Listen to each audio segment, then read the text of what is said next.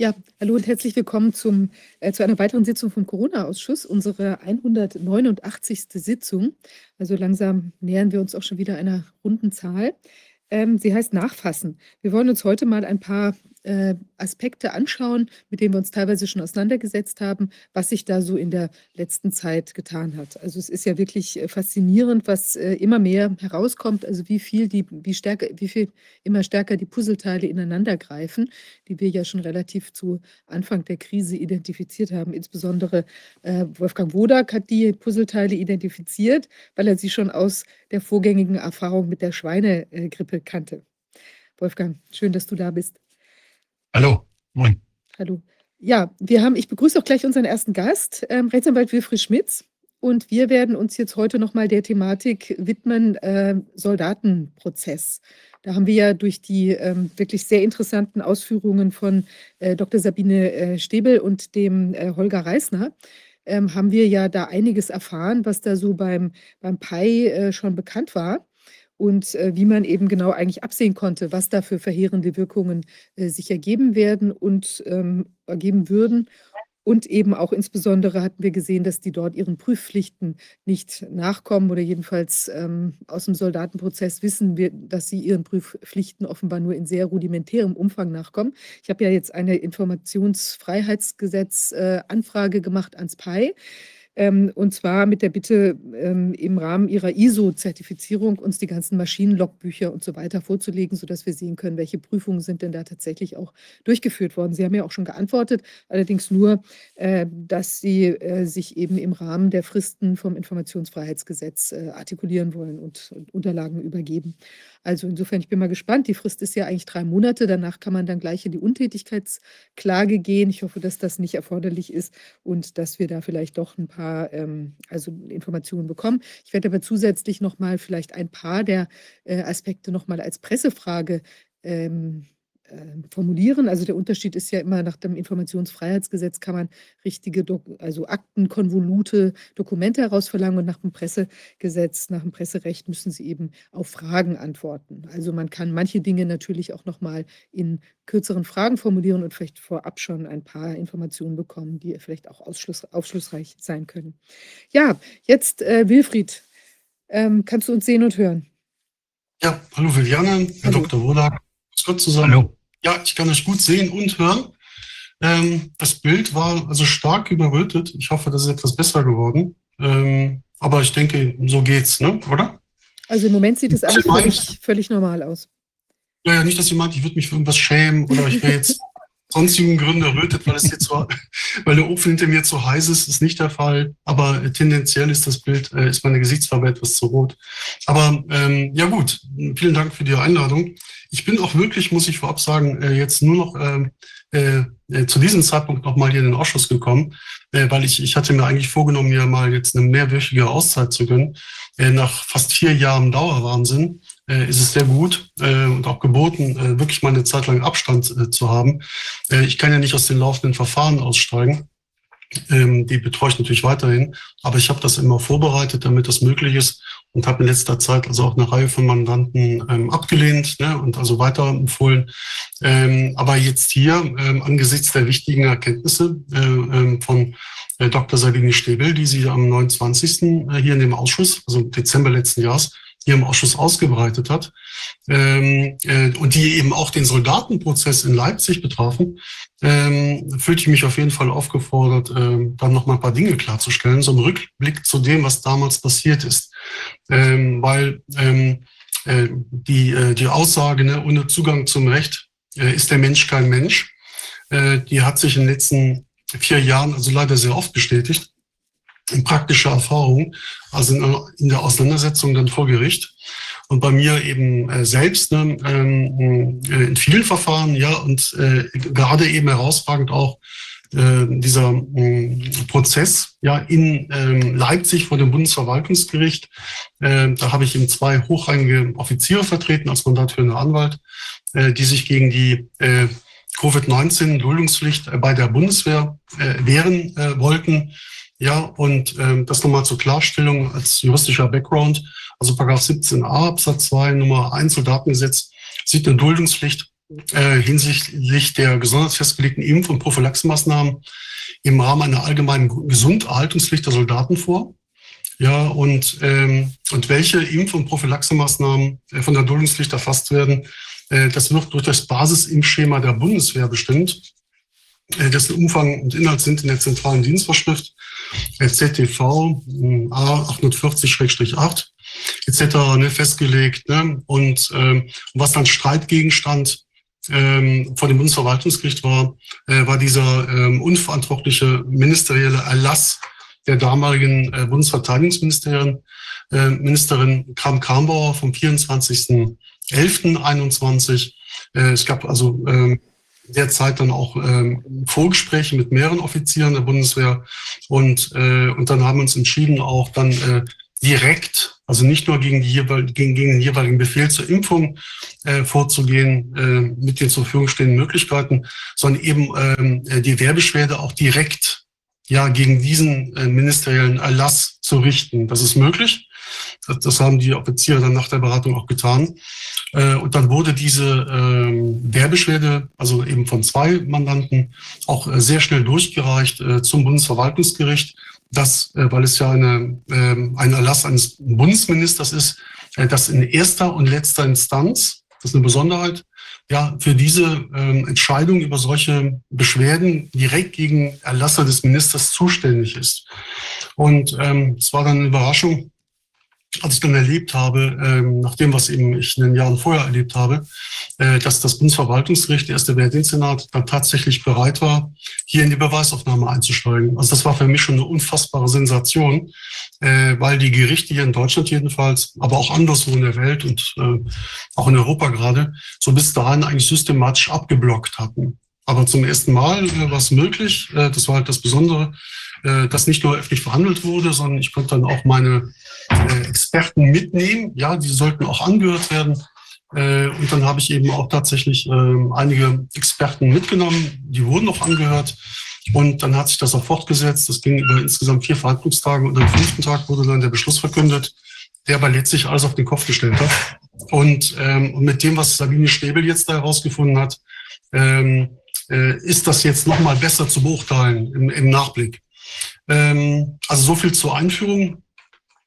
Ähm, also ich möchte vorab zusammenfassen, ne, ähm, dass das Verfahren äh, eben beim Bundesverwaltungsgericht äh, aus meiner Sicht eindeutig dadurch sabotiert worden ist, äh, dass die Vertreter vom RKI, vom Paul-Ehrlich-Institut und der Bundeswehr, also im Verfahren getrickst, getäuscht und durch ähm, aktives Tun, ja, durch Aussagen, aber auch durch das Verschweigen von wirklich relevanten Informationen ähm, äh, ja, gelogen und betrogen haben und damit auch letztlich das Gericht getäuscht haben. Also trotz alledem, was da abgegangen sein mag, wurde aber so viel vorgetragen, dass die Richter eigentlich nicht anders konnten, als den Wehrbeschwerden stattzugeben. Das haben auch die, die ganzen Soldaten verstanden. Also da waren an allen Verhandlungstagen äh, schwer abzuschätzen, aber bestimmt weit mehr als 100 Soldaten immer anwesend. Die haben das äh, Verhandlungsgeschehen sehr aufmerksam verfolgt. Und als sie dann am 7.7. Äh, hören mussten, ne, äh, mit welcher Begründung diese Wehrbeschwerden zurückgewiesen worden sind, äh, ist das Bundesverwaltungsgericht, also sind diese Richter des ersten Wehrdienstsenats während der Urteils, also während der Beschlussverkündung äh, mehrfach ausgelacht worden. Also das war ein sehr deutliches Signal. Äh, das nochmal zum Rand, zum Randgeschehen. Also das Verfahren war sehr komplex, sehr umfangreich. Wir haben ähm, erstmal habe ich eben die Offiziere selbst vertreten und als dann die Bundeswehr angekündigt hat, wir kommen mit großem Aufgebot, also unter anderem mit ähm, drei Professoren, darunter Professor Dr. Roman Wölfel und Professor Dr. Ähm, ich glaube Stefan Steinistel. Äh, ne, ähm, dann war mir klar, ich, ich muss äh, ähm, auch ein Team aufbauen, damit ich äh, dieser Präsenz der Bundeswehr, also mit insgesamt fünf Vertretern, dann äh, auch irgendwas entgegensetzen kann, auch optisch. Äh, dann habe ich ein Team aufgebaut und dem gehörte unter anderem äh, Martin Schwab an, ja, und äh, der dann eben auch wirklich äh, sehr gute Beiträge geliefert hat. Also Verfahrensstand 3. August 22, das war so wenige Tage äh, nach der mh, Verkündung dieses äh, unsäglichen Beschlusses, äh, gab es also eine Akteneinsicht. Ne? Damals waren das schon 23 Bände mit insgesamt 5224 Seiten. Ja, das nur mal zu den Bemühungen von Seiten der beteiligten Anwälte, hier wirklich umfassend zur Sachenrechtslage vorzutragen, äh, damit auf jeden Fall das gekippt wird. Die Strategie war auch nicht das Verfahren, also auch äh, eben nicht die Strategie der, meine Strategie nicht, aber auch nicht die Strategie der, der Offiziere, die ich vertreten habe, hier das Verfahren einfach möglichst lang äh, hinzuziehen, damit sie noch äh, ungeimpft äh, irgendwann in die Pension kommen können. Also so egoistisch waren die nicht äh, äh, gestrickt. Es ging darum, in äh, angemessener Frist, also wirklich alles ne, auf, auf den Tisch zu legen, was also das Gericht ähm, eigentlich da hätte ne, zu zwingen müssen, äh, hier Recht zu sprechen und den Beschwerden stattzugeben und diese unsägliche Duldungspflicht, die einer Impfpflicht gleichkommt, äh, zu beenden. Und ähm, das war so die Ausgangssituation. Ja, also da haben wir uns sehr bemüht. Und ähm, umso größer der Schock, ne, was dann passiert ist. Äh, und ähm, ja, und ähm, wer dann nachlesen möchte, also es ist sehr leicht, diese Entscheidung aufzufinden. Es reicht aus, ähm, einfach in irgendeine Suchmaschine reinzutippen, Bundesverwaltungsgericht, Duldungspflicht, Soldaten, ähm, Pressemitteilung. Und dann wird man recht schnell ähm, zu, der, zu dem Link geführt, äh, wo man die Entscheidung des Bundesverwaltungsgerichts, die mir dann ja erst Monate später November 22 äh, mit voller Begründung schriftlich zugestellt worden ist, äh, wo man die dann nachlesen kann. Ähm, vorab für alle, die da wirklich mal nachlesen möchten äh, und im Nachgang vielleicht auch zu dieser äh, Aufzeichnung äh, das nochmal im Detail recherchieren wollen, was da genau gesagt worden ist, eben auch in dieser Entscheidung, ähm, da möge man nachlesen, also in den Randnummern 95, 104 und 107. Ähm, da wird insbesondere Dr.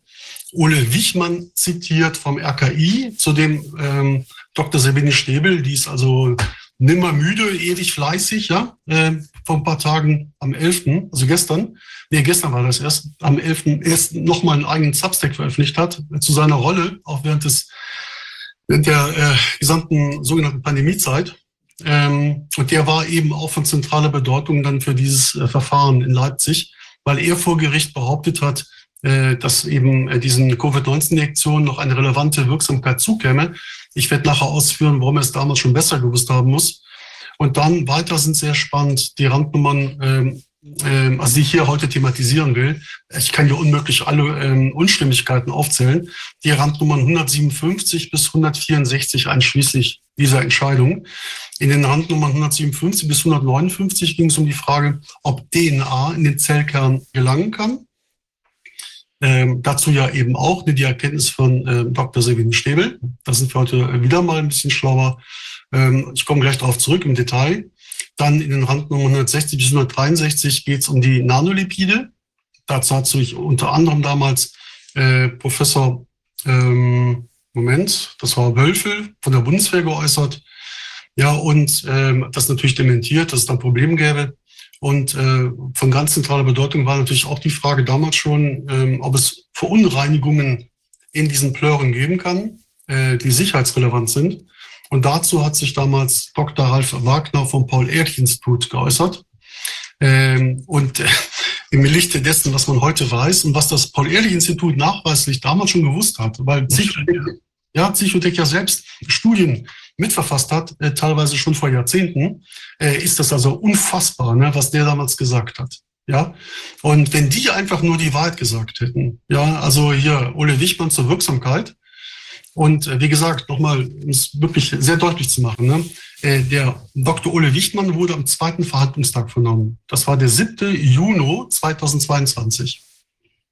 Der 7. Juni 22. Die äh, interne Mail, die ich nachher zitieren werde, datiert auf März 22. Also die Mail des RKI äh, an das Bundesgesundheitsministerium, wo vor der entscheidenden Abstimmung im Bundestag eingeräumt wurde, dass die Plöre nicht wirkt. Ja, das wusste man damals schon. Ja, und es gibt noch eine weitere Quelle, die das auch belegt, dass man Daten hatte, die das eindeutig belegt haben. Äh, und dann geht der hin, und das kann ich jetzt schon vorwegnehmen, und sagt vom Bundesverwaltungsgericht, es gibt eine relevante Wirksamkeit. Das Bundesverwaltungsgericht hatte damals nichts mehr. Ne? Die hatten nur dieses Argument, diese Behauptung vielmehr, es gäbe eine rele relevante Wirksamkeit und draufgestützt ist dann die Duldungspflicht der Soldaten bestätigt worden. Also so folgenschwer war diese Aussage. Und wie äh, Dr. Sabine Stäbel gestern nachgewiesen hat, in ihrem Substack, ähm, hat ähm, Dr. Ole Wichmann mittlerweile wohl Karriere gemacht. Ja, also. Ich meine, hat er nur gesagt, es gibt eine relevante Wirksamkeit oder ist er dann gefragt worden, welche Wirksamkeit? Denn dass das Zeug sich auswirkt, wissen wir ja, aber nicht positiv. Genau, das hat er nicht gesagt. Ähm, hat sich auch ansonsten dumm gestellt. Also ich weiß noch jetzt spontan, ähm, es, es wurde, er wurde auch gefragt, warum man denn nicht über andere äh, mögliche äh, Behandlungsmethoden und Behandlungsprotokolle äh, Bescheid wisse und die erwäge. Ne? Und von den all denen wollte er nichts gewusst haben. Also er kannte nichts, er wusste nichts von Chlordioxid oder äh, von dem New Yorker äh, Arzt, ne, der mittlerweile verstorben ist. Äh, bitte? Zelenka. Zelenka. Äh, mit seinem Behandlungsprotokoll, alles unbekannt. Also es gab keine Alternative. Wir wissen ja mittlerweile, diese Lüge war richtig, äh, damit man das ähm, äh, äh quasi auf dem Notwege, ne, in diesem Notfallzulassungsverfahren äh, quasi durch, durch die Verfahren peitschen konnte. Ja, in den USA und auch in Europa. Also wer es im Detail nachlesen will, was er genau gesagt hat, dazu findet sich recht viel in diesen Radnummer 95, 104 und 107. Wie gesagt, zu den DNA in den Zellkernen, äh, diese Frage 157 bis 159. Dazu hat sich damals äh, Dr. Dirk Menzer vom PI geäußert. Und äh, es wurde vor Gericht, das kann man dann danach lesen, im Grunde über diese Frage gesprochen, äh, ob eben mRNA, wenn sie in die Zelle gelangt, in DNA umgeschrieben wird. Ja, und dann eben zum Problem werden kann. Äh, wobei er eigentlich damals hätte sagen müssen, obwohl ausgebildeter Kinderarzt, aber er war ja eben äh, beim PI für die Sicherheitsberichte zuständig, dass das nicht die gesamte Diskussion äh, und die gesamte Wahrheit abdeckt. Weil wenn es so ist, dass Rest-DNA in die Zelle und damit auch in den Zellkern gelangen kann, ja, also direkt DNA in den Zellkern gelangen kann, kann ja die Debatte äh, dazu, ob äh, mRNA oder mod-RNA in DNA umgeschrieben wird und dann in den Zellkern gelangt, aus meiner Sicht, aus meiner Laiensicht, ja im Grunde fast hinten anstehen. Das muss auch geklärt werden, aber dann ähm, äh, ist jedenfalls kann die Frage, ob die in einen Zellkern gelangen kann, nicht mehr streitig sein. Aber das haben Dr. Dirk Menzer und Professor Steinestel äh, von der Bundeswehr anders gesehen. Ja, und dann eben Nanolipide, dazu hat sich Professor Wölfel von der Bundeswehr geäußert. Das ist der Professor, der eben auch in dem Paper damals 2020 mitgewirkt hat. Das wurde ihm auch von äh, Ulrike Kemmer um die Ohren gehauen äh, wonach ja auch Menschen ohne Symptome andere anstecken können. Also ohne diese Lüge, diese zentrale Lüge ähm, äh, für das gesamte quasi äh, Pandemie-Management hätte man ja nicht Millionen Menschen, auch hier in Deutschland, äh, immer wieder in die Tests zwingen können, obwohl sie überhaupt keine Symptome äh, gehabt haben. Äh, das hat Ulrike äh, Kämmerer dann im Verfahren ihm um die Ohren gehauen, eben auch, ne, dass er nicht mal äh, die Anlage richtig zitieren kann, weil aus der ergab sich ja, dass die Frau Symptome hatte. Äh, und äh, das war für ihn also eine ganz bittere Stunde, für den Professor Wölfel. Ähm, ja, und dann zu der Frage, gibt es Verunreinigungen? Ja, Randnummer 164. Und äh, dazu, das er auch vorweggenommen hat, Dr. Ralf Wagner damals gesagt, äh, auf Befragen, naja, also es gäbe ja so wenig Ausgangsstoffe bei der Herstellung, da kann ja eigentlich nicht viel schiefgehen. Also sinngemäß, ne? Und darum würde man Verunreinigungen gar nicht weiter prüfen. Also nicht auf Verunreinigungen prüfen. Und damit kann man jetzt schon sagen, ne, haben wir hier eine, also wenn, wenn diese Gewissenhaftigkeit, mit der das PI, also eine Chargenprüfung, eine staatliche Chargenprüfung im Sinne von 32 Arzneimittelgesetz betreibt, wenn dieser Sorgfaltsmaßstab Schule macht, ich glaube, da kann demnächst jeder Private sein eigenes kleines privates Atomkraftwerk betreiben, ja, und, äh, und auf Nachfrage versichern, alles bestens, die, ne, der Laden läuft. Und wenn es einen Super-GO gibt, kann man immer noch sagen, mehreren Millionen Toten, naja, shit happens, was soll's, lasst uns nach vorne blicken. Ne, äh, gestorben wird immer und, äh, und strafrechtliche Schuld, also das möchte ich lieber nicht diskutieren ne, und gar nicht erst eine Diskussion aufkommen lassen. Ähm, das ist so in etwa die Dimension, die auch die wir hier haben. Also ja, man hat also äh, erhebliche Sicherheitsrisiken verschwiegen und unterschlagen, äh, auch in diesem Verfahren, von dem ja indirekt circa 200.000 Soldaten, Reservisten betroffen waren. Äh, und, äh, ähm, ja, und die ganze Bevölkerung da in diese Spritzen getrieben. Und darum ging es ja auch. Also wenn wir erreicht hätten, dass das Bundesverwaltungsgericht am 7.7.22 die Wahrheit gesagt hätte, also das ist so gefährlich für Leben und Gesundheit der Soldaten, äh, dass es unzumutbar ist, ja, so eine Spritze zu bekommen, dann wäre die gesamte Impfkampagne tot gewesen. Also Impfkampagne natürlich in Anführungszeichen. Und darum ging es uns, ne, die gesamte Kampagne zu zerstören. Also die äh, aufzuzeigen, dass die Grundlagen des, äh, äh der ganzen äh, Pandemieinszenierung falsch sind. Also Überbelastung, Krankenhäuser, Intensivstationen, ja, äh, Ansteckung durch Symptomlose, ja, all diese Fragen, ja, äh, dass eben äh, äh, die Testung nichts bringt. Das war ja auch das, das Hauptthema ne, von der Ulrike Kämmerer, äh, dass sie eben vor Gericht ausführt, äh, warum man mit den Tests äh, quasi nur Zahlen generiert, aber nicht nachweisen kann, ob jemand wirklich infiziert äh, ist oder nicht äh, und ob er Dritte anstecken kann. Äh, also das, das, das haben wir alles quasi dann noch mit abgearbeitet, äh, um dem Ganzen auch die Grundlage zu nehmen. Und das ist uns auch gelungen, aber wir haben dann ja gesehen, wohin es geführt hat. Ähm, ja, das mal so zu, zum ersten Überblick über all das, ne, äh, worum es da geht. Komme ich mal zu der ersten Lüge im Detail. Also der Lüge, äh, ich, ich habe mir das hier so notiert, Lüge durch Schweigen beziehungsweise durch Nicht-Aufklären. Ne? Ähm, eben, ne, die Frage, findet keine Integration von DNA in den Zellkern statt? Ja, und ähm, wie gesagt, ne, das habe ich im Grunde schon im Wesentlichen zusammengefasst. Ja, ähm, dass hier das eigentliche Problem, dass man hier hätte auch von, äh, also vom, aus, aus Eigeninitiative vom PI aus ne, hätte aufgreifen müssen, natürlich schon lange vorher im Zulassungsverfahren ja, und nicht erst in diesem Verfahren vor dem Gericht, äh, dass es da ein Problem gibt. Ne, dass der EMA bekannt äh, war, wie die Sabine Stäbel ja nachgewiesen hat, und eben dann auch mit Sicherheit ja, dem PI bekannt gewesen sein muss weil die, diese Behörden betonen stets, wie super vernetzt sie sind, ja, und dann sitzen eben auch überall Pi-Vertreter drin, auch bei der EMA. Und das soll man nicht gewusst haben. Ich kann mir das nicht vorstellen. Also das wäre jetzt eigentlich die Aufgabe einer Staatsanwaltschaft, sofort beim PI ja, alle möglichen Akten zu, beschlagen, äh, zu beschlagnahmen äh, und sicherzustellen, äh, damit diese Fragen wirklich äh, geklärt werden können und keine Beweise vernichtet werden können. Dasselbe gilt auch für die, für die EMA. Also mit wem wurde da korrespondiert, worüber? Und äh, das ist ja auch Gegenstand unter anderem der, mh, mm, der Anfrage ne, von dir, Viviane, äh, beim PI, ne, dass sie mhm. auch zu diesen Fragen Stellung ziehen sollen. Also eine gute Anfrage, dass du das schon gemacht hast. Äh, ja, also das ist eben, ne, die hätten sagen müssen, der PI-Vertreter Dr. Menz hätte von, äh, von sich aus sagen müssen, okay, ne, das ist vielleicht noch streitig, ne, wird mRNA, DNA umgeschrieben, äh, wobei hier auch zu beachten ist, das also mal zur Klarstellung, äh, die Soldaten mussten nicht beweisen, die mussten nicht beweisen, ja, dass eben äh, mRNA in DNA umgeschrieben werden äh, und in den Zellkern gelangen kann. Äh, der Hersteller und das PI hätten im Interesse der Gesundheit aller Menschen in diesem Land äh, wirklich beweisen müssen, so sieht die eigentliche Beweislastverteilung aus, dass das nicht geschehen kann. Ja, also es gab damals schon eben äh, konkrete Hinweise, ja, und wenn wir damals schon gewusst hätten, was Psychotech selbst dazu, zu dieser Frage schon vor Jahrzehnten veröffentlicht hat, ähm, hätten wir den Dr. Menzner also äh, an Ort und Stelle wirklich äh, äh, mit diesen Fragen grillen können. Er wäre es der Nummer nicht mehr rausgekommen. Ja, und äh, aber dann hat er eben einfach darauf gesetzt, ne, das Part wohl darauf gepokert, dass wir eben nicht das wissen. Ne? Wir sind ja eben auch keine Virologen oder Genetiker, ne? was eben ein Klaus Psychotech schon vor Jahrzehnten aufgrund seiner Forschung in diesem Bereich und publiziert hat.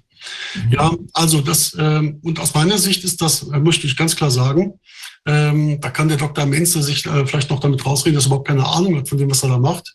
Aber er ist ja von dem PI geschickt worden, damit er zu solchen Fragen Stellung beziehen kann. Und das ist halt eine sicherheitsrelevante Frage. Äh, und aus meiner Sicht ist das juristisch gesehen eine konkludente Täuschung durch Unterlassen äh, einer vollständigen Antwort und Aufklärung. Hätte von sich aus sagen müssen, wie es aussieht, wo die eigentliche Gefahr droht. Eben ne, dadurch, dass da sehr wohl ne, eben äh, aus dem Herstellungsprozess heraus äh, DNA-Reste äh, in die Zellen, also in den Körper, in die Zellen und auch in den Zellkern gelangen können. Ähm, genau dazu, wie gesagt, sollte jeder nachlesen. Äh, äh, der Substack ne, von Dr. Sabine Stäbel vom 27. Äh, Dezember letzten Jahres. Ne? Und das, aber ja. muss dabei auch immer dann im Voraus, was bedeutet das, wenn DNA jetzt in den Zellkern gelangt? Die meisten Leute denken dann ja, das an die, an die, an die Weitergabe an die Kinder oder sowas. Das ist eigentlich nicht das Hauptproblem. Das Hauptproblem ist ja, dass dadurch Krebs entstehen kann. Ja, und wenn ja. ich das richtig in Erinnerung habe, hat äh, Dr. Äh, Professor Zichotek ja damals schon darauf hingewiesen, eben welche Nebenwirkungen sich daraus ergeben können. Darauf hat ja Sabine Stäbel auch hingewiesen. Ja? Also man wusste von den möglichen Nebenwirkungen, ne? eben auch von der Krebsgefahr. Ne? Und trotzdem, ne? Also ich weiß nicht, wie sich Psychotech, wenn gegen den mal wirklich ein Verfahren läuft, wie der sich noch rausreden will. Ja, und damit Aber, eben auch. aber Wilfried, Ja. vielleicht sollten wir auch noch mal eine ganz konkrete Presseanfrage machen, genau an ihn zu diesem Thema, wie er jetzt die Diskrepanz äh, von seinen früheren Erkenntnissen zu dem im Soldatenprozess Mhm. geäußerten ähm, Einschätzungen Ja, sieht. eine gute Idee. Dann müsste Ja. man ihn ja auch an der Stelle festnageln können und es könnte ja auch dann gegebenenfalls vorgelegt werden, beispielsweise bei dir, äh, wenn es weitergeht mit dem Prozess. Ja, ich stelle mir das auch praktisch wirklich so vor. Also wenn der Dr. Menzer ja, zu diesen Fragen äh, extra abgeordnet worden ist für diesen Prozess, ja, er ist ja dann auch am 7.6. aufgetreten. Also da waren zwei äh, äh, quasi sachverständige Zeugen. Der eine eben ähm, Dr. Ole Wichmann vom RKI und dann Dr. eben äh, Menzer vom PAI. Die haben am 7.6., am zweiten Verhandlungstag ausgesagt.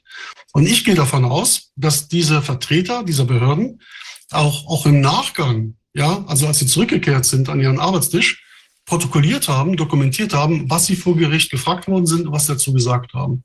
Und das nicht nur eben aus Eigenliebe, sondern weil sie auch äh, mit Sicherheit in irgendeiner Form äh, dazu Rechenschaft ablegen mussten. Und dann ist natürlich die Frage, wer hat dann diese Vermerke zur Kenntnis genommen? Ja, und dann eben nicht reagiert, weil das Verfahren lief ja bis zum 7.7.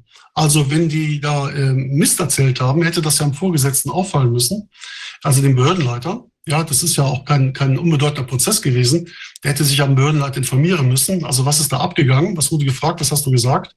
Und dann hätten die Behörden ja von sich aus eben auch über die Leitung ne, die Richter kontaktieren können und sagen können und müssen, aus meiner Sicht, hört mal, da ist was äh, schiefgegangen. Ne? Also unser Vertreter hat das und das gesagt. Ich habe jetzt einen Vermerk bekommen, ja, so ein Eindrucksvermerk, wie immer man das nennt. Äh, die Aussage, die ist zu korrigieren, in Wahrheit ist es so und so. Von Ja. wem sind die Sachverständigen benannt worden? Ist, sind, ist das, oder ist das Sach, als Sachverständiger benannt worden der einzelne Sachverständige oder ist das PAI als Sachverständiger benannt worden? Ja, ja, also es war so, dass das Bundesverwaltungsgericht das PAI und das RKI angeschrieben hat äh, und zu bestimmten Beweisfragen, ja, also ähm, einen, einen Experten anhören wollte. Und dann hat, äh, haben das RKI und das PAI diese Vertreter ausgewählt. Ah ja, aber Sie sind nicht als offizielle Sprecher jetzt des PAI da gewesen, sondern Sie sind als Einzelexperten vorgeschlagen worden. Ja, im, im, im Grunde kann man das kaum trennen. Ne? Also sie sind natürlich ähm, aufgrund ihrer Expertise ja, äh, äh, zu diesen Fragen, also hier Dr. Ole Wichmann, der sollte zu der Frage der Wirksamkeit der Covid-19-Injektion Stellung beziehen. Und dazu ist der quasi intern ausgewählt worden. Ich weiß jetzt nicht, wer so ein Schreiben vom Bundesverwaltungsgericht zuerst auf den Tisch bekommen hat, aber es muss da ähm, intern, ja, behördenintern eine Besprechung gegeben haben. Und da muss irgendjemand entschieden haben, du gehst dahin und du machst das und sprichst natürlich aus deiner Expertise heraus, aber vertrittst damit eben auch die Sachkompetenz des PAI in diesem Bereich. Ja, Mhm. und äh, das fiel ja auch in die, in die äh, äh, quasi in, den, in, in, in das Referat von Dr. Ole Wichmann, worüber er dann gesprochen hat. Das Das wäre eine interessante Frage gewesen während des Prozesses. Äh, Herr Sachverständiger, wer spricht hier jetzt? Ein, eine Person oder spricht hier das PAI? Ja, man hätte noch 100 Fragen stellen können. Ähm, es ist halt so, und das war halt der, der, der, der, der, der Druck, ne, der dann auch auf mir gelastet hat. Äh, Wir hatten hier die Besonderheit, das ist, also erstmal war das eine Sensation, dass die überhaupt ähm, anhören wollten. Ja? Ja. Aber ich wusste auch, das ist die erste und letzte Instanz. Also es gibt darüber keine Instanz, zu der ich hätte gehen können und sagen können, äh, da ist ja also irgendwas schiefgelaufen, das Verfahren war willkürlich oder was auch immer, die Entscheidung am Ende war untragbar. Es gibt da nichts mehr. Also das Bundesverfassungsgericht habe ich damals schon aus meiner Gleichung gestrichen. Ja, ähm, eben nachdem was vorher schon da rausgehauen worden ist. Das war klar. Es gibt nur diese eine Instanz. Wenn wir zu unserem Recht kommen wollen, dann nur hier. Ja, natürlich haben wir dem Dr. Ole Wichmann damals aufs Boot geschmiert, dass er ja schon 2009 bei der sogenannten Schweinegrippe, an die Sie sich bestimmt erinnern werden, äh, ja, äh, hat er ja auch schon mal gesagt, da gibt es ein Video, ich habe das gefunden äh, damals, äh, wo er dann also mehrfach dazu gefragt wird, ob, ob ich glaube Pandemrix war das, ne? Ja, ob Pandemrix sicher sei. Ja, und da gäbe es doch Berichte, erschreckende Berichte. Nein, ist alles, äh, also jetzt sinngemäß nicht wortwörtlich bitte nehmen. Ja, alles super, alles sicher, ne? Alles spitze, ne? Und äh, das hätte der wahrscheinlich als Kapitän der Titanic auch noch gesagt, als ihm das Wasser dann schon bis hier stand. Ja, und äh, wir wissen, welche Folgen diese ja im Nachgang auf jeden Fall äh, eindeutige Falschaussage, ne, muss man ja so sagen, hatte. Ne? Äh, viele Opfer, aber damit macht man ja offenbar Karriere. Ne? Ähm, ja, ja, also äh, glauben Sie mir, es gab viele Fragen, wir haben viele Fragen gestellt, kamen aber nicht mit allem durch. weil es war halt auch eine Auflage. Der Richter war bereit, also äh, den, die beiden Vertreter vom RKI und PI anzuhören. Aber ich wollte auch noch die Professor Kämmerer hören. Und da hat er gesagt, also dann, ähm, dann jetzt nur noch heute, ja. Und ähm, aber ähm, dann müssen wir jetzt den Schluss machen. Ne? Wir kommen da nicht weiter. Und die, die Ulrike konnte halt am Folgetag nicht oder an einem anderen Tag. So, zu der zweiten Lüge.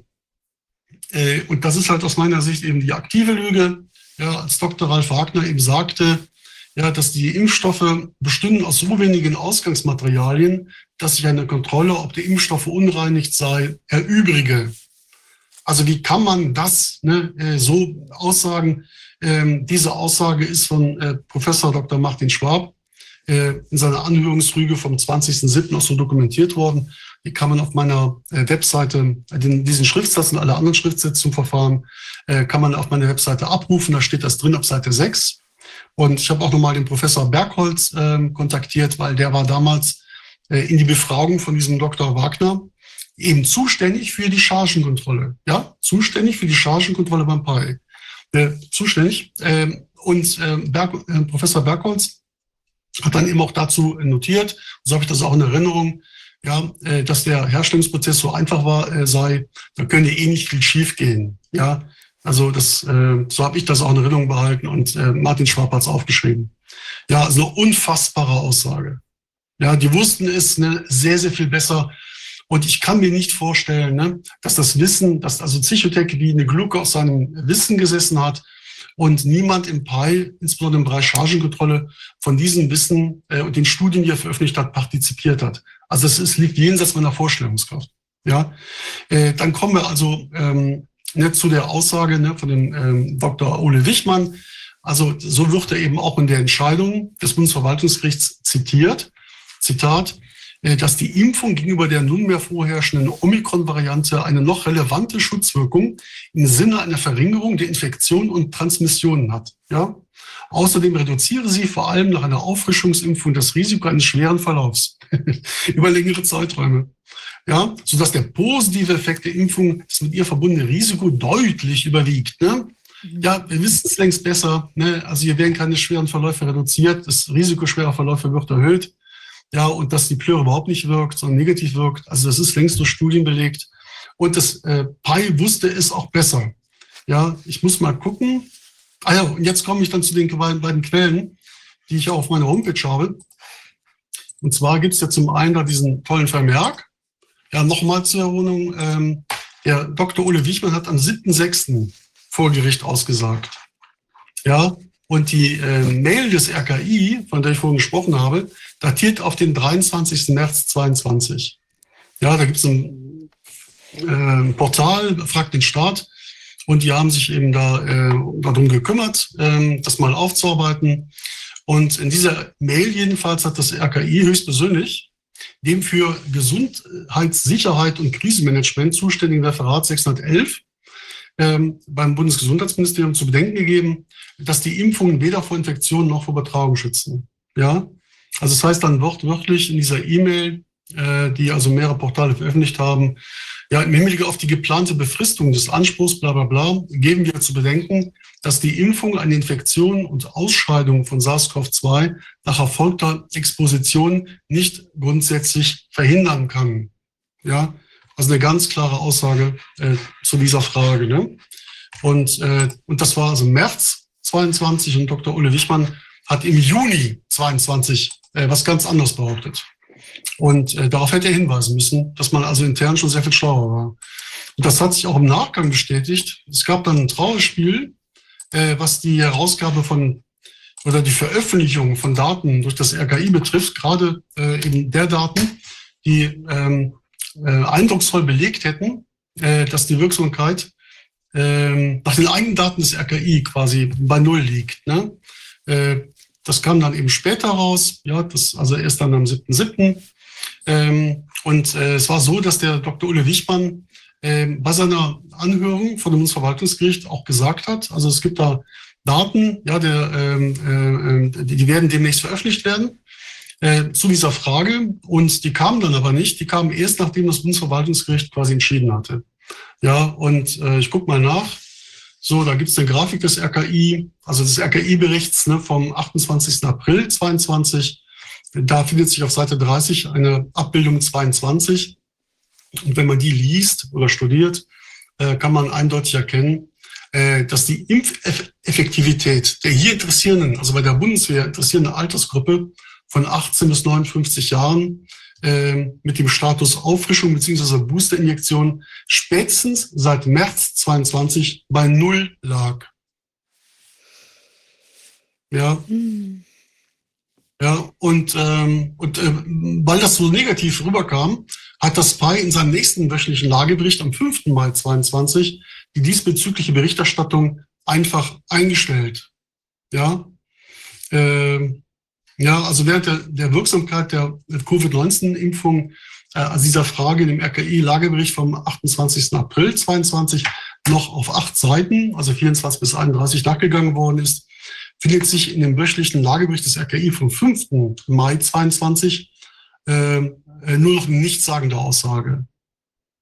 Ja, ab dem heutigen Donnerstag heißt es da, sind im Covid-19-Wochenbericht des RKI keine regelmäßigen Informationen zur Wirksamkeit der Covid-19-Impfung mehr vorgesehen. Ja, ich meine, das ist so unverschämt. Ja, also das RKI stellt fest, die Wirksamkeit ist null. Und was machen sie? Na, ähm, holen sie das Ding vom Markt? Wirken sie darauf hin, dass die Plöre quasi vom Markt genommen wird? Nein. Die, die ähm, stellen einfach die Berichterstattung äh, dazu ein. Ja, und das hat mit dem gesetzlichen Auftrag nichts zu tun, weil wir wissen ja alle, äh, wenn die Plöre nicht wirkt, ist das schon ein Grund, sie vom Markt zu nehmen. Was, was man auch wissen konnte schon, das ist das, was zum Beispiel Peter Doshi dann nochmal veröffentlicht hatte, ja. dass bei den, äh, bei, der, bei den klinischen Studien zur, zur Zulassung, da kam schon raus, bei der Durchsicht dieser Unterlagen kam raus, dass auf 800 auf 800 Spritzen eine schwere Nebenwirkung, das heißt schwere, das ist Krankenhaus notwendig oder Tod, äh, zu, mit zu rechnen waren, zwar nicht pro äh, Person, sondern pro Spritze. Mhm. Wenn also einer zwei, drei Spritzen gekriegt hat, dann hat er dieses Risiko 1 zu 800, acht, hat er das dreimal hintereinander gehabt. Sowas gibt es eigentlich gar nicht. Wenn man dann den Nutzen, wenn man sich dann den Nutzen anguckt, der aus den Studien hervorgehen äh, ging oder der, der publiziert wurde, dann ist ja die, die Zahl der die Zahl der, der Leute, die man spritzen musste jetzt, die war ja riesig groß, um einen einzigen Fall zu verhindern. Es waren über 150 Spritzen, um einen, das ist ja nur ein Fall, das heißt positiver PCR-Test zu verhindern, mit, mhm. mit Schnupfensymptomatik. Ja. Also, und das andere sind aber schwere und schwerste und Todesfälle, die dadurch verursacht wurden. Das, das, das Nutzen, Schaden-Nutzens-Verhältnis dieser Spritzen, das war durch die Zulassungsstudien zu erkennen, dass das desolat war.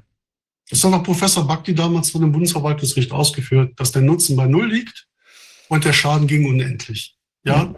Und das hat eben dann im Nachgang, äh, das war auch ein Zeuge, der vor Gericht ausgesagt hatte, äh, unser guter, mh, leider viel zu früh verstorbener Professor äh, Arne Burkhardt auch eben betont, ne, wie katastrophal äh, sich diese Injektionen offensichtlich auswirken. Ne? Hat dann zu seinen Erkenntnissen als Pathologe referiert vor Gericht.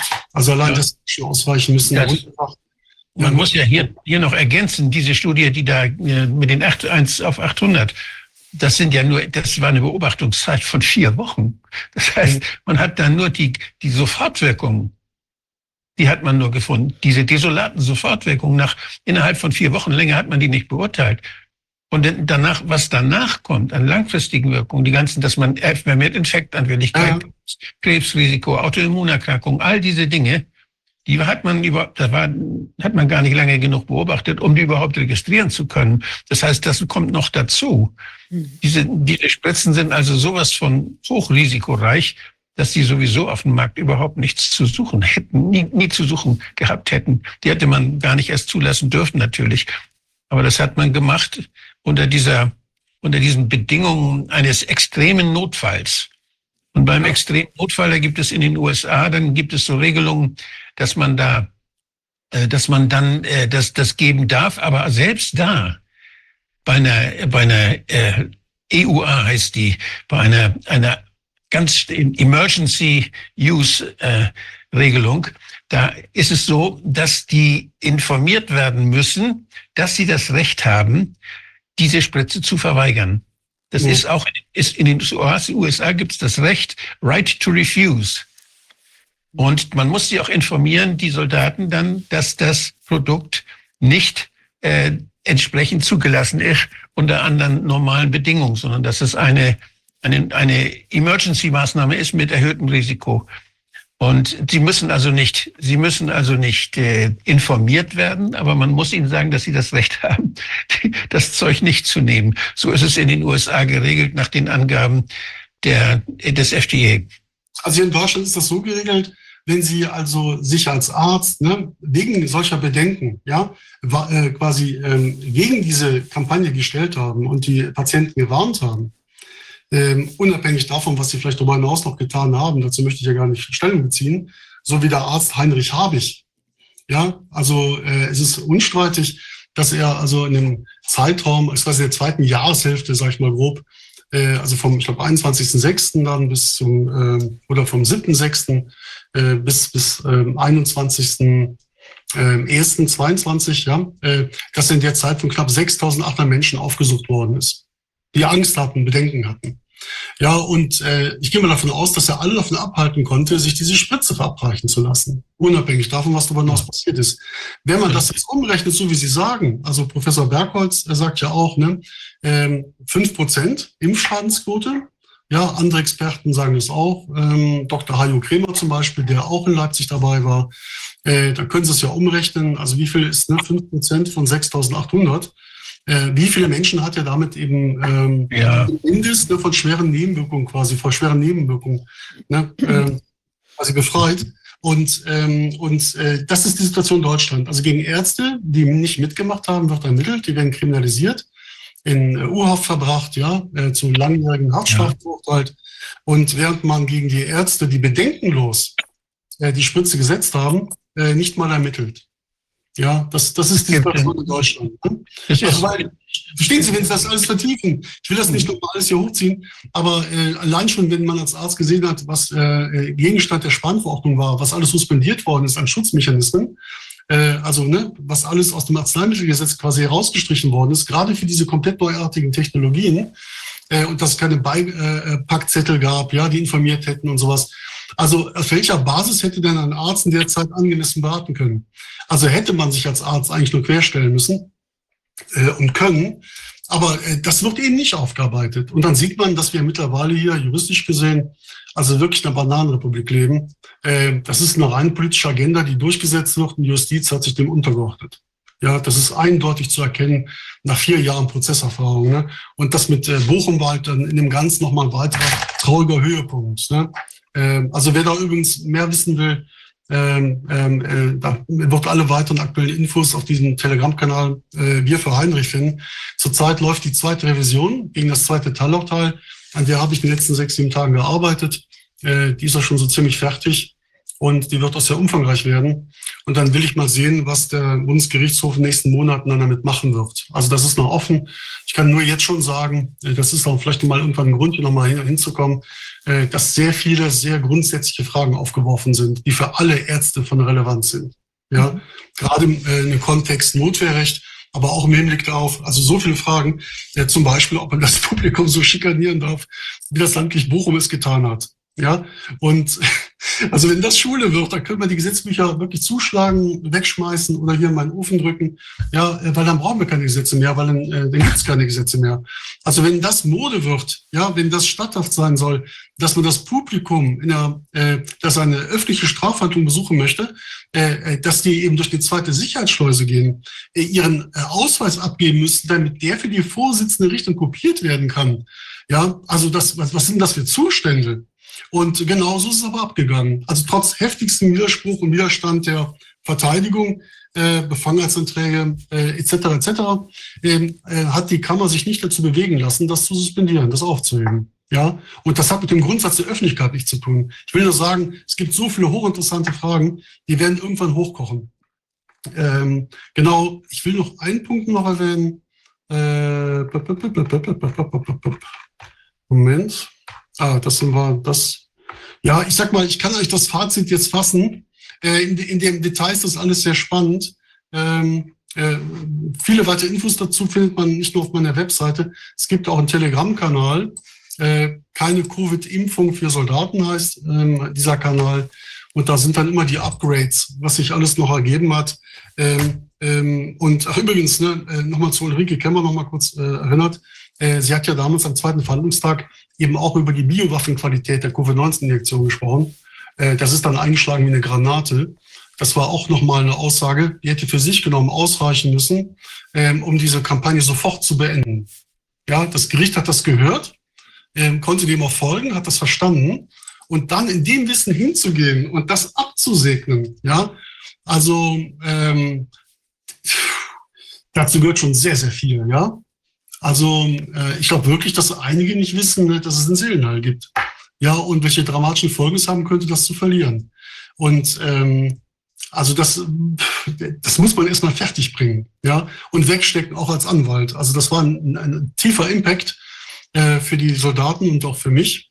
Äh, das hat mich also nachhaltig beeindruckt, obwohl ich ja schon zu dem Zeitpunkt kein Vertrauen mehr darin hatte, äh, dass eben ein deutsches Gericht in diesen Fragen, ne, zentralen Beweis- und Rechtsfragen der ganzen Covid-19-Injektionsagenda, äh, äh, noch Recht spricht. Das möchte ich mal klar sagen. Es war eigentlich klar, schon im Vorfeld allen Beteiligten, dass das die letzte Chance ist, um vielleicht hier nochmal äh, die Justiz wiederbeleben zu können. Ja, und dann seit dem 7. war für mich dann klar, 22, äh, die Justiz ist nicht nur tot ne, in dem Bereich, sie ist wirklich beerdigt ne, und verwest schon quasi. Ne. Mittlerweile liegt dann noch ein Knochengrippe. Ja, äh, das ist der Stand der Dinge. Also dazu, ne? Ähm, aber fragt mich einfach mal, was ihr noch wissen wollt vielleicht. Also ich könnte noch ein paar sagen, ne? Also zum Beispiel hier der Generalstaatsanwalt, ja, äh, Generalbundesanwalt, der hätte ja tausend Anlässe gehabt, in den letzten Jahren zu ermitteln. Hat er nicht. Ja, ich will nur sagen, das passt noch hier zu dem äh, Thema Bananenrepublik. Ähm, und der wird jetzt demnächst Richter am Bundesverfassungsgericht.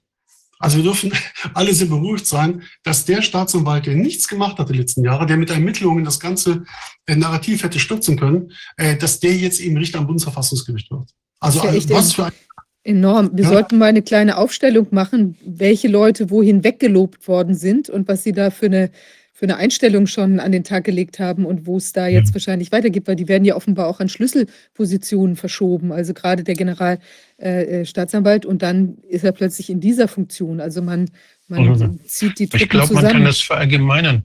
Man kann das, glaube ich, verallgemeinern. Wer unter dieser Regierung Karriere macht, ist verdächtig. Ja, und diese Fragen werden irgendwann aufgeklärt werden müssen. Also es ist ja klar, wenn das Bundesverwaltungsgericht, also ein deutsches Bundesverwaltungsgericht, am 7.7. die Wahrheit ausgesprochen hätte, dann wären die Aktienkurse hier von BioNTech, Pfizer etc., die wären also in den Keller geputzelt. Ne? Das, da hätten sich Milliardenwerte in kürzester Zeit aufgelöst. Das wäre gar nicht so schlimm gewesen. Ja, da hätten ja die, die, Richter hätten da ein paar schöne Insider-Geschäfte machen können. Das hätte ja, sich vielleicht hätte mehr gelohnt einen riesen Rattenschwanz an Prozessen ausgelöst, an Haftungsprozessen. Ne? Und ich habe damals schon gewusst, äh, das möchte ich nebenher auch bemerken, ähm, weil ich hatte jetzt das gesamte Wissen, was man auch heute äh, sich nur wünschen können, um beispielsweise BioNTech hier in Deutschland zu verklagen. Ne? Aber äh, das war ein solcher Hammer, ja, äh, was da in Leipzig gelaufen ist, wie gesagt, bei einem Bundesgericht, das da gedreht worden ist, das ursprünglich aufgeschlossen war und plötzlich dann eben Beweisaufnahme, Sachen Rechtslage am letzten Tag auf den Kopf stellt.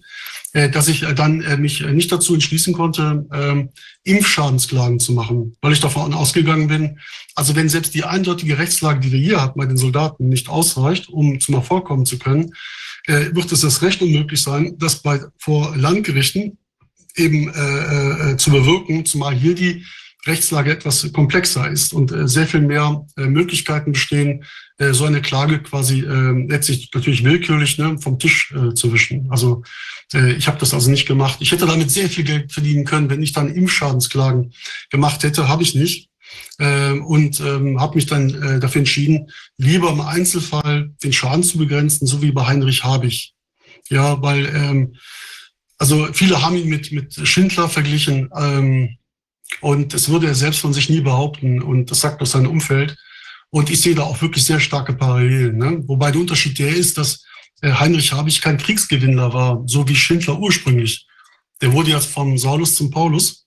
Und äh, dass der Heinrich Habich ein Saulus gewesen ist, äh, das konnte ich seiner Biografie nicht entnehmen. Auf keinen Fall. Ne? Ja. Wilfried, ich würde gerne noch mal kurz auf diesen Ole Wichmann da zurückkommen. Der ist ja auch im, in dem Untersuchungsausschuss in äh, Brandenburg. Da war der ja, ja. auch in Begleit, also der begleitete ja den Lothar Wieler. In der war dem quasi beigeordnet, wenn ich das richtig erinnere. Ähm, der als Aufpasser. Ja, als nee, Aufpasser und hat dann auch versucht, sehr schnell zu intervenieren. Also ich war ja auch äh, da äh, jedenfalls ein Teil Bist der. Sicher? Ich meine Bist ja. du sicher, dass er das war? Ich meine ja. Ich habe da mal ein Bild gesehen von dem Begleiter oder Aufpasser, ne? Mhm. Ähm, der sah nicht aus wie Ole Wichmann. Mhm. Aber vielleicht hat er mittlerweile ja sein Gesicht verändert. Ja gut, Keine das Ahnung. kann sein, aber ich meine, also der ist auf jeden Fall sehr eng eingebunden. Lass uns das nochmal überprüfen. Also ich meine, dass er das war, aber die, wir können auch, das kann man nochmal, ich mag mich täuschen. Ähm, aber ich würde gern von dir nochmal wissen, hast du das noch im Kopf, was die Sabine äh, Stäbel da geschrieben hat zu ihm? Was ist das für eine Figur? Ja, äh, sie hat in ihrem neuesten äh, Substack davon, äh, wie gesagt, gestrigen Tag, ich habe mir das gestern Abend noch fix reingezogen. Ich bin jetzt im Moment etwas gebunden, weil ich eben gerade an einer sehr umfangreichen Revision für Heinrich, Heinrich, äh, für Heinrich Habich arbeite. Aber ich dachte, das, das muss ich mir eben noch reinziehen. Und sie ist einfach ähm, äh, äh diesen Biografien nachgegangen. Also wer ist äh, Dr. Ole Wichmann? Ne? Was hat er bisher publiziert? Und dann ist sie da über zwei interessante Persönlichkeiten gestoßen, über ihn und über jemand anderen noch.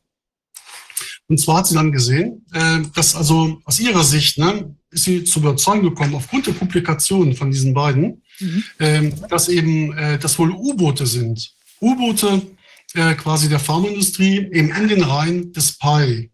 Weil das war so der, im Grunde so das, was man den Publikationen entnehmen konnte, dass beide letztlich ne, äh, in ihrer Position sehr großen Einfluss hatten und eben auch im Grunde im Rahmen dieser neuen quasi äh, Programme, ja, also möglichst ähm, äh, geschmeidig ne, der Pharmaindustrie zuzuarbeiten, damit die nicht so behindert wird, wenn es also um hier den, äh, um neue Impfstoffe geht, äh, diese auf den Markt zu schmeißen. Ne? Man kann da nicht nur auf die Gesetze verweisen, ne, äh, sondern muss man eben wirklich dann eben gemeinsam mit der äh, äh, Pharmaindustrie eben äh, sich bemühen, je nach Lösungen zu suchen. Und äh, wenn man das richtig liest, ne, sich nicht von dem juristischen Kauderwelsch äh, quasi täuschen lässt, ist die Sprache eigentlich sehr eindeutig. Also für mich ist das sehr leicht zu lesen. Wenn man das so formuliert, wie die es formuliert haben, drückt sich da der Wille aus, quasi äh, alle Normen, die es braucht, äh, um das eben seriös zu reglementieren und zu überwachen. Ja, also den, den gesamten Herstellungsprozess und Vertriebsprozess, äh, äh, dass man das im Interesse der Pharmaindustrie, weil dem Verbraucher nützt das nicht, äh, so weit aufweicht, äh, dass das Geschäft quasi äh, möglichst ungestört laufen kann. Ja, das ist so die Quintessenz ähm, ihres Eindrucks, nachdem sie eben die Veröffentlichungen äh, von diesen Personen durchgearbeitet hat. Und dazu wird eben dieser Dr. Ole Wichmann und der andere Kerl, ja, das kann man also am Substack äh, sehr schön entnehmen. Der heißt, wie man sich aus seinen eigenen Worten einen Strick dreht. Weiß auch das Pi, Teil 2. Und ich gucke mal, ob ich da gerade den Namen finde. Fleiderer oder wie hieß der andere? Äh, hat den ganz seltsamen Namen. Also ich habe den Stub-6, wie gesagt, überflogen, aber ah, hier. Nee. Also im Prinzip Frage ist das ein, ein Kungel im Innern. Ja, ja also man, man hat da im Prinzip seinen, seinen Bot drin, der, äh, der da äh, gute Stimmung macht. Man hat die besten Verbindungen im Inneren und kann dann auch mal so vielleicht unter der Hand oder wie auch immer äh, Unterstützung oder Stimmung machen für das, was man da eigentlich so durchsetzen möchte. Und dann wird nicht ganz so genau hingeguckt und so weiter. Also eine, ja, genau. eine Lobbyarbeit im Inneren des PI letztlich, wenn das so ja, wäre. Das, ja, es beweist sich auch durch die Tat. Ne? Also es war auch damals also der ganz bestimmte Eindruck, den wir nach, den, nach der Anhörung von Dr. Ralf Wagner hatten, äh, diesen Chargen-Nicht-Prüfer des PI, äh, dass letztlich überhaupt keine seriöse Chargenprüfung stattfindet. Also man winkt das einfach durch. Ne? Und äh, das heißt, da ist die Anbietung in die Pharmaindustrie also längst so weit gegangen, äh, dass man beide Augen zudrückt und einfach durchwinkt. Ja, und wenn da eben äh, die Katastrophe sich vollzieht, äh, auch total egal. Da kann man halt Statistiken äh, so fälschen äh, und, ähm, ähm, und die ganze ähm, Medienberichterstattung dazu so ausrichten, äh, dass den Menschen, also selbst bei äh, Zehntausenden oder Hunderttausenden Opfern und schweren Nebenwirkungsfällen, äh, das Ausmaß der Katastrophe gar nicht auffällt. Jedenfalls mhm. nicht sofort. Ja. Äh, das ist eigentlich ein sehr, sehr eindeutiges Fazit. Und das scheint überall so äh, gelaufen zu sein, äh, wo sich eben die Aufsichtsbehörden haben korrumpieren lassen. Ja, also das kann man wirklich sagen. Ne? Wenn man natürlich mit Sascha Latipova dahin geht und sagt, das war jetzt so, so ein, ein weltweiter Angriff, äh, quasi äh, äh, des Militärs äh, gegen die Zivilbevölkerungen, äh, dann ist ja auch äh, erst recht klar, wenn das noch dazu kommt, dass also hier nicht nur die Pharmaindustrie äh, Interessen durchgesetzt hat, sondern dass da wohl noch eine ganz andere Agenda im Hintergrund maßgeblich war dafür, dass man eben ganz bewusst alle Schutzmechanismen suspendiert hat, äh, um die Menschen vor den Risiken äh, dieser Plören zu schützen. Also das ist auch mein persönlicher, meine persönliche Gewissheit nach alledem, was ich eben in den letzten Jahren dazu gesehen und gehört habe. Definitiv, ja. Da wird man natürlich. So man sagen, also, ist unmöglich, ne? Ja. Aber es wird ja sehr, wirklich sehr spannend sein, wenn wir da hoffentlich von dem Pi dann auch die entsprechenden Unterlagen bekommen, weil dann wird sich ja auch nochmal zeigen, haben die denn wirklich nur diese rudimentäre Prüfung gemacht, wie sie behauptet haben, oder haben sie eben möglicherweise sehr, sehr, sehr viele Prüfungen gemacht oder sind die automatisch aus den Maschinen herausgekommen und sie hätten da noch, noch weitere Dinge erkennen können und dann haben sie eben behauptet, sie haben nur diese kleine Prüfung gemacht und angeblich eben gar nicht diese Information gehabt. Also das würde ja nochmal eine, eine weitere ähm, weitere Anhaltspunkte oder Nachweise geben dafür, dass es eben doch sehr gezielt abgelaufen ist. Ja, also da bin ich sehr gespannt, weil man sah ja auch auf dem einen Bild, was die äh, Sabine Stäbel gezeigt hatte, äh, im Hintergrund eben schön so eine Kurve, äh, wo eben doch möglicherweise eine umfangreichere Chargenprüfung abgegangen ist als das, was sie uns präsentiert haben. Ja. Also das wird ja. noch sehr, sehr spannend werden. Also ich hoffe, dass wir da wirklich in absehbarer Zeit einiges zu sehen bekommen. Und ja. Hinweis noch, gerne. Äh, du hast ja da diese Anfrage gemacht an Spy. Äh, bevor ich jetzt hier eine Anzeige raushaue, weil ich habe ja erlebt, was Strafanzeigen bringen, also gar nichts, weil die Ermittlungsbehörden ermitteln nicht mal. Da kommt manchmal innerhalb von Stunden äh, eine Einstellung, selbst bei Sachvortrag, der sich über mehr als 100 Seiten äh, und ähm, äh, mehr hundert Seiten Anlagen erstreckt, ne? Äh, haben die also schon Stunden klar, ne? da, ist, da ist kein Tatverdacht, ne? daraus ableitbar, das muss man einstellen ähm, habe ich jetzt mal andere Stellen angeschrieben. Also beispielsweise auch den Bundesrechnungshof, mhm. äh, dass die sich mit der Thematik befassen. Äh, bin ich mal gespannt, was die machen, ob die auch schon korrumpiert worden sind. Aber letztlich muss ich wirklich sagen, nach all den Jahren, äh, den letzten vier Jahren, persönlich kein Vertrauen mehr äh, in die Institution. Ja, also da wird nur äh, vertuscht, verdunkelt äh, und so gut wie nichts erhält. Und ob, ob aus dem Bundestag heraus eine seriöse Aufarbeitung stattfindet, äh, möchte ich auch bezweifeln. Also es gab jetzt das Symposium da ne, äh, äh im Bundestag, veranstaltet von der AfD. Aber da waren ja auch die Parteispitzen nicht, nicht präsent. Also die äh, Alice äh, Weidel ne, und ihr Stellvertreter. Und äh, das lässt ja auch schon tief blicken. Ja, und ich ähm, habe später dann äh, erfahren über Umwege, äh, dass es wohl ähm, innerhalb der AfD auch Gezoffel gibt, äh, weil eben die Parteispitze nicht erkennen lässt, dass sie wirklich an einer äh, umfassenden Aufarbeitung interessiert ist. Das würde mich sehr persönlich, auch ohne, unabhängig davon, was irgendjemand sagt, auch sehr überraschen. Weil äh, wenn man das Parteienspiel sich da ansieht, ja, äh, mit den Politdarstellern äh, auch in Berlin und überall sonst, äh, also die AfD zum Beispiel, äh, dass die jetzt die absolute Mehrheit erringen würde, halte ich für unwahrscheinlich. Also mit wem könnte man eine Koalition bilden? Mit der CDU. Wäre die CDU an einer umfassenden Aufarbeitung auch ihrer eigenen Verstrickungen in die Katastrophen den letzten vier Jahren interessiert, mit Sicherheit nicht. Ja, und dann wäre da schon realpolitisch gesehen Schluss mit der Aufarbeitung und dann würden nochmal vier Jahre ins Land gehen, wo dann letztlich nichts passieren würde. Ähm, das ist die Situation in Deutschland. Ja, das heißt, äh, wenn die Bauern auf die Straße gehen, ja, finde ich gut. Ja, äh, auch wenn andere sich da anschließen. Ähm, der Anlass ist jetzt eben ne, die Streichung von Subventionen und anderer Unmut. Aber äh, was alle Menschen in diesem Land, das möchte ich mal ganz deutlich sagen, auf die Straße treiben müsste, ist der Umstand, dass wir alle keinen Zugang zum Recht mehr haben. Ja, und das betrifft jeden Menschen existenziell. Das müsste ganz oben stehen, also an, an erster Stelle, weil das ist einfach eine grundlegende Wahrheit. Wenn der Mensch keinen Zugang zum Recht hat, ist er kein Mensch mehr. Dann ist er irgendwas, ein Sklave, ein Tier oder was auch immer. Und da stehen wir. Weil das ist mein sicherer Eindruck nach den letzten Jahren, ne? dass die Justiz nicht bereit ist, äh, hier aufzuarbeiten.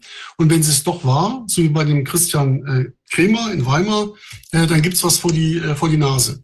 Ja, und äh, das ist sehr, sehr gefährlich. Da, wo wir jetzt stehen, das ist ein sehr, sehr gefährlicher Zustand. Ja. Es gibt ja, es gibt ja zum Glück solche Juristen, die das sehen und die dagegen angehen, wie die Christ, bei Christa organisiert sind zum Beispiel und äh, das sind ja nicht so wenige, es sind doch einige.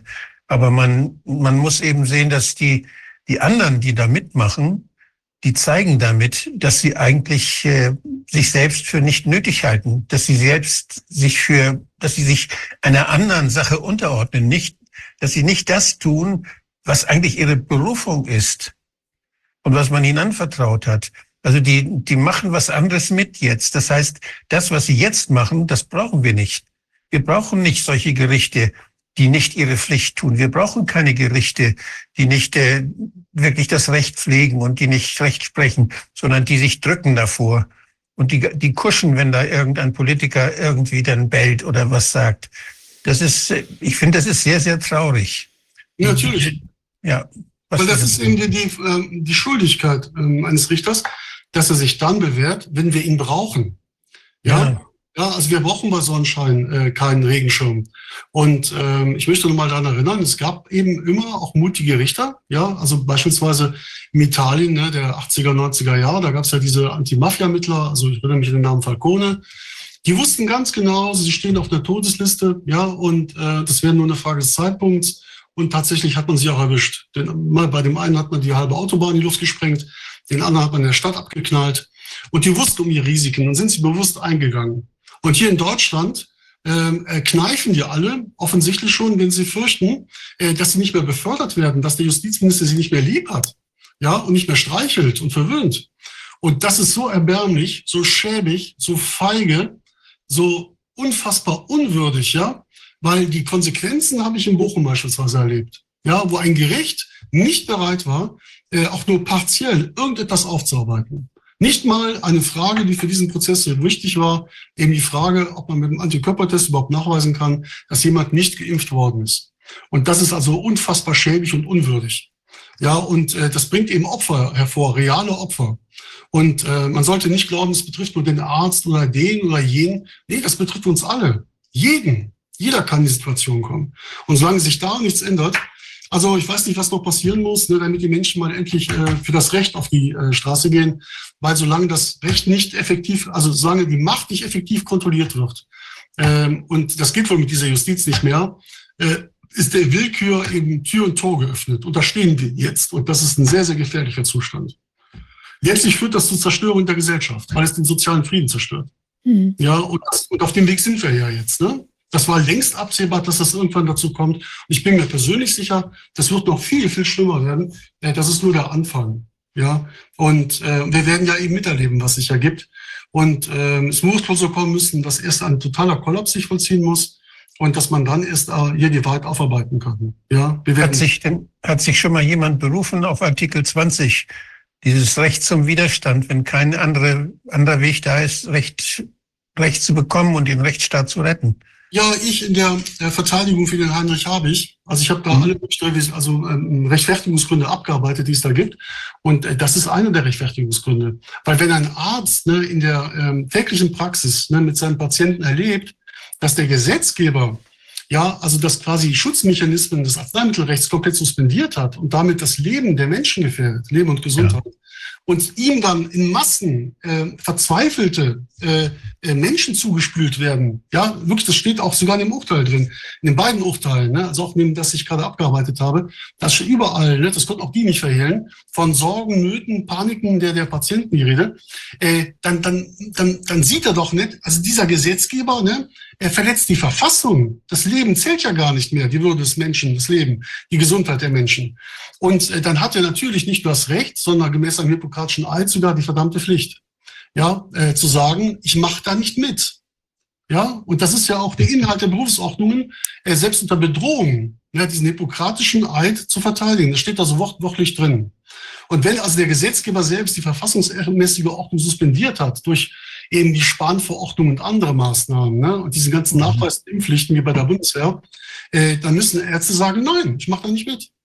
Es ja? gibt auch das Recht auf Kriegsdienstverweigerung. Ne? Und äh, wenn wir im Krieg gegen die Viren jetzt sind, oh. müsste man da doch eigentlich auch den Kriegsdienst verweigern können. War ein guter Ansatz, das kann man auf jeden Fall nochmal dazu schreiben. Ne? Und äh, genau, ich habe das also auch mit den Rundfunkgebühren damals bemüht. Ne? Also äh, äh, das ist ja eine Gewissensentscheidung, ne? ob man eben Kriegsdienst leisten möchte oder nicht. Ist auch eine Gewissensentscheidung, ob man diese Propaganda finanziert. Ja, und äh, das sehe ich genauso. Ne? Ähm, ich habe ja auch, das möchte ich klarstellen, ne? nichts gegen Soldaten, die ehrenhaft ihren Dienst versehen, weil ähm, ein Land braucht nun mal eine innere und äußere Sicherheit. Wir sind ja nicht in paradiesischen Zuständen. Äh, Krieg ist etwas Reales ne? und äh, Konflikte zwischen Völkern auch, egal wer sie anstachelt, um damit Geld zu verdienen. Aber ein Land muss ja verteidigungsfähig sein. Äh, und, äh, so wie ich das jetzt ja. erlebe, sind wir das wohl bald nicht mehr oder schon nicht mehr. Ne? Mit, dem, mit dem Krieg, das sehe ich seit einigen Jahren jetzt ziemlich skeptisch. Also seit, seit man gesagt hat, wir müssen gegen Terroristen, wir müssen den Krieg gegen den Terrorismus führen, da habe ich gedacht, was ist das? Und halt, Terroristen sind Kriminelle. Da gibt es mhm. Polizei. Ja. Da muss man die fangen und muss sie einsperren. Aber denn, aber weshalb Krieg gegen, das war für mich schon ein bisschen, das war ein Missbrauch. Natürlich. Und, und das jetzt gegen den Krieg, der, der, der französische Ministerpräsident hat ja gesagt, nous sommes en guerre, wir, wir, sind, im, wir sind im Krieg gegen die Viren. Ja, ja, das gehört alles dazu. Man muss alle Gesetze suspendieren, weil wir sind ja im Krieg, wir haben Notstand. Ne? ja, und so ist, so ist es auch, so sind die Medikamente auch zugelassen. Ja, ja, sind in den USA unter der Ägide des Verteidigungsministeriums sind die auf den Markt gebracht worden. In Deutschland sind sie vermarktet worden mit der Bundeswehr. Die Bundeswehr hat das Zeug gebracht in die Heime und hat, dann sind da Leute angeheuert worden, die dann diese Spritze gesetzt haben. Aber das ist, das ist eine militärische Aktion, die man gemacht hat mit der Bevölkerung. In den USA bei der Zulassung. Und jetzt, und wir haben es auch im Ansatz gesehen. Nachher hat man die Ärzte dann dazu gekriegt, indem man sie ordentlich bezahlt hat, dass sie das dann auch gemacht haben. Aber das war, das Ganze ist, ist militärisch gepusht worden und wie eine Militäraktion. Wir sind im Krieg gegen die Viren. Da muss das sein. Da sind keine Bedenkenträger gefragt. Da darf alles zugelassen werden. Wir haben die stärksten Waffen. Das ist bei uns erforscht und so weiter. Und also das, was die, was da gelaufen ist, das ist wirklich die, ja, man hat alles verleugnet und alles beiseite geschoben, was sonst die Menschen schützen soll, weil wir im Krieg sind. Genau. Aber was ist denn da der Feind? Ja, der, der, Feind ist das eigene Volk. Ne? Das ist ein hybrider Krieg gegen die eigene Bevölkerung ja? und Zivilbevölkerung und das eben weltweit. Also in allen Ländern, die sich daran beteiligt haben. Und äh, mittlerweile, wie gesagt, man erträgt es noch mit Humor, gehe ich davon aus, ne, nach allem, was ich höre, äh, dass Deutschland in, im, im Kriegsfalle nur eine Verteidigungsmöglichkeit hat, ne? aber eine höchst effektive äh, eben überall große Leinwände aufzubauen und da ähm, quasi Best-of-Videos mit Alena Baerbocks besten Sprüchen ne, eben abzuspielen und darauf zu hoffen, dass der Feind sich totlacht. Ja, also das, da würde ich sagen, da hätten wir noch eine Chance. Ja, aber in der ernsthaften militärischen Auseinandersetzung, äh, was also über äh, den Faustkampf hinausgeht, ich glaube, da sieht es mittlerweile richtig übel aus. Ne? Äh, und die Bundeswehr ist krankgespritzt. Ne? Ich weiß nicht, wie, wie äh, leistungsfähig die noch sind. Aber die, wir haben ja Höchststände an, an äh, Erkrankungen bei der Bundeswehr seit Beginn der Covid-19-Injektionskampagne. Alles vorgetragen bis ins Detail, äh, interessiert kein Schwein. Ne? Das ist einfach die Situation. In den USA gibt es doch jetzt mehr vermehrt Prozesse von Soldaten auch gegen die Regierung. Ist es nicht so? Da habe ich, ich habe das nur so ein bisschen gehört, aber das wäre auch mal interessant, da jemand zu finden, der mal berichtet aus den USA, wie das Recht der Soldaten da, wenn sie sich verweigert haben, äh, gewährleistet wird und ob es überhaupt auch gewährleistet wird, ob es da bessere Gerichte gibt oder strengere. Ja, ich glaube, der andere Ansatz, den fand ich ganz gut. Ne? Ähm, also solange wir die Strukturen haben, die wir haben, äh, muss man halt dann schauen, ob man in diesen Strukturen noch irgendwas bewirken kann. Äh, dass eben äh, wohl auch in den USA Soldaten sich jetzt um Ämter bemühen, auf allen Ebenen, um dann ne, in diesem Amt Einfluss ausüben zu können. Weil sie haben ja selbst erlebt, wenn sie da irgendwo in Gremien sitzen, ja, da können sie viel bewirken. Ne? Sehr viel mehr, als wenn sie nur von außen da hoffen dürfen, dass vielleicht jemand aus dem Gremium ihnen zuhört. Und äh, das ist also mal ein, ein, ein konstruktiver Ansatz. Also wir haben 200.000 Soldaten, Reservisten.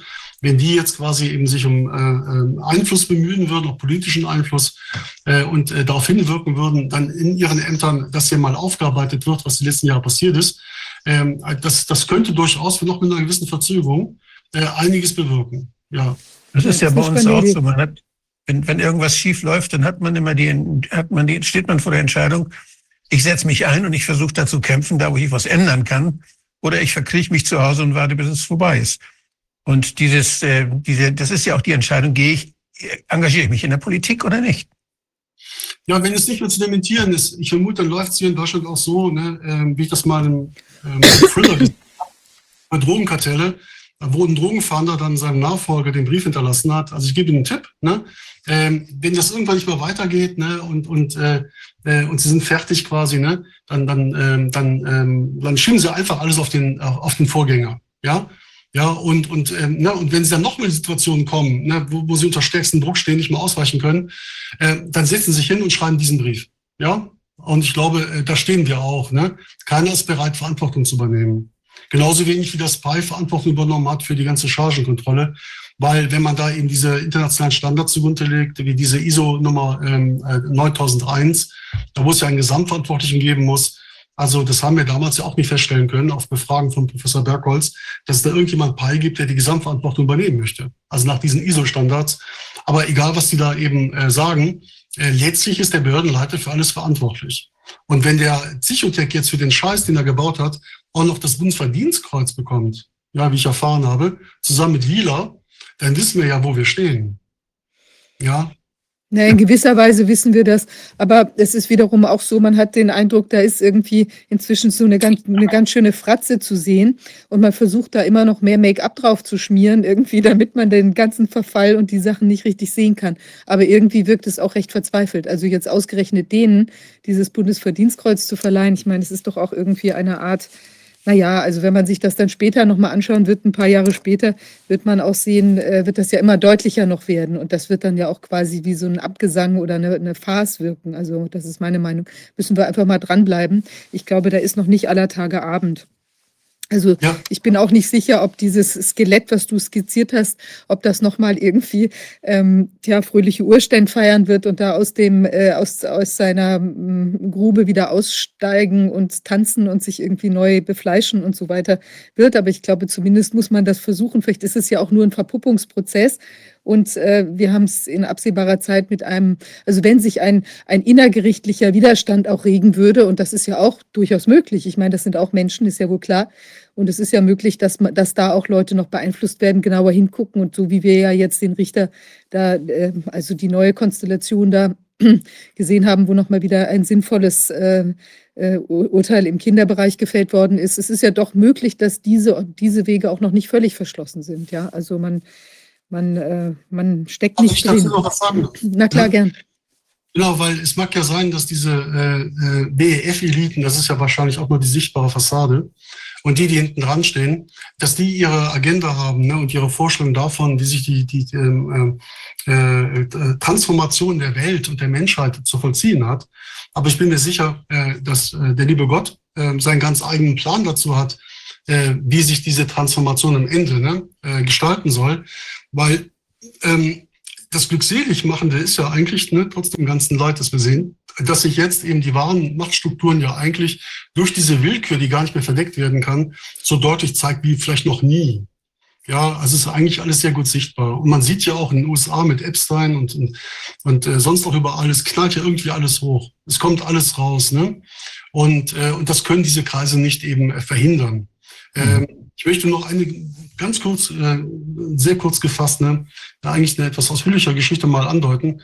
Also ich habe vor Jahrzehnten mal jemanden gesprochen, der hat mir eine Geschichte erzählt. Äh, die soll sich dann äh, irgendwo in der Welt in den 60er Jahren zugetragen haben, äh, wo also ein Jungen, ähm, ne, der war damals, keine Ahnung, 13, 14, 15, also wie gesagt in den 60er Jahren, mal auf einer Burganlage ein Engel erschienen sein soll. Und dieser Engel habe ihm gesagt, also die Menschheit sah unter anderem, der hat recht viel gesagt. Und ich kenne auch die Quelle, also die ist halt sehr, sehr glaubwürdig äh, dass, ähm, äh, ne, dass die Menschheit verrückt sei. Und äh, jetzt schon. Und wenn er mal ein alter Mann sei, wie gesagt, das war 60er Jahre, wenn der jetzt noch lebt, müsste jetzt ein alter Mann sein, äh, dann wäre die Menschheit total bekloppt. Ja, total verrückt. Also er hat nicht bekloppt gesagt, aber hat gesagt total verrückt, total wahnsinnig. Und ich glaube, da stehen wir mittlerweile auch. Ja, weil äh, das ist auch ein Motiv für mich, mal hier aus dem Wahnsinn auszuklemmen, äh, weil man sieht ja auch, was es mit den Menschen macht. Ja, also es, die Dauerkonfrontation mit diesem Wahnsinn setzt einem ja auch persönlich zu. Wir alle brauchen Phasen der Regeneration äh, und die gönne ich mir jetzt auch mal. Weil was mich am meisten erschreckt hat, muss ich ehrlich sagen, in den letzten Monaten, auch in den sogenannten Widerstandskreisen, ist so eine gewisse Faktenresistenz. Ja, man kann den Menschen Dinge sagen und äh, die, die hören das akustisch, aber können es nicht mehr verarbeiten. Und äh, das hat aus, aus meiner Sicht erschreckende Ausmaße angenommen. Ich will jetzt gar nicht von den öffentlich-rechtlichen Medien sprechen und von dem, was so über den Mainstream wabert. Das ist für mich so, so, so der komplette Wahnsinn und was auch sonst. Also wir könnten jetzt alle bestimmt tausend Beispiele nennen, spontan, was uns an Wahnsinn in den letzten Monaten untergekommen ist, auch gerade in der Bundespolitik. Äh, aber ähm, ich glaube wirklich, wir stehen jetzt da in dieser Endzeit, äh, wo die Menschheit komplett am Rad dreht. Ja, und das eben auch deshalb, weil sie eben ähm, ihre Verbindung zu ihrer eigenen Geschichte und eigenen Bestimmung verloren hat. Und in dem Zustand ist der Mensch halt äh, hochgradig manipulierbar. Und das ist sehr gefährlich, ja. Äh, alles löst sich auf und soll, soll sich auch auflösen. Aber äh, wie gesagt, äh, was immer auch diese äh, Eliten, sogenannten Eliten, äh, für eine Agenda haben mögen, ähm, sie wird nicht siegen, ne? sie, wird, sie, wird, ähm, sie wird sich selbst zerstören. Ne? Ja. Ich denke auch, wir können irgendwie den Luftballon beim, beim Schrumpfen, dem können wir zuschauen. Ähm, beim Platzen. Ja. beim Platzen. Oder eigentlich ist es vielleicht noch nicht mal beim Platzen, sondern eher so beim, geht einfach so ganz langsam die Luft raus. Ja, mal gucken, wie das wie sich alles so entwickeln wird. Wilfried, also herzlichen Dank dir, dass du uns auf den neuesten Stand gebracht hast. Wann wird es denn weitergehen im Soldatenprozess? Gibt es da also Termin oder wann kann man mit einer Entscheidung rechnen? Nein, nein, also diese äh, zwei Verfahren sind ja äh, abgeschlossen. Also am 7.7. da gab es eine Anhörungsbürger. Äh, da haben die sich dann sehr viel Zeit gelassen, aber ähm, darüber ist ja auch schon entschieden worden. Und es gibt noch zwei weitere äh, Wehrbeschwerdeverfahren von mir. Also eins davon läuft auch schon seit 2022 äh, und über die ist noch nicht entschieden worden, äh, ob das Bundesverwaltungsgericht da nochmal öffentlich verhandelt. Ja, weil das kann ich dir versichern. Also wenn sich da jetzt nochmal irgendein Vertreter vom PAI ne, trauen würde, vor Gericht dummes Zeug zu erzählen, ne, also mit dem, was wir mittlerweile wissen und den Experten, die wir mittlerweile kennen, ne, äh, würden wir den vor Gericht verbal totschlagen können. Ja, der würde dann also mit Sicherheit ne, nach einer halben Stunde aus dem Fenster springen sich umbringen. Weil äh, wir können ihn festnageln, ja, wir können ihn komplett festnageln. Also die Zeit der Lügen und der Täuschung und der Blendung, das kann ich wirklich äh, allen versichern. Die ist vorbei. Also in dem Segment auf jeden Fall. Ne? Es liegt alles auf dem Tisch, alles ist dem Beweis zugänglich. Und äh, dass man die Leute verarschen kann und Beschwerdeführer und Anwälte, äh, das ist jetzt nicht mehr möglich. Die Zeit ist vorbei. Ja, und deshalb sage ich ja auch, ne, der Kollaps kommt. Was die jetzt noch rettet und am Atmen hält, ist der Umstand, dass die Menschen immer noch nicht begriffen haben, die große Masse, äh, in welchem Maße man zu ihrem Nachteil Verbrechen begangen hat. Wie kriminell das alles war, dass alles auf Lug und Trug basiert ist. Ja, und, äh, und wenn die Menschen das erfasst haben, Heidewitzka, dann geht die Post ab. Ne? Also nichts ist mächtiger als das Volk. Da können die da aufrufen, was die wollen. Dagegen gibt's nichts. Ne? Ich hoffe halt ja wirklich als Anwalt und Mensch, dass das nicht so kommt wie äh, 1789. Ne? Ich habe das mal jetzt nochmal nachgelesen. Ich habe eine Biografie über Napoleon gelesen. Also da stehen wir ja noch nicht. Also wenn man das nachliest, was damals in Revolutionsunruhen da in Paris und überhaupt in Frankreich los war, das war Mord und Totschlag auf offener Straße. Da ist der Lynchmob teilweise durch die Straßen gezogen und hat jeden totgeschlagen, der über den Weg lief.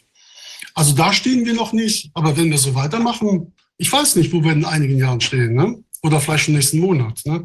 Wir werden sehen. Es liegt in Gottes Hand. Ja, ja herzlichen Dank, Wilfried. Dann halt uns auf dem Laufenden, was sich tut. Und ähm, ja, mal gucken, wie sich alles weiterentwickelt. Ja, bleib lustig und lass dich nicht unterkriegen. Ne? Ja.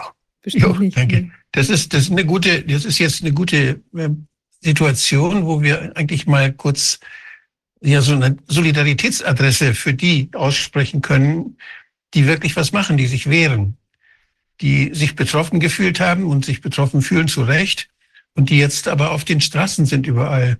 Das ist ja, und dass sie das so friedlich machen. Ich habe auch von der Polizei gehört, dass die Polizei dafür Verständnis hat. Und ich finde es, finde es super, und ich finde, es ist nicht zu übersehen und auch die vielen Menschen, die sich da solidarisieren. Ich finde es, ja, da können wir, ich finde es wichtig, dass wir das, dass wir das anerkennen, dass Menschen ihre Rechte wahrnehmen und dass sie sich nicht alles gefallen lassen, dass sie sich nicht für dumm verkaufen lassen und dass sie es erzwingen, dass man sie hört, dass man auch ihre Argumenten, ihren Argumenten mit Argumenten begegnet, die vernünftig sind. Das Recht haben wir alle. Das haben wir nicht, haben nicht nur die Landwirte, nicht nur die Bauern, sondern das haben wir auch die Patienten, das haben wir alle. Und dieses Recht, das müssen wir, dafür müssen wir uns einsetzen. Das finde ich super, dass uns die Landwirte vormachen. wie man das macht. Nur haben wir nicht alle solche dicken Trecker und das ist, das ist dann, das, das ist damit, das ist natürlich dann eindrucksvoller. Aber wir finden vielleicht andere Formen, wie wir dann laut werden und sagen, so geht's nicht. So kann man mit uns in diesem wunderbaren Land, dieser wunderbaren rechtlichen Grundlage, die wir eigentlich haben, so kann man nicht mit uns umspringen. Genau, Generalstreik, dafür braucht es keinen Traktor. Also ein Beispiel. Ne? Das Spiel wäre sofort vorbei. Ja, weil sie haben Rechte, weil sie Mensch sind. Die müssen ihnen nicht verliehen oder anerkannt werden. Ne? Sie sind Mensch, deshalb haben sie Rechte. Ja, naturgegebene, gottgegebene Rechte. Und der Mensch soll sich nichts anderes erzählen lassen. Ne? Aber ich möchte jetzt aufhören, das sind andere schon in der Warteschleife. Ähm, und ähm, ich wünsche euch jedenfalls alles Gute und viel Kraft für die weitere Aufklärung. Ne? Dir auch. Vielen Dank, Wilfried. Ja, ähm, jetzt genau. Tut mir leid, es hat ein bisschen länger gedauert, aber ich hoffe, es war, äh, ich denke, es berührt ja viele Themen, die wir jetzt vielleicht auch miteinander äh, besprechen wollen. Ähm, Perin, äh, du bist da? Ja, okay. ich bin da. Sehr schön. Ja, du bist ja quasi auch betroffen ne, von dem, ähm, wie will man sagen, den Fehlentwicklungen, äh, sowohl den gesellschafts-, gesellschaftlichen, gesellschaftspolitischen und natürlich auch den äh, Fehlentwicklungen, die sich da im Justizbereich ähm, darstellen. Äh, bitte stell dich doch einmal vor, falls man dich noch nicht kennt, und dann ja. bin ich gespannt auf deinen Bericht. Ja, also äh, Perin Dinekli. Ich bin Ärztin. Der Name ist türkisch. Also ich bin Halbtürkin. Mein Vater war Türke, meine Mutter Deutsche. Und ich habe hier in Deutschland Medizin studiert und bin seit über 30 Jahren in einer eigenen Praxis tätig äh, und mache klassische Homöopathie. Habe ich schon sehr früh angefangen und äh, mich darauf wirklich spezialisiert. Und äh, ja, und ich hatte ähm, im äh, September 2020 eine Razzia in der Praxis.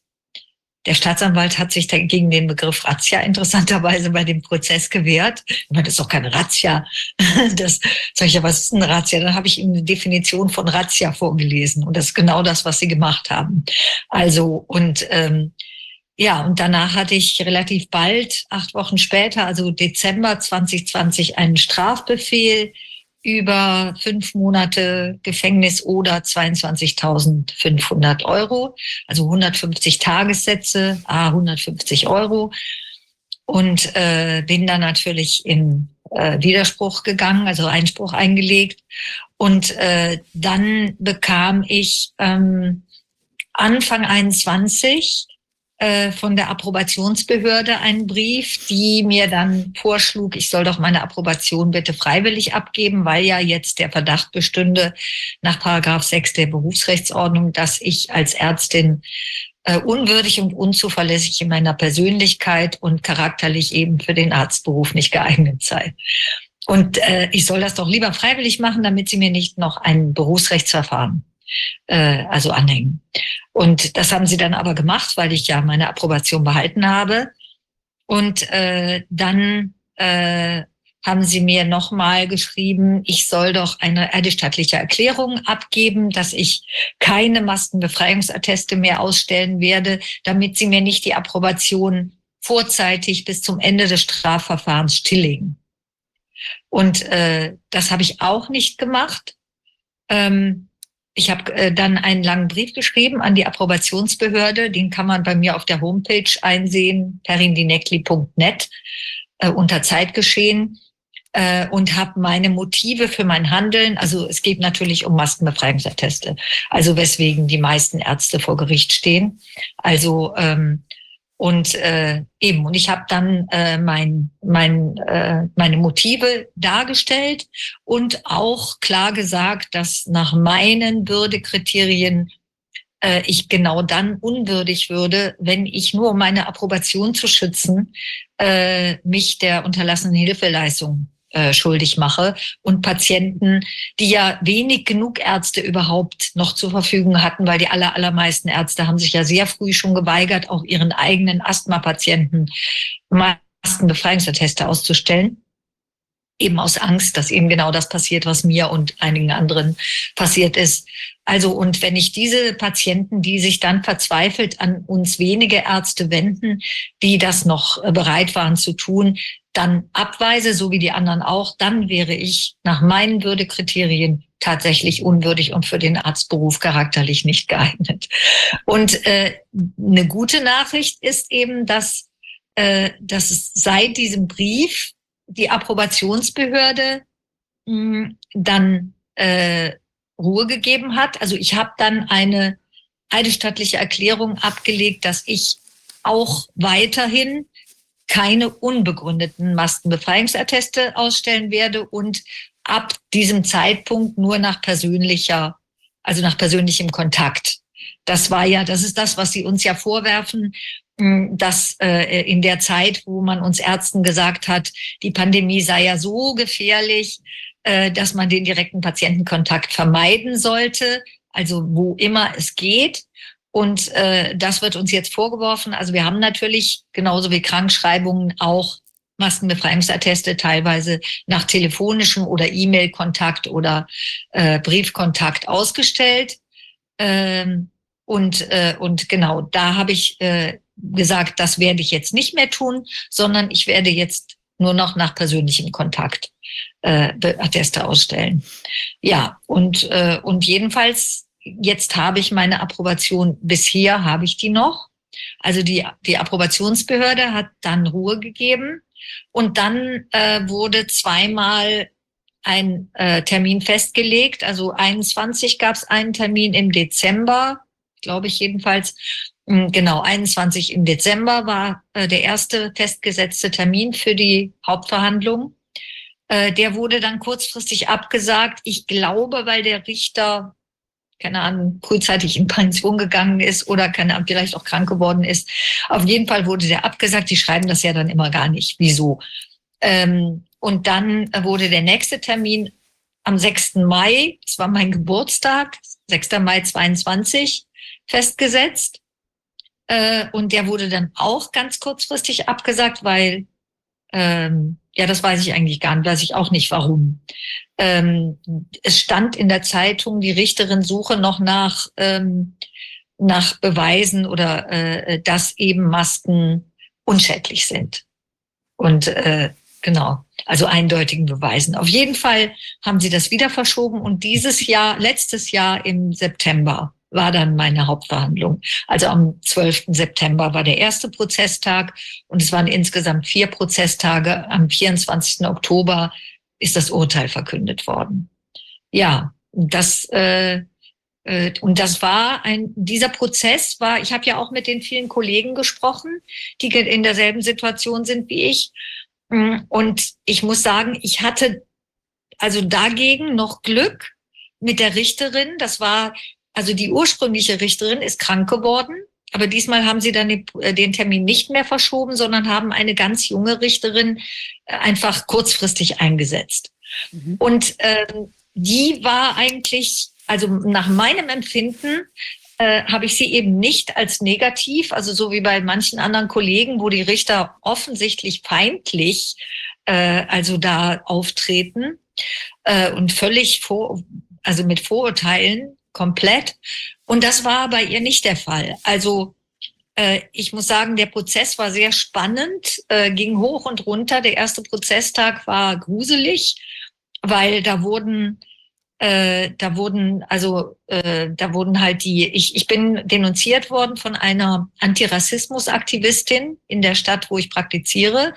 Äh, die macht Antirassismus-Aktionen an den Schulen ähm, und die ist bei der Stadt sehr beliebt und die hat sich bei mir 2020 unter falschem Namen äh, ein Attest besorgt und hat mir eben gesagt, sie habe Panikattacken und äh, Atemnot. Und ähm, die hat es mehrmals versucht. Die hat erstmal per E-Mail unter einem falschen Namen versucht. Da habe ich ihr einen Termin gegeben, da ist sie nicht gekommen. Und äh, dann habe ich ihr nochmal, da hat sie gesagt, äh, ob ich ihr das nicht zuschicken kann. Dann habe ich ihr nochmal einen Termin gegeben, da ist sie wieder nicht gekommen. Dann hat sie noch einen anderen Namen verwendet und mich telefonisch kontaktiert.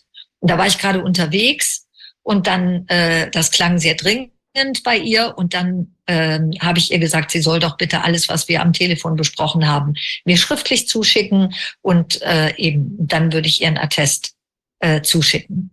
Und ähm, genau, und dann hat sie nur einen Rückumschlag und 15 Euro mir geschickt, aber sonst gar nichts, auch keine Telefonnummer. Ich konnte sie auch nicht erreichen.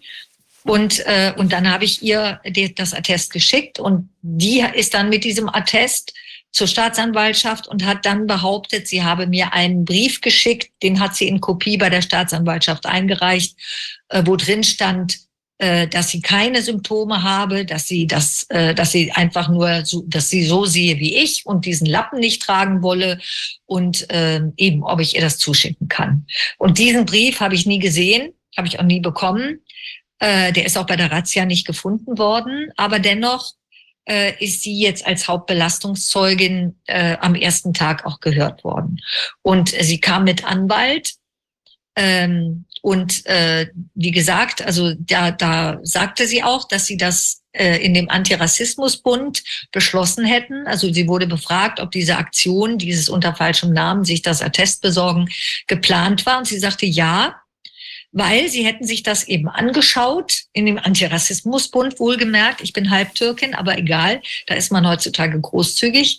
Ähm, und äh, eben, und äh, sie, sie hätten gefunden, das geht nicht, dieses Treiben können sie nicht mehr, den können sie nicht mehr zusehen.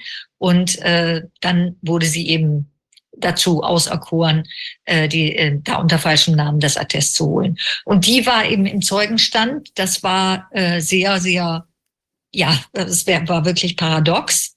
Äh, die blieb auch bei ihren Lügen. Ich habe sie dann wirklich gefragt, warum sie lügt. Das hat sie natürlich vehement abgestritten. Dann habe ich sie nochmal gefragt, äh, ob sie sich, äh, ob es ihr schwer gefallen ist, äh, mich anzulügen bezüglich ihres Namens, weil sie mich sich zweimal ja unter falschem Namen, das war ja auch offiziell.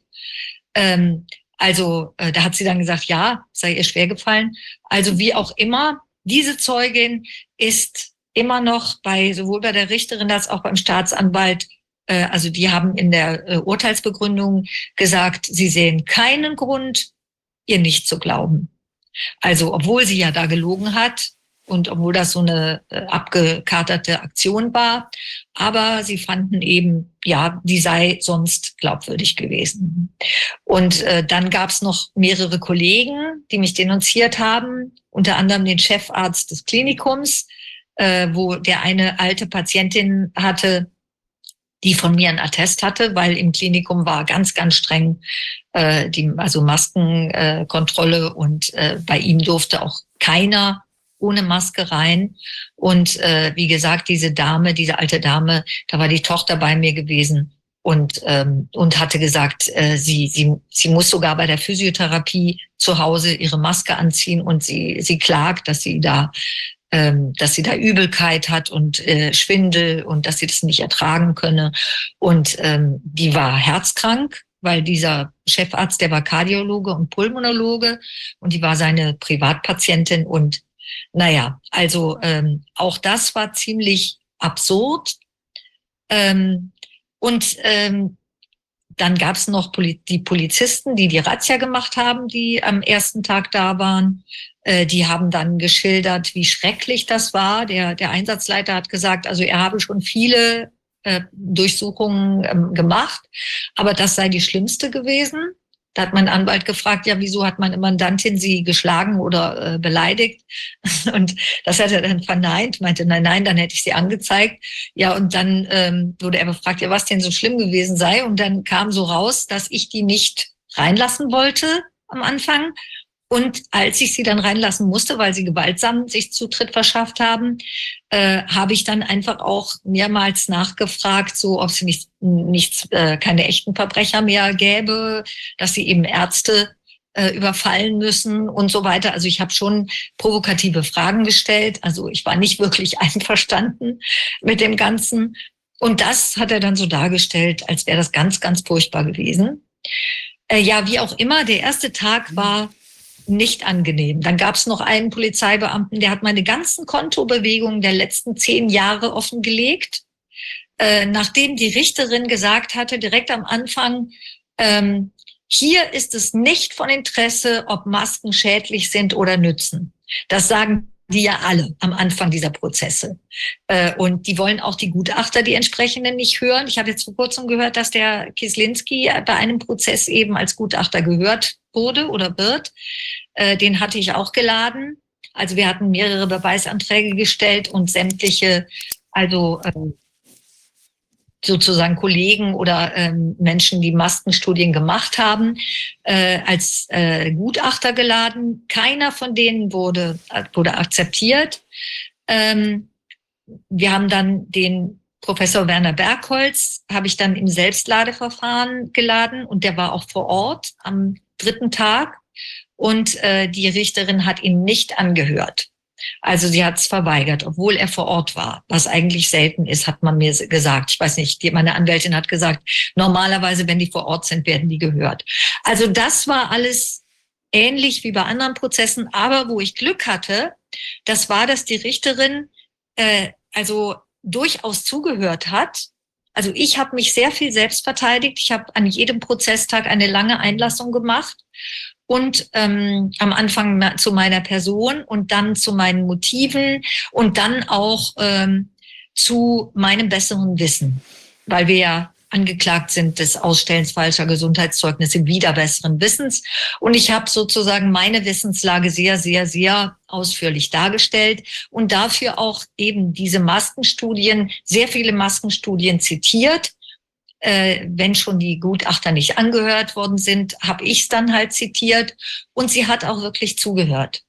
Und ich muss sagen, also am Ende des zweiten Prozesstags, da, ähm, da hat die Richterin gesagt, öffentlich verkündet, äh, dass meine moralische Integrität für sie nicht mehr in Frage stehe und äh, dass es bei ihr angekommen sei, dass ich nur das Wohl der Patienten im Sinn gehabt hätte. Und ich war da sehr, sehr zuversichtlich. Und der, der Staatsanwalt, der vorher ganz übel in dem Schriftverkehr war, also äh, der mich als völlig äh, skrupellose Verbrecherin dargestellt hat, äh, der hat währenddessen genickt. Also ich hatte eigentlich sehr viel Hoffnung auf Freispruch. Also zumindest nach dem zweiten Prozesstag. Und am dritten Prozesstag hat sich dann alles völlig gewandelt. Da hatte ich ja diesen Werner Bergholz eben geladen. Und die Richterin hat am dritten Prozesstag sich nur noch hinter Paragraphen versteckt, also hat wortreich, aber äh, so runtergerattert die Beweisanträge alle abgelehnt und ähm, ja und hat eigentlich nur noch Paragraphen zitiert und ähm, dann hat sie uns äh, sozusagen genötigt, am dritten Prozesstag unvorbereitet unsere Plädoyers zu halten.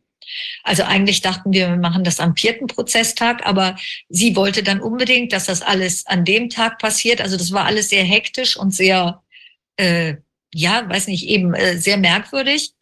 Und dann am vierten Prozesstag ähm, hat sie das Urteil verkündet und begründet. Und, ähm, und das war absurd. Also gerade nach dem, was sie gesagt hat, es war sogar so, dass nach dem zweiten Prozesstag ging ich nach dem Prozess zu ihr hin und habe ihr mich bedankt dafür, dass sie mir so viel Raum gegeben hat, weil ich ja auch von Kollegen weiß, dass das durchaus nicht selbstverständlich ist. Und, äh, und dann hat sie mir wirklich gesagt, ganz persönlich, ihr ist es wichtig, dass ich mich von ihr gehört fühle und ich hatte auch gesagt, dass ich Albträume habe und nee, also seit dieser Razzia und überhaupt durch diesen Prozess, dass das mich sehr äh, beeinflusst. Also ähm, es gibt ja auch viele Kollegen, die äh, sind jetzt krankgeschrieben wegen posttraumatischem Belastungssyndrom. Ähm, und das kann ich mir jetzt nicht leisten. Und ähm, aber ähm, jedenfalls hat sie mir gesagt, ich möchte auch, dass Sie wieder gut schlafen. Und machen Sie sich nicht zu viele Sorgen. Ich weiß nicht, ob ich sie verurteilen werde, aber wenn ich sie verurteilen werde, dann ganz sicher keine 90 Tagessätze und auch nichts, was in die Nähe von 90 Tagessätzen kommt. Das hat sie mir ganz persönlich gesagt. Ohne dass, also sie war ja nicht gezwungen, das zu sagen. Das war am Ende des zweiten Prozesstags. Am dritten Prozesstag, also da kann ich das bestätigen, was der Wilfried vorhin also da geschildert hat. Es war dann wie ein abgekatertes Spiel. Also es muss jemand mit ihr gesprochen haben und ihr Anweisungen gegeben haben. Weil äh, dann lief alles, ja, im Grunde wie nach Plan. Die haben alles weggelassen, was irgendwie zu meiner Entlastung hätte dienen können. Also zum Beispiel dieser Chefarzt, den hatte ich ja, ich durfte ja jeden Zeugen auch befragen. Und ähm, der hatte eben geschildert, der wurde befragt, ja, würden Sie eine Krankmeldung äh, ohne Untersuchung ausstellen? Da meinte er, ja, natürlich, in Pandemiezeiten sowieso. Und würden Sie denn auch einen Maskenbefreiungsattest ohne Untersuchung ausstellen? Da meinte er, nein, auf keinen Fall. Und äh, dann wurde er gefragt, ja, warum haben Sie denn der Patientin, der ich einen Maskenbefreiungsattest ausgestellt hatte, äh, warum haben Sie denn ihr keins ausgestellt? Die war, wie gesagt, Herzpatientin mit einem Schrittmacher und ähm, die Tochter sagte später als Zeugin auch aus, die hatte schwere Atemnot. Und ähm, ja, auf jeden Fall hat er dann gesagt, ähm, ja, weil sie hat nicht über Atemnot geklagt bei mir. Also, äh, und ähm, dann hat er sogar noch gesagt, und außerdem könne man ja subjektive Atemnot auch sowieso nicht mit irgendeiner Untersuchungsmethode nachweisen. Also das kann man nicht verifizieren. Und äh, das hat er so, so, irgendwie ist ihm das rausgerutscht, glaube ich. Und jedenfalls habe ich dann in meiner Frage, und er meinte sogar äh, dann noch dahinterher, ja, und es gäbe ja auch psychosomatisch bedingte Atemnot. Dann habe ich ihn gefragt, als ich dran war, Herr Professor, Herr Kollege, Sie sind ja Fachmann, äh, also Kardiologie und Pulmonologie. Sagen Sie mir doch bitte, wenn zu mir eine Patientin kommt und Atemnot schildert, bei Ihnen hat sie ja keine geschildert, bei mir schon. Was, welche Untersuchungen äh, könnte ich denn dann machen, um das zu verifizieren? Gibt es da irgendeine? Und dann hat er vor Gericht, das wurde protokolliert, gesagt, nein, gibt es nicht. Also er hat das nochmal wiederholt und hat gesagt, es gibt nur Untersuchungen, wenn, wenn es eine Grunderkrankung gibt, dann kann man die per, mit Untersuchungsmethoden eben feststellen. So, damit war ja der, einer der Hauptvorwürfe, äh, die uns gemacht werden, nämlich äh, ohne körperliche Untersuchung, also Ausstellen von äh, Maskenbefreiungsattesten ohne körperliche Untersuchung, widerlegt. Und zwar vom, später hat der Staatsanwalt ihn als Kronzeuge und als die Richterin hat ihn als Sachverständigenzeugen äh, benannt. Und äh, also und Darauf habe ich auch mehrfach hingewiesen. Also, dass, wenn Sie ihn so wie als wichtigen Zeugen betrachten, dann sollten Sie doch hinhören, was er gesagt hat. Er hat gesagt, es gibt keine Untersuchung, mit der man es verifizieren kann. Wie kann man uns Ärzten dann äh, vorwerfen, also als äh, uns anklagen, weil wir ein Maskenbefreiungsattest bei Beschwerden wie Panikattacken, äh, Atemnot, äh, also subjektive Atemnot unter der Maske, äh, Kopfschmerzen, Schwindel und so weiter, alles Beschwerden, die man durch eine äh, körperliche Untersuchung nicht verifizieren kann. Man kann das dem Patienten ja nur glauben. Ähm, und eigentlich wäre damit, hätte damit eigentlich der ganze Vorwurf weg sein müssen. War aber nicht. Also die haben dann in der Begründung hat die Richterin, da hatten wir ja keine Möglichkeit mehr, irgendwas dazu zu sagen, hat sie einfach weiter diesen Zeugen als Kronzeugen bezeichnet und gesagt, er habe ja gesagt, er würde kein Maskenbefreiungsattest ohne Untersuchung ausstellen. Er hat sich ja widersprochen. Aber das wurde dann einfach weggelassen. Und überhaupt wurde alles weggelassen, was mich hätte entlasten können. Also alle Studien, die ich zitiert habe, die völlig zweifelsfrei belegt haben, dass die Masken, also dass wir nicht wieder besseren Wissen, sondern dass mein besseres Wissen war, äh, selbst wenn die äh, Patienten keine Beschwerden geäußert hätten, hätte ich Gründe genug gehabt, Maskenbefreiungsatteste auszustellen. Aber ich habe, und auch das habe ich nachgewiesen, nur Patienten Maskenbefreiungsatteste ausgestellt, die Beschwerden geäußert haben. Und zwar Beschwerden, die laut den Studien klare Vergiftungserscheinungen, also klare ähm, äh, Erscheinungen von, von Sauerstoffmangel und eben einem äh, Übermaß an CO2 darstellen. Äh, und, äh, und wenn ein Patient diese Beschwerden äußert, dann, dann kann ich eigentlich gar nicht anders als einen Attest ausstellen. Alles andere wäre, wie gesagt, unterlassene Hilfeleistung. Aber all das ist ignoriert worden und ich bin tatsächlich zu 90 Tagessätzen verurteilt worden, bin jetzt in Berufung gegangen, weil natürlich hätte ich dann die Approbation verloren, weil die Approbationsbehörde ja zwar Ruhe gegeben hat, aber die haben ja, die warten ja nur darauf, dass ich rechtskräftig verurteilt bin. Und ähm, ja, also das war eigentlich so mal äh, Zusammenfassung äh, der Prozessverlauf. Wahnsinn. Ja. Und wie ist da jetzt der Stand? Ihr macht, ihr geht in Berufung oder was macht ihr? Äh, ja, wir sind jetzt, wir haben Rechtsmittel eingelegt und gehen in Berufung, auf jeden Fall. Genau. Und gab es danach noch irgendwelche Erklärungen oder Kontakte auch zum Gericht, wo sich da nochmal gezeigt hat, was da irgendwie, also vielleicht auch schiefgelaufen sein kann oder im Verständnis der ganzen Angelegenheit?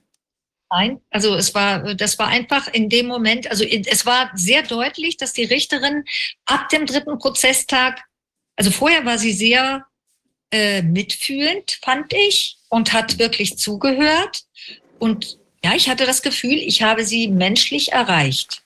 Und sogar den Staatsanwalt. Also durch, weil ich viel, wie gesagt, viel selber äh, mich dargestellt habe. Und, und man hat mir das auch geglaubt. Also äh, die haben das schon ernst genommen, was ich gesagt habe.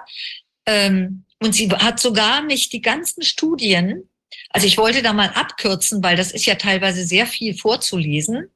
Äh, und sie meinte dann, nein, ich darf das nicht abkürzen. Die war sehr korrekt.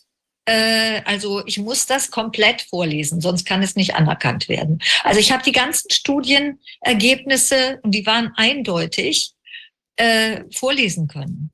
Und all das wurde, also da sehe ich eben wirklich Parallelen zu dem, was der Wilfried gesagt hat, äh, das wurde einfach hinterher drüber weggesehen. Also eigentlich kann man das gar nicht, weil das lag auf dem Tisch. Das ist bewiesen in vielfacher Ausfertigung. Äh, diese äh, Metastudien, die fassen ja ganz viele Studien zusammen. Und ähm, also es ist wirklich ähm, unfassbar, wie leicht äh, die einfach über solche Fakten hinweggehen können. Und, und dann einfach sich darauf äh, fixiert haben, nein, es geht hier nicht darum, ob Masken schädlich sind oder nützen, überhaupt nicht, das interessiert hier nicht. Ähm, sondern nur, wie viele Atteste ohne Untersuchung. Und dabei haben sie sogar, der Anwalt hat ein, ein Attest, also es sind insgesamt sechs Atteste geblieben, für die ich dann 90 Tagessätze bekommen habe. Ähm, und ein Attest hat er als das schwerwiegendste bezeichnet. Und zwar, das war eine Patientin, die war bei mir in der Praxis und äh, weil die war ein, Ende 21, die meisten waren äh, 20, äh, im Sommer 2020 und die war Ende 21 und die, äh, da hatte ich ja dann, wie ich das auch äh, in der eidesstaatlichen Erklärung geschrieben hatte, eben persönlichen Termin gemacht. Und äh, die war bei mir in der Praxis, die hat mir geschildert, sie hat Panikattacken und sie hat, wenn sie zehn Minuten die Maske trägt, ein Gefühl, den Körper zu verlassen. So, und äh, ja, und dann äh, habe ich, gut, äh, was soll ich denn da untersuchen? Also ich meine, ich habe ein längeres Anamnesegespräch mit ihr gemacht, ich habe ihr auch ein homöopathisches Mittel gegeben äh, und habe ihr einen Maskenbefreiungsattest ausgestellt. Und, äh, und diese Patientin hat der Staatsanwalt als den schwerwiegendsten Fall geschildert, weil ich ja vorher gesagt habe, ich würde sie, weil die wurde auch vor Gericht, äh, also die musste aussagen vor Gericht, die wurde eingestellt und die wurde gefragt, ja, hat die Frau Dinekli sie denn untersucht, körperlich untersucht? Und die Patienten waren alle sehr eingeschüchtert. Also die wurden vorher immer belehrt, eben wenn sie irgendwas Falsches sagen, dann kann ihnen eben Gefängnis drohen und so weiter. Und die waren alle sehr nervös und sehr eingeschüchtert. Und die sagte dann, ja, sie erinnert sich nicht. Also wir haben schon geredet, äh, aber ähm, ja, also äh, körperliche Untersuchung war nicht. Stimmt ja auch. Also ich meine, was hätte ich auch untersuchen sollen? Ähm, und ähm, ich habe, also das ist ja die, die Untersuchung ist sozusagen das Gespräch und die, die in Augenscheinnahme. Aber das wurde nicht akzeptiert. Also da haben sie sich völlig darauf fixiert, körperliche Untersuchung muss sein, obwohl dieser Kronzeuge, der Chefarzt ja gesagt hat, es gibt keine, mit denen man diese Beschwerden überhaupt äh, verifizieren kann. Aber auch das zählt nicht. Also es ist wirklich unfassbar mit der Leichtigkeit, dass alles vom Tisch gefegt wird. Wirklich erstaunlich. Vielleicht hättest du da eine kleine Seance machen müssen, um zu gucken, ob sie tatsächlich irgendwie über ihrem Körper schwebt. Ja, aber ja, ich habe schon. Ja. Es ist, es ist ja, ist ja wirklich abenteuerlich, weil also auch gerade wenn man sich dann noch, was wir auch schon besprochen hatten, da vergegenwärtigt, dass dann ja auch in der Zeit die Leute anrufen konnten und sagen, ach, ich bin irgendwie arbeitsunfähig, schreib mich mal krank, ähm, telefonisch. Also wie kann das? Wo ist der Unterschied? Also es ist völlig absurd und dass ich auch in diesem Bereich eben das, was der Patient an Beschwerden äußert, gar nicht ernst nehmen darf. Aber ich kann es irgendwie sagen, wenn er, wenn er irgendwie, ich weiß nicht, sich mal jucken muss oder irgendwie der ein bisschen humpelt oder hat sonst irgendwas, dann ist das alles alles völlig okay. Also das ist wirklich absurd. Das ist wirklich so ein, wie, also ist natürlich klar, ist ja ein Tabuthema und im Prinzip zeigt sich da eine Gesinnung statt einer, statt einem Symptom, wenn man da eben ja. nicht das, äh, nicht das machen möchte, ja. Also oder nicht kann, ja, genau in diesem, in dieser Konstellation. Es ist schon wirklich abenteuerlich. Ich finde, das ist auch äh, beklemmend, was du beschreibst. Also, dass die Leute, dass man auch den Eindruck hat, dass sie dann so eine Zeit lang quasi als Menschen ansprechbar sind oder auch intellektuell im Prinzip ja auch ansprechbar sind und die Sachen zu begreifen scheinen. Und plötzlich ähm, kommt es wie so eine, also geht äh, offenbar ja wie so eine Klappe runter und die sind dann in einer Art, äh, tja, wie will man sagen, ähm, Durchführungsmodus oder, oder Ablieferungsmodus für, für bestimmte Ergebnisse. Und da scheint ja dann auch irgendwie das Ganze, was, was du jetzt an Menschlichkeit auch gespürt hast, komplett aus diesen Leuten zu weichen. Ja, also das ist schon sehr mm, spektakulär, ja. Das, ja, und es war sogar, ich meine, der Staatsanwalt hat, ähm, äh, hat sogar diese, diesen Passus, weil der, wir sind ja wegen dem Paragraph 278 Strafgesetzbuch angeklagt, eben Ausstellen unrichtiger Gesundheitszeugnisse wieder besseren Wissens, Zweckstäuschung in Rechtsangelegenheiten. Und äh, da steht ja nichts von Untersuchung drin in diesem Paragraph. Da steht nirgendwo, dass ein äh, Gesundheitszeugnis so es denn überhaupt eins ist, äh, also ein Maskenbefreiungsattest, auch das haben wir angeführt, dass es eigentlich gar kein Gesundheitszeugnis ist. Aber so es denn eins wäre, äh, steht dann nicht, dass es dann unrichtig wäre, wenn man keine körperliche Untersuchung durchführt. Und da hat der Staatsanwalt äh, als Begründung gesagt, ja, das ist aber eine gängige Praxis, das so auszulegen. Und diese, diese Auslegung geht ja schon lange, lange zurück, und zwar bis in äh, so lange bis in die dunkelsten Zeiten Deutschlands, also sprich bis 1940. Damals gab es ähm, ein, äh, ein äh, also damals mussten äh, Prostituierte äh, sozusagen die Freiheit von Geschlechtskrankheiten nachweisen. Und da gab es einen Fall, wo eine Prostituierte eben ein Attest hatte, dass sie frei von Geschlechtskrankheiten war. Und äh, ich glaube sogar, die war auch frei von Geschlechtskrankheiten, aber äh, sie ist verurteilt worden und der Arzt auch, der das Test ausgestellt hat, weil er sie nicht körperlich untersucht hat. Also, äh, und das wurde damals so gemacht. Und darauf haben sich dann ganz viele Gerichte immer wieder berufen.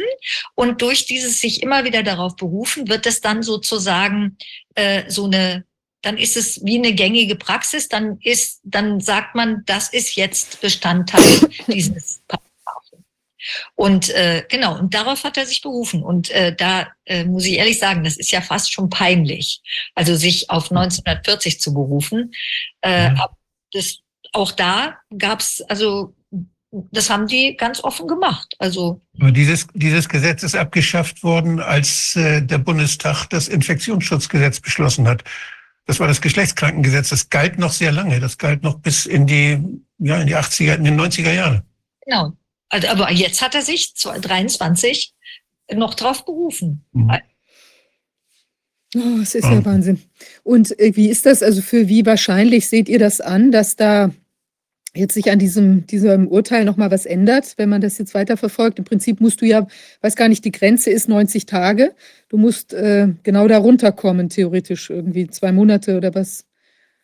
Ja, man müsste, ja, sagen wir mal so, äh, soweit ich weiß, kann die Approbationsbehörde, also ich habe auch einen Kollegen hier in Offenburg, der war von Anfang an, der hat den ursprünglichen Strafbefehl äh, akzeptiert, weil der und äh, weil die hatten da so verhandelt da macht man ja so Kuhhandel und äh, da, der war dann unter 90 Tagessätzen.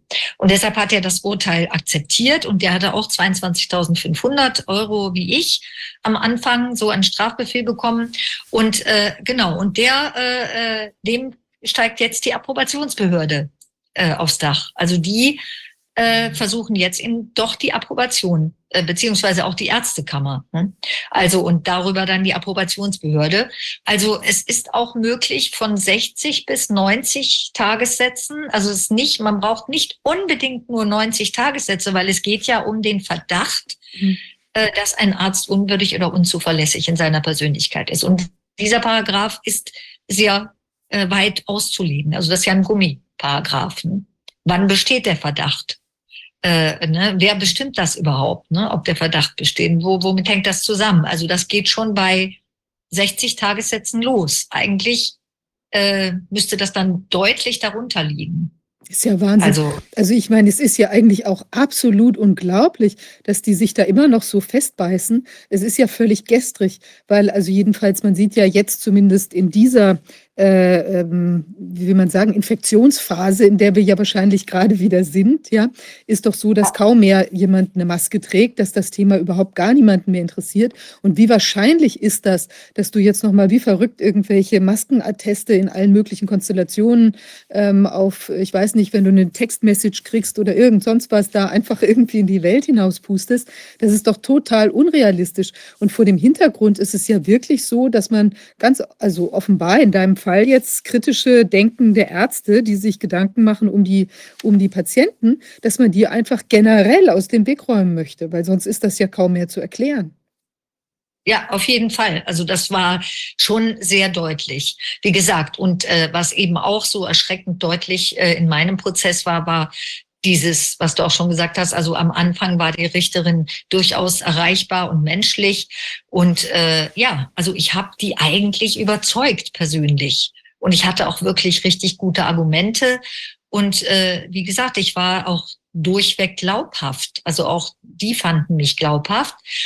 Und äh, trotzdem läuft das nach Schema F ab im Endeffekt. Also äh, sie hat vielleicht am Anfang gedacht, also sie ist halt noch sehr jung und ähm, ja, hat vielleicht dann mit einer gewissen Naivität oder so gedacht, ja, sie kann das so machen, wie sie das richtig findet, aber das hat man ihr offensichtlich ausgetrieben. Und das war sehr, sehr, äh, ja, offensichtlich. Also es kann eigentlich nicht anders gewesen sein, sonst kann man das nicht erklären, was, was sie mir da gesagt hat und wie sie dann das Urteil gefällt hat und dann auch begründet hat. Eigentlich wäre es wirklich sehr schön, wenn da mal Menschen, Richter, Staatsanwälte in so einer Situation auch nach außen treten würden und einfach sagen, schaut mal Leute, ich werde hier unter Druck gesetzt. Also es wäre eigentlich fantastisch, ja, wenn das Leute sich trauen würden, weil wenn dann plötzlich andere sagen, oh, ich werde auch unter Druck gesetzt oder man sitzt mir hier, ich weiß nicht, man lockt mich mit einem Karrieresprung, wenn ich nur das und das mache. Also das ist ja auch, ich meine, die Leute sind doch auch nicht man, also ich meine, wir, die wir jetzt im, im Rechtsbereich äh, uns orientiert haben beruflich, eigentlich sind wir ja auch in diesen Bereich gegangen und ich denke, das sollte eigentlich insbesondere für Richter denken, gelten, weil man ja auch gedacht hat, hier geht es um Gerechtigkeit und ich will irgendwie die Streithähne auseinanderbringen oder ich will hier ähm, für, für Ordnung sorgen und für Recht und Gerechtigkeit und bin ja auch, äh, der, der Eid ist auf das Grundgesetz geleistet worden und so weiter. Und vor dem Hintergrund sollte man eigentlich denken, dass da dann auch, wenn solche externen Sachen an einen herangetragen würden, es dann eigentlich auch sich der innere, die innere Moral erheben müsste und man würde sagen, nee, also was soll das hier? Ich kann ja nicht auf der einen Seite Recht sprechen in irgendeinem, ähm, in so einer Konstellation und eigentlich geschieht mir selbst Unrecht oder dem System geschieht Unrecht, indem hier ich irgendwie verlockt oder erpresst oder gedrückt werden soll, ja. Das erstaunt ja. mich, dass man da nicht, dass da nicht auch so weiß nicht, der innere Schweinehund erwachen könnte und man könnte einfach sagen, Leute, es ist so nicht in Ordnung. Werdet ihr auch unter Druck gesetzt? Da könnte ja auch eine Welle draus entstehen, wo, wo Richter sich auch zusammentun und eben auch offen sagen, äh, das ist nicht in Ordnung. Ja, das wäre sehr schön, wenn das so wäre. Bei ihr, also habe ich jetzt den Eindruck, äh, die ist, wie, wie gesagt, sehr jung, hat zwei kleine und naja, ich vermute, dass sie einfach gedacht hat, ja, also äh, ich habe ja noch viel vor mir und äh, also es reicht ja, sie dran zu erinnern. Also ich glaube, es hätte gereicht, wenn man ihr, wenn jemand ihr von oben äh, gesagt hätte, sie kennen doch den Richter Detmar. Ne? und wissen, äh, das, was mit ihm äh, passiert ist. Ne? Also ich meine, der hat ja all seine Bezüge, Altersbezüge verloren. Und ich meine, eine junge Richterin, die dann eben noch ihre Karriere vor sich hat, die will das natürlich nicht gefährden. Und ich vermute, das ist so wie mit den, wie mit so vielen Sachen.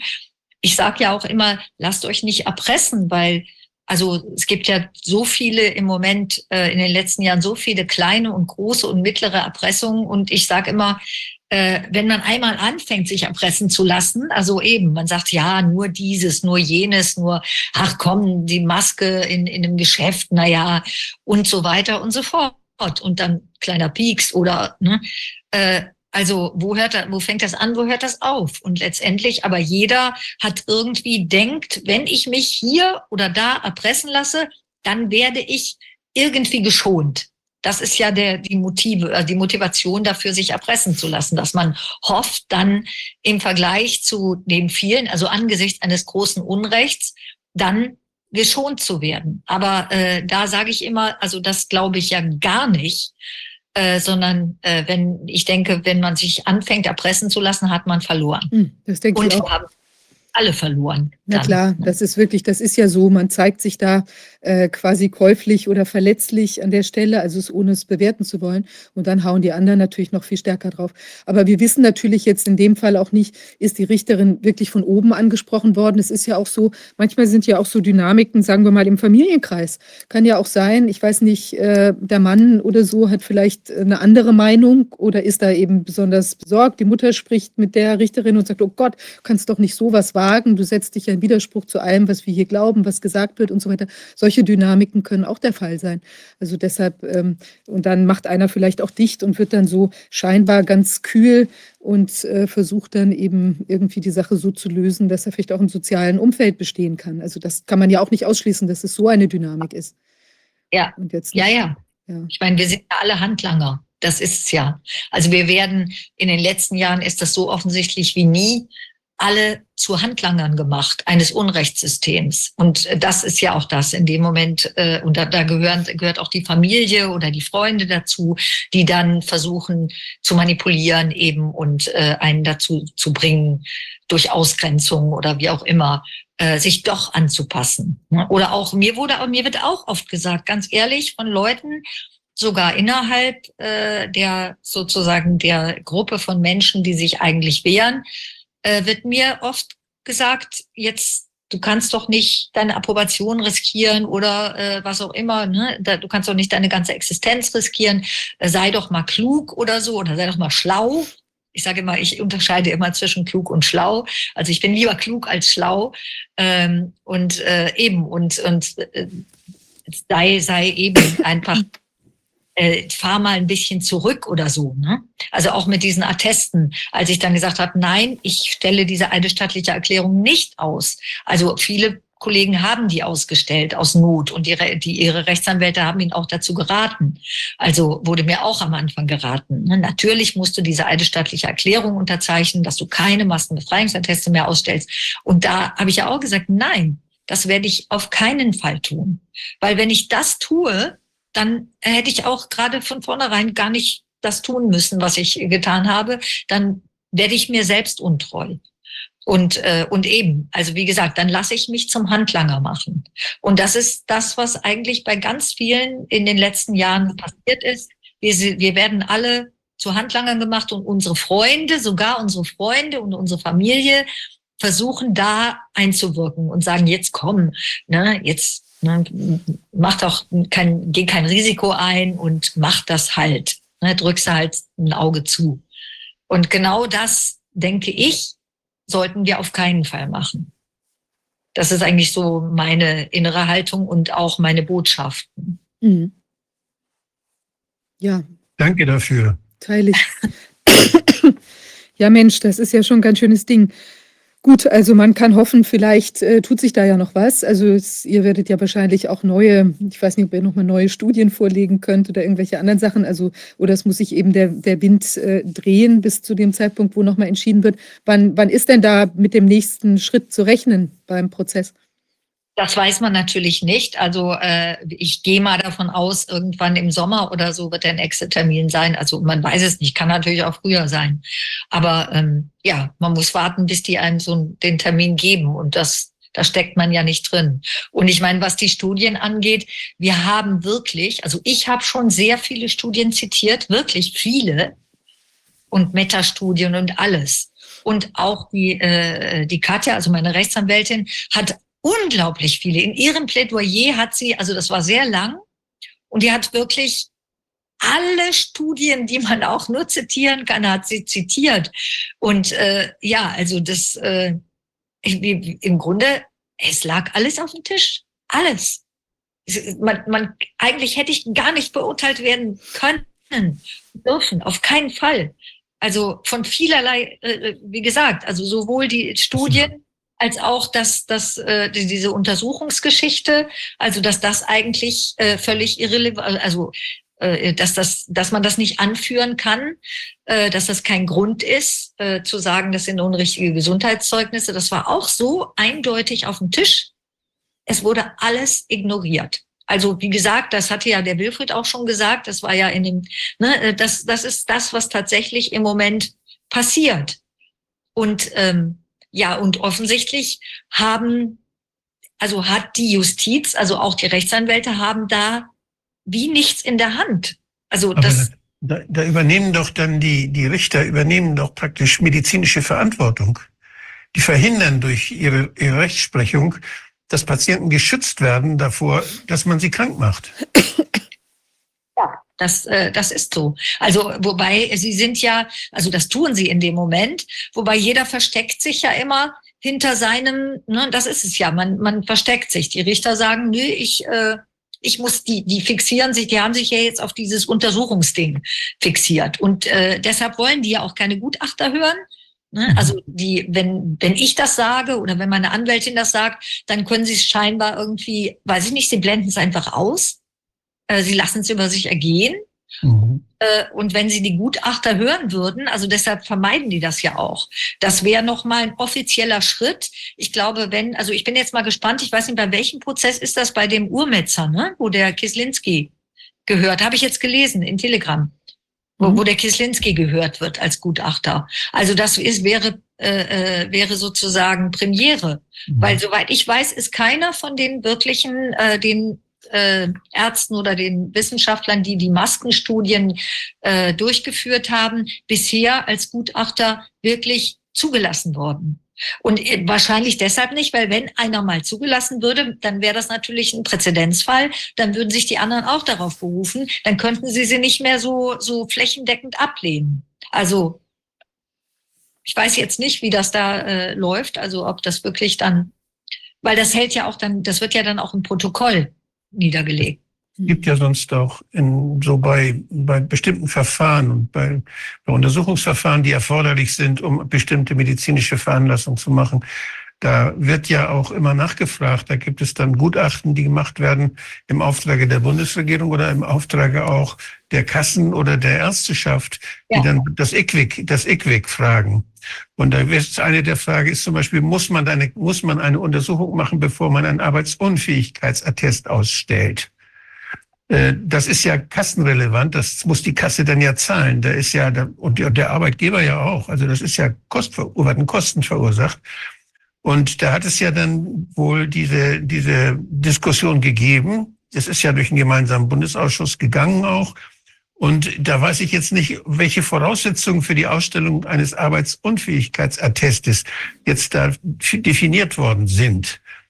Und da wäre natürlich, wäre natürlich die Frage jetzt zu gucken, ob man nicht auch mal den gemeinsamen Bundesausschuss damit befassen müsste, äh, ob die mit dieser und auch das IQWIC, das ist ja eine wissenschaftliche arbeitende Einrichtung, Ja. ob man welche Bedingungen dann für einen erstmal für die Indikation von Masken natürlich, aber auch für einen Maskenbefreiungsattest, falls dann irgendwie aus irgendwelchen äh, solchen hygienischen Gründen doch irgendeine Maske dann irgendwas bringen sollte, aus welchen Gründen man die dann äh, man befreien könnte. Also diese Fragestellungen wären eigentlich Fragestellungen, die im öffentlichen Interesse natürlich sind. Ja. Das ja wird ja unheimlich viel veranlasst und da müssen ja unheimlich viele Leute arbeiten, um das zu klären. Und das kann man ja einmal vernünftig wissenschaftlich klären von offizieller Stelle. Also ich denke, das IQWIC muss sich damit beschäftigen.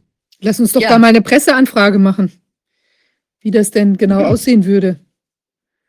Da Können wir ja nochmal nach, nachhaken, ja, ob die da irgendwelche Kriterien einem an die Hand geben können, wie das genau laufen soll und dann auch in Abgrenzung zu den Themen jetzt Arbeitsunfähigkeitsbestätigung oder sowas. Ja. Wenn selbst der Chefarzt mit der Kardiologe und Pneumologe sagt, das kann man nicht durch irgendwelche Untersuchungsverfahren feststellen, dem ich natürlich widersprechen würde, aber ich bin ja auch Pneumologe, aber diese, ich, also ich denke, dass wenn man seine Patienten kennt, und mit die schon mal untersucht hat und die verfolgt und die begleitet, ist das natürlich auch noch wieder ganz was anderes, als wenn dann ein Patient das erste Mal kommt und sagt, ich bin der und der am Telefon und schicken Sie mir mal einen Test.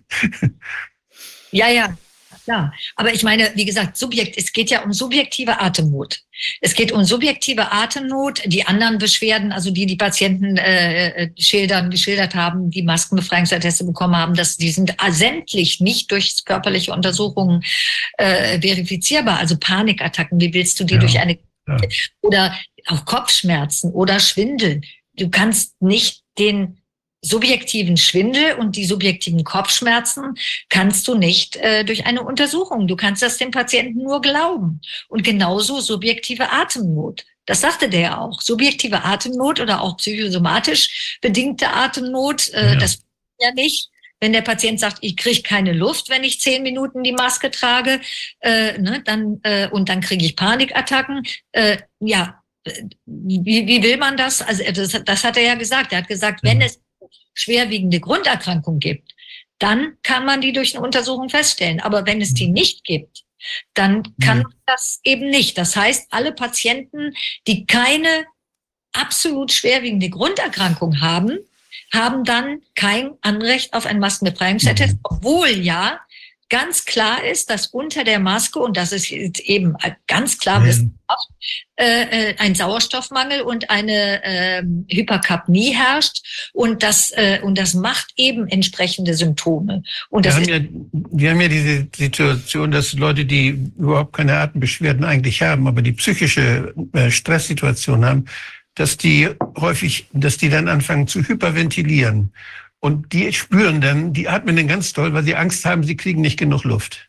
Ja. Und da, die hyperventilieren aber, die, die vergiften sich sogar mit Sauerstoff und atmen die ganze Kohlendioxid ab und dann kriegen sie ihre Krämpfe an den Händen und all das. sind ja. ja so Sachen, die kriegt man bei gesunden Leuten. Und wenn so einer in die Praxis kommt, der solche Störungen hat, dann hyper, kann er mir ja nicht irgendwann mal was vor hyperventilieren, hyperventilieren sondern dann, dann sagt er mir das, ich habe sowas manchmal und dann muss ich ihm das glauben. Weil das, dann, ja, man kann in dem Moment nur, wenn diese Störung da ist, könnte man das feststellen. Dann könnte man sagen, okay, der hat zu, der, der atmet falsch. Aber, aber das kann man nicht zwischendurch, da geht's nicht.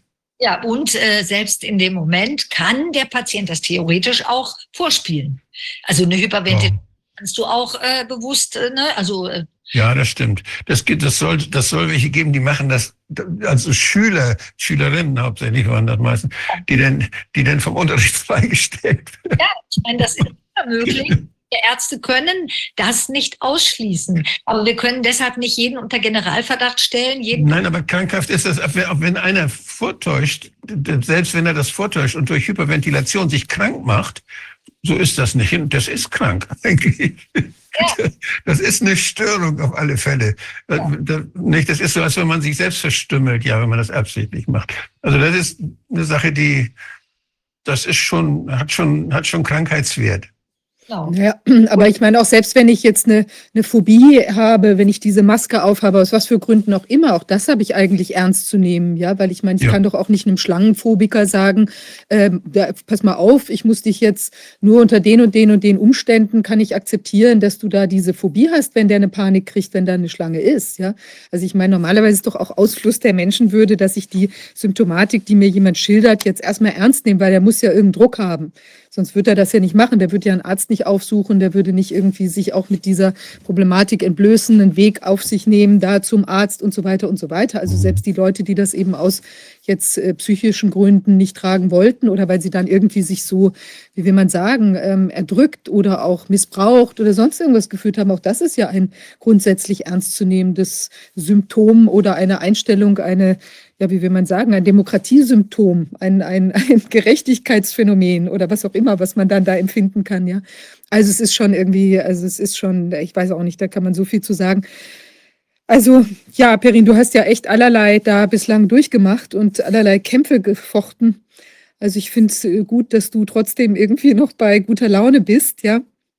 Und ich glaube, das ist auch, ähm, das ist auch sehr gut, das zu sehen. Ich denke, du wirst dich auch nicht unterkriegen lassen davon. Ich glaube, da ist auch noch nicht das letzte Wort gesprochen. Und es ist auf jeden Fall sehr wichtig, ähm, ja, da weiterzumachen, dran zu bleiben. Ich meine, du bist ja sowieso auch in einem vom Aussterben bedrohten medizinischen Bereich unterwegs, weil man will ja auch an die Homöopathie daran, also von der ich persönlich sehr viel halte.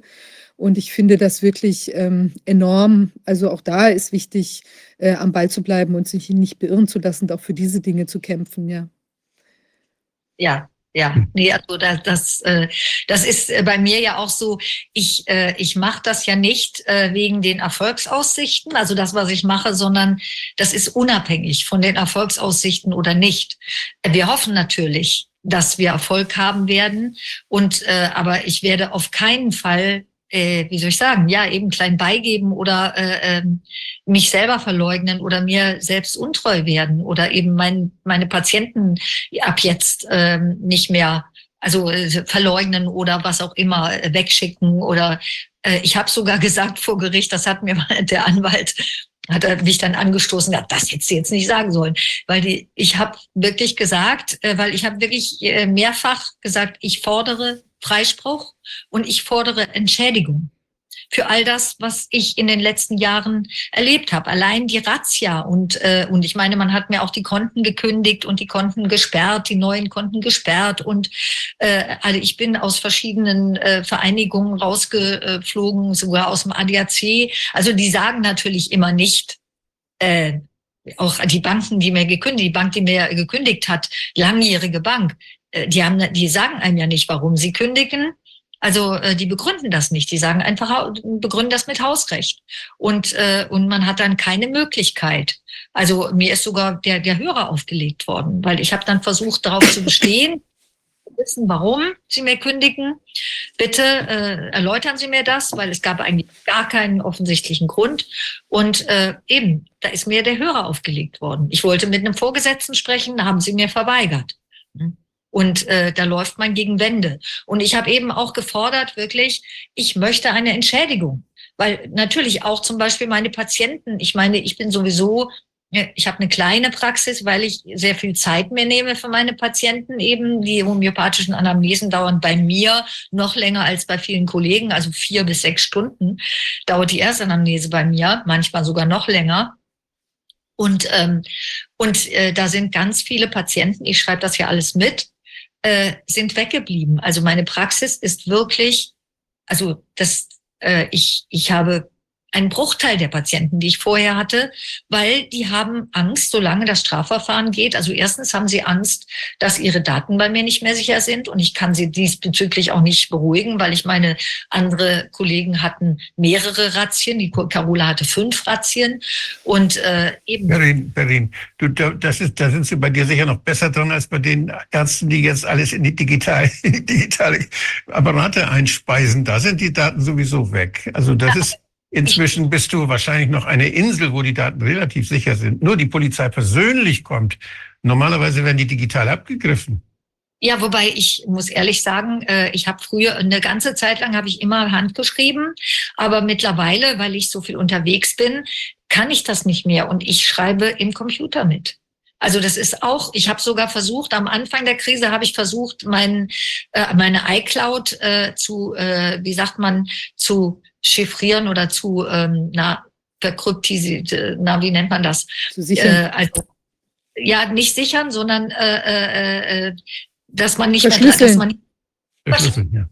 Verschlüsseln. Ich habe versucht, meine iCloud-Daten, weil da ist das natürlich, weil alles, was auf meinem Computer ist, ist in der iCloud, äh, zu verschlüsseln mit so einem Box-Kryptor. klappt. Ich habe auch mit vielen geredet. Das ist gar nicht so einfach. Also äh, und ich habe meine Daten leider auch mittlerweile digital, weil ich so viel unterwegs bin. Ich kann ja nicht alle Akten immer mit mir rumschleppen. Ich weiß ja nicht, wer unterwegs anruft. Und ich bin halt viel unterwegs. Und da ist es natürlich viel praktischer, wenn ich das alles im Computer habe und dann auch mitschreiben kann ne, unterwegs. Und äh, von daher, ja, in dem Fall ja, muss ich meinen Patienten, ich kann die dann diesbezüglich nicht beruhigen. Und wie gesagt, bei einer Razzia nehmen Sie ja auch alles andere mit. Bei mir haben Sie ja auch ganz einfach die ganzen schriftlichen Sachen mitgenommen. Äh, und ähm, das wirkt sich eben auf uns alle aus. Also das, äh, ich meine, einige Kollegen haben ja auch ihre Praxis schon zugemacht, äh, weil ja aus aus psychischen Gründen und auch einfach äh, sowas. Also dass da die Patienten auch teilweise einfach, äh, denen ist das unheimlich oder die haben auch teilweise Angst mit so Strafrechtssachen in Verbindung gebracht zu werden. Also äh, das ist schon massiv, was wir da ähm, ja zu, zu ertragen haben. Und wie gesagt, ich habe das klar und deutlich gesagt. Die Richterin hat das auch anerkannt. Also die hat auch zum Ausdruck gebracht, dass sie das würdigt und äh, hat mir dann auch irgendwie äh, 20, die Zahlung von 20 der 90 Tagessätze äh, äh, also erlassen, gnädig. Ähm, die haben ja die Tagessatzhöhe auch äh, drastisch gesenkt äh, weil sie ja mein Einkommen überprüft haben und gesehen haben, dass ich einfach tatsächlich ganz wenig Einkommen habe. Das war schon immer so im Vergleich zu anderen, weil ich mir so viel Zeit nehme. Aber in den letzten Jahren natürlich noch mal weniger. Aber das war dann für mich so ein bisschen wie, also die Strafe war dann gar nicht mehr so hoch. Die war nicht mehr, war so ein Bruchteil, ein Zehntel von dem, was sie ursprünglich war. Also es war jetzt nur noch 2300 irgendwas, ähm, die ich hätte zahlen müssen. Aber das ist ja, äh, das war so nach dem Motto, greif zu, Sonderangebot, ne, so billig kriegst du wieder, so mäßig. Ne? Und aber wenn ich das dann akzeptiert hätte, dann äh, erstens ist, dann hätte ich meine Approbation verloren, dann wäre als nächstes das Berufsrechtsverfahren äh, eingeschritten hatte ich meine Existenzgrundlage verloren und natürlich die Hauptkosten sind natürlich nicht die Strafzahlungen, sondern das sind die Anwaltskosten und dann eben am Schluss noch die Prozesskosten. Und äh, die sind viel höher als, äh, als die äh, Strafzahlung. Und wie gesagt, das hätte mir also erstens von meinem von meiner Würde her, also von meiner äh, inneren Haltung, äh, ich bekenne mich nicht schuldig in irgendwas, wo ich weiß, ich habe das Richtige getan. Und da bin ich mir sicher, ich habe das sehr klar und deutlich begründet und wie gesagt auch glaubhaft begründet. Und, äh, und ich werde davon nicht weggehen, auf keinen Fall. Und es ist egal, wie das Ergebnis ist. Es kann sein, also manchmal muss ich ehrlich sagen, ich bin ja grundsätzlich ein positiver Mensch, aber so manchmal, da knüpfe ich auch wieder an das, was Wilfried gesagt hat, hm, denke ich, oh je, das Volk ist jetzt eigentlich, je mehr auf den Tisch kommt, desto mehr winken die durch. Also desto mehr, man, ich sage ja immer, der Mensch gewöhnt sich an alles, an jeden Scheiß. Also nicht nur an Alltagsdrogen, sondern an auch sonst jeden Scheißen. Und äh, je mehr man sich dran gewöhnt hat, desto einfacher ist es, das einfach durchzuwinken. Und äh, das ist also dann nicht so, dass je mehr auf den Tisch kommt, äh, desto klarer die Leute Stellung beziehen, desto mehr steigen sie auf die Barrikaden, sondern das ist so, das ist ja dieses Prinzip des Weichkochens. Ne? So Scheibchen für Scheibchen kommen immer mehr Sachen. Ich sage ja immer, die, die verhungernden Kinder, da haben wir uns ja schon alle dran gewöhnt. Ja, es ist ja schon fast so, als wäre das ein Naturphänomen. Kinder verhungern nun mal. Ne? Das ja, zuckt man mit den Schultern, das ist doof, das ist blöd. Da spendet man vielleicht für Brot für die Welt und das geht ja dann meistens an, nicht an die Kinder, sondern an die, die, die Organisatoren oder was weiß ich. Äh, da verdienen ja andere Leute dran. Aber wie auch immer, man hat dieses Phänomen der verhungernden Kinder und der korrupten Politiker zum Beispiel, das ist schon längst in der Gesellschaft akzeptiert. Da kräht kein Hahn mehr nach. Also da würde keiner deswegen auf die Barrikaden gehen. Und diese Politiker zum Beispiel, die werden ja auch wiedergewählt. Also wie gesagt, das ist normal. Sie sind halt korrupt. Ne? Und Kinder verhungern nun mal. Also, und genauso wird es mit anderen Dingen leider sein. Also das sehe ich, das befürchte ich so ein bisschen oder ich sehe das auch ein bisschen. Und ähm, trotzdem äh, bewahre ich mir meine Hoffnung. Also, dass, äh, dass sich trotzdem was ändert und dass es irgendwann, ja, dass das Volk vielleicht doch irgendwann, äh, man sagt ja, es braucht nicht die Mehrheit, sondern es braucht nur eine gewisse Anzahl und dann die Masse folgt dann dieser Anzahl. Also, und äh, darauf hoffen wir jetzt mal. Also ich weiß es aber nicht. Wir wissen es nicht. Also wenn so im Moment finde ich es bisschen erschreckend, was alles durchgewinkt wird. Also da gebe ich dem Wilfried da recht. Und, äh, denk an die Bauern, denk an die Bauern. Ja, gut. Naja, die Bauern, äh, äh, ja, ich finde das gut, dass die Bauern auf die Straße gehen, ja, aber wo waren die eigentlich, als wir für unsere Freiheit und die wirklichen Werte auf die Straße gegangen sind? Und dass die, Kanada. In Kanada sind auch die Lastwagenfahrer damals auf die Straße gegangen. Ja, ja. Aber hier zum Beispiel, die meisten, die jetzt auf der Straße sind, ich äh, äh, bin ziemlich sicher, sind geimpft, haben die Maßnahmen alle durchgewinkt, haben alle mitgemacht und spritzen Glyphosat und was weiß ich. Also leider. Ne? Also das sind nicht nur die Biobauern oder die sind das, wofür die Werte auf die Straße gehen. Also die meisten, äh, das ist ja das. Man, deshalb lassen sich ja viele erpressen, solange wie sie nicht ganz massiv wertemäßig, also geldmäßig, wirtschaftlich selber betroffen sind. Und das ist das Problem. Da sehe ich das große Problem. Dass, äh, dadurch kommt es auch nie zu einer wirklichen Einheit, zu einer, zu einer echten Mehrheit, weil solange alle immer noch denken, ja, aber da äh, ne, eben, da will ich nicht was riskieren und so, solange wie ich das noch kann, ne, dann ist das immer nur ein Teil. Jetzt sind es die Bauern. Okay, ich finde das gut, wenn man, äh, wenn man äh, die unterstützt. Auf der einen Seite, auf der anderen Seite, wie gesagt, die, äh, die durch diese, diese Blockaden betroffen sind, sind auch eher die Bürger. Das sind ja, sind ja eher die, das sind nicht die Reichen und Mächtigen. Die haben nicht die Konsequenzen zu tragen. Ne? Und dann ist die Frage, die, die dann die äh, Konsequenzen zu tragen haben, wie reagieren die? Fühlen die sich dann eher bestraft oder äh, sind dann eher gegen die Bauern. Also es ist gut, wenn dann das Volk tatsächlich da die Sympathie hat, aber ich sehe das nicht ganz so, ja, ich finde, es müsste mehr Konsequenz für echte Werte sein im Volk. Also eben Freiheit ähm, und wie der Wilfried gesagt hat, das Recht, also das Recht auf überhaupt Recht und, äh, und eben nicht erst dann, wenn es mir meinem Geld an Kragen geht. Hm. Ja, gut, wir müssen da abwarten. Also es kann ja auch immer aus einer Bewegung können viele andere Sachen entstehen und Glaube kann Berge versetzen. Und im Moment sehen wir ja bei diesen großen Klötzen, die da so unterwegs sind, dass diese Berge doch sehr stark kreisen und dann eine Maus gebären. Und wer weiß, was da vielleicht noch sich an positiven Sachen da äh, draus ergeben kann. Also ich bin jetzt für, ich denke, man muss auch manchmal einfach abwarten, was passiert und eben ein, ein Impuls, der, der erstmal da ist, der kann ja auch äh, noch andere Leute inspirieren. Ja, ähm, Perin, jetzt, äh, ich glaube, wir müssen, wir haben äh, unseren nächsten Gast. Ich denke, der ist da. Ich kann das im Moment hier nicht sehen am Bildschirm. Ähm, dann, also, weil wir müssen da jetzt, wir sind etwas hinter der Zeit, aber es ist sehr spannend gewesen und ich finde das sehr gut, was du machst und ich hoffe, dass ihr da äh, eben weitermacht und vielleicht in der nächsten Runde auch einen äh, da mehr durchschlagenden Erfolg habt. Also wir bleiben ja. da einfach in Kontakt, würde ich sagen und ja. ähm, finde auf jeden Fall ja, die Einstellung sehr gut und ich glaube, das wird, äh, es ist auf jeden Fall auch für irgendwas gut, auch wenn es sich äh, teilweise ja jetzt auch sehr wenig gut angefühlt hat. Aber ich glaube, irgendwas äh, passiert da auf jeden Fall auch an, an, an drüber nachdenken und so weiter. Und deshalb ist auch wichtig, dass wir hier darüber sprechen. Vielen ja. Dank für deine Kraft und deine Aktivität und dass du dich nicht unterkriegen lässt und eben da moralisch auch so gefestigt bist. Dann ja, schließ, mich, schließ mich da von ganzem Herzen an. Ja, danke euch für eure Arbeit, die super, super, super wichtig ist. Also äh, eben, wo das alles festgehalten wird. Also das ist, denke ich, ganz, ganz essentiell.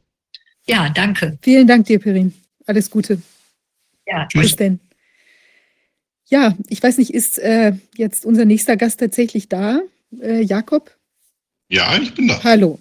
Ja, tut mir leid, das ging äh, jetzt viel länger als, als gedacht. Äh, wir sind hinter der Zeit, aber ich hoffe, du hast auch einige Anregungen aus dem Gespräch mitnehmen können. Also ich freue mich, dich, Auf jeden Fall. ich freue mich, dich zu sehen.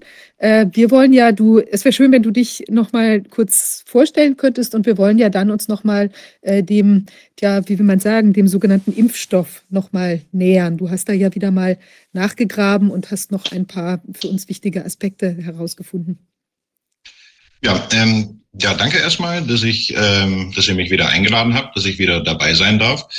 Ähm, ja, zu mir, ähm, ich bin Jakob, ähm, bin als äh, medizinischer Fachangestellter in einer niedergelassenen Neurologie tätig und äh, beschäftige mich halt seit, ähm, ja, seit, seit, seitdem es mir mit der einrichtungsbezogenen Impfpflicht an den Kragen ging, ähm, relativ intensiv mit dem Thema Covid-Impfstoffe und Impfstoffe im Allgemeinen. Und ähm, ich habe es mir halt so ein bisschen zur Aufgabe gemacht, äh, möglichst viele unternehmensinterne behördliche Unterlagen zu dem Thema auszuwerten. Und ähm, ja, äh, wie also, also im letzten Februar hat ähm, ein amerikanischer Forscher namens Kevin McKernan ähm, die Covid-Impfstoffe sequenziert. Also genau genommen ein, äh, also ein paar Fläschchen bivalenten Omikron BA4, BA5 äh, Impfstoff von, von Pfizer BioNTech und hat dabei die schockierende Entdeckung gemacht. Ähm, da ist halt ganz viel DNA drin. Ähm, und naja, lange Rede, kurzer Sinn. Ähm, es sind, äh, also es ist eine IFG-Anfrage gestellt worden an die EMA äh, wo jetzt äh, Mitte November und Anfang Dezember äh, Dokumente freigegeben worden sind, äh, die halt zeigen, dass dort ganz kritische, ähm, wie soll ich sagen, also wichtige Daten zum, zu, zu dieser enzymatischen Herstellung der Mod-RNA ähm, also, also knappe zwei Jahre ähm, nicht vorhanden waren. Ne? Also Pfizer hatte diese Daten, also Pfizer BioNTech, aber die haben die halt nicht ausgerückt. Und ähm, das habe ich als Anlass genommen, äh, den EMA, äh, also diese geleakten, äh, äh, gehackten Dokumente von der EMA zu Comirnaty ähm, nochmal genauer auszuwerten, weil das ist halt der einzige Einblick, den man wirklich hat in die Herstellung von diesem Impfstoff, ähm, die, äh, weil, weil Pfizer BioNTech natürlich die per äh, Informationsfreiheitsgesetz oder äh, Freedom of Information ähm, äh, die Daten halt sehr umfangreich schwärzt, ne? also dort ähm, sehr äh, umfangreich von dem Betriebsgeheimnis äh, Schwärzungsgrund Gebrauch macht. Und deswegen, aber es, es ist deswegen, ähm, spielt es halt nicht so die Rolle,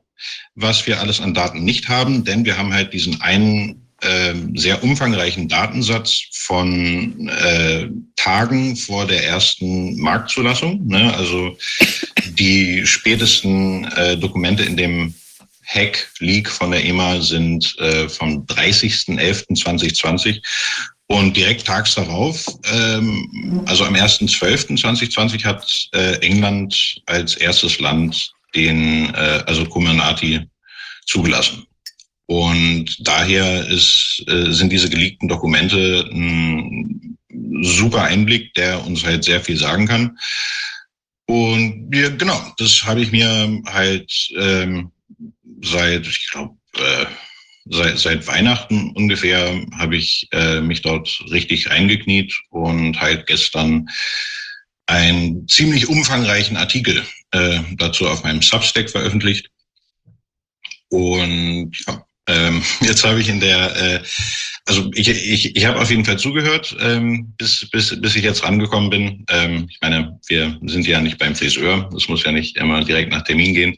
Und äh, ich habe die Zeit auf jeden Fall gut nutzen können, äh, hauptsächlich aber äh, um weiter an meinem PowerPoint zu arbeiten. Ne? Äh, es ist immer noch nicht nicht mal annähernd fertig, aber äh, ich bin jetzt zumindestens ähm, ein, also ich habe jetzt zumindestens was, was ich so ein bisschen präsentieren kann und äh, wo ich halt mit meinen Notizen ein bisschen arbeiten kann.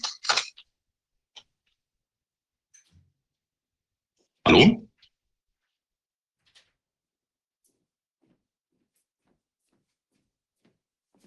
Hallo? Hi. Ähm, ja, soll ich einfach direkt äh, übergehen in die Präsentation?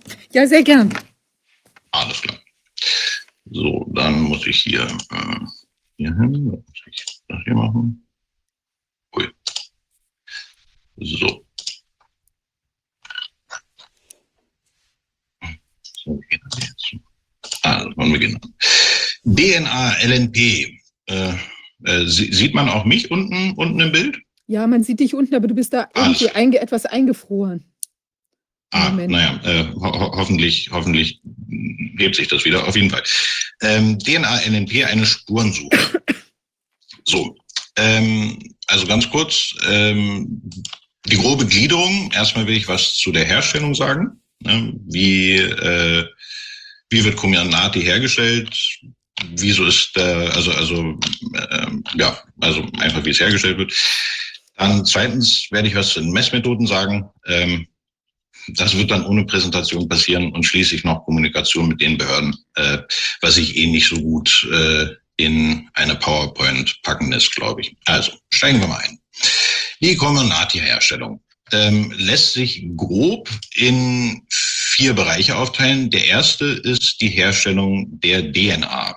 Ne, die Mod-RNA, die dann in menschlichen Zellen äh, von geimpften Personen die Spike-Proteine herstellen soll, ähm, wird in einem enzymatischen Prozess äh, von DNA hergestellt. Also ist quasi die erste Stufe, um zum Impfstoff zu kommen, halt diese DNA zu erstellen. So, ähm, dann muss natürlich äh, die Mod-RNA, ne, also Mod-RNA, weil jetzt mit modifizierten Nukleotiden ähm, gebaut ist. Ähm, dazu werde ich auch noch mal was sagen. So, dann hat man jetzt halt diese Mod-RNA.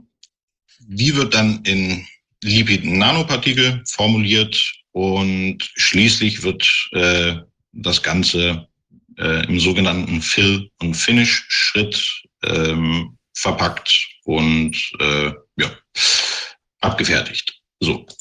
Für uns hauptsächlich wichtig heute sind, wie gesagt, die DNA-Herstellung und die Mod-RNA-Herstellung, weil das sind die einzigen ähm, Teile oder, Abschnitte der Herstellung, wo äh, ja, die DNA herkommt, beziehungsweise wo sie noch entfernt werden kann.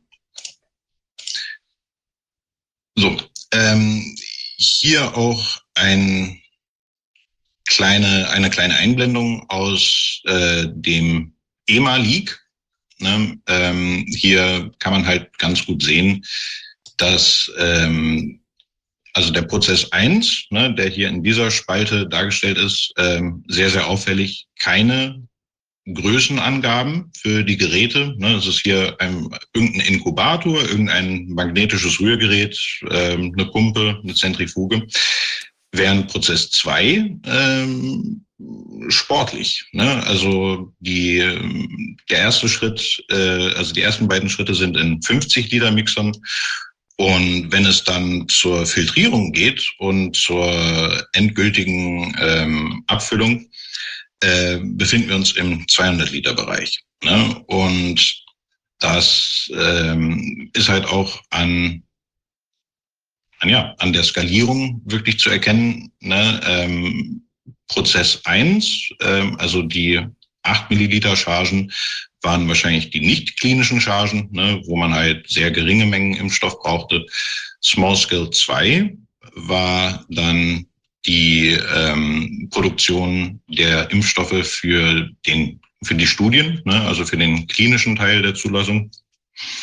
Und ja, für die breite Bevölkerung ähm, kam dann die endgültige Prozess 2 Skalierung ne? und mit einem Startvolumen von 37 Liter im Vergleich zu 8 Milliliter beziehungsweise 100 Milliliter. Ne? Einfach nur, das, um, um das mal so wirklich ins, äh, ins Verhältnis zu setzen.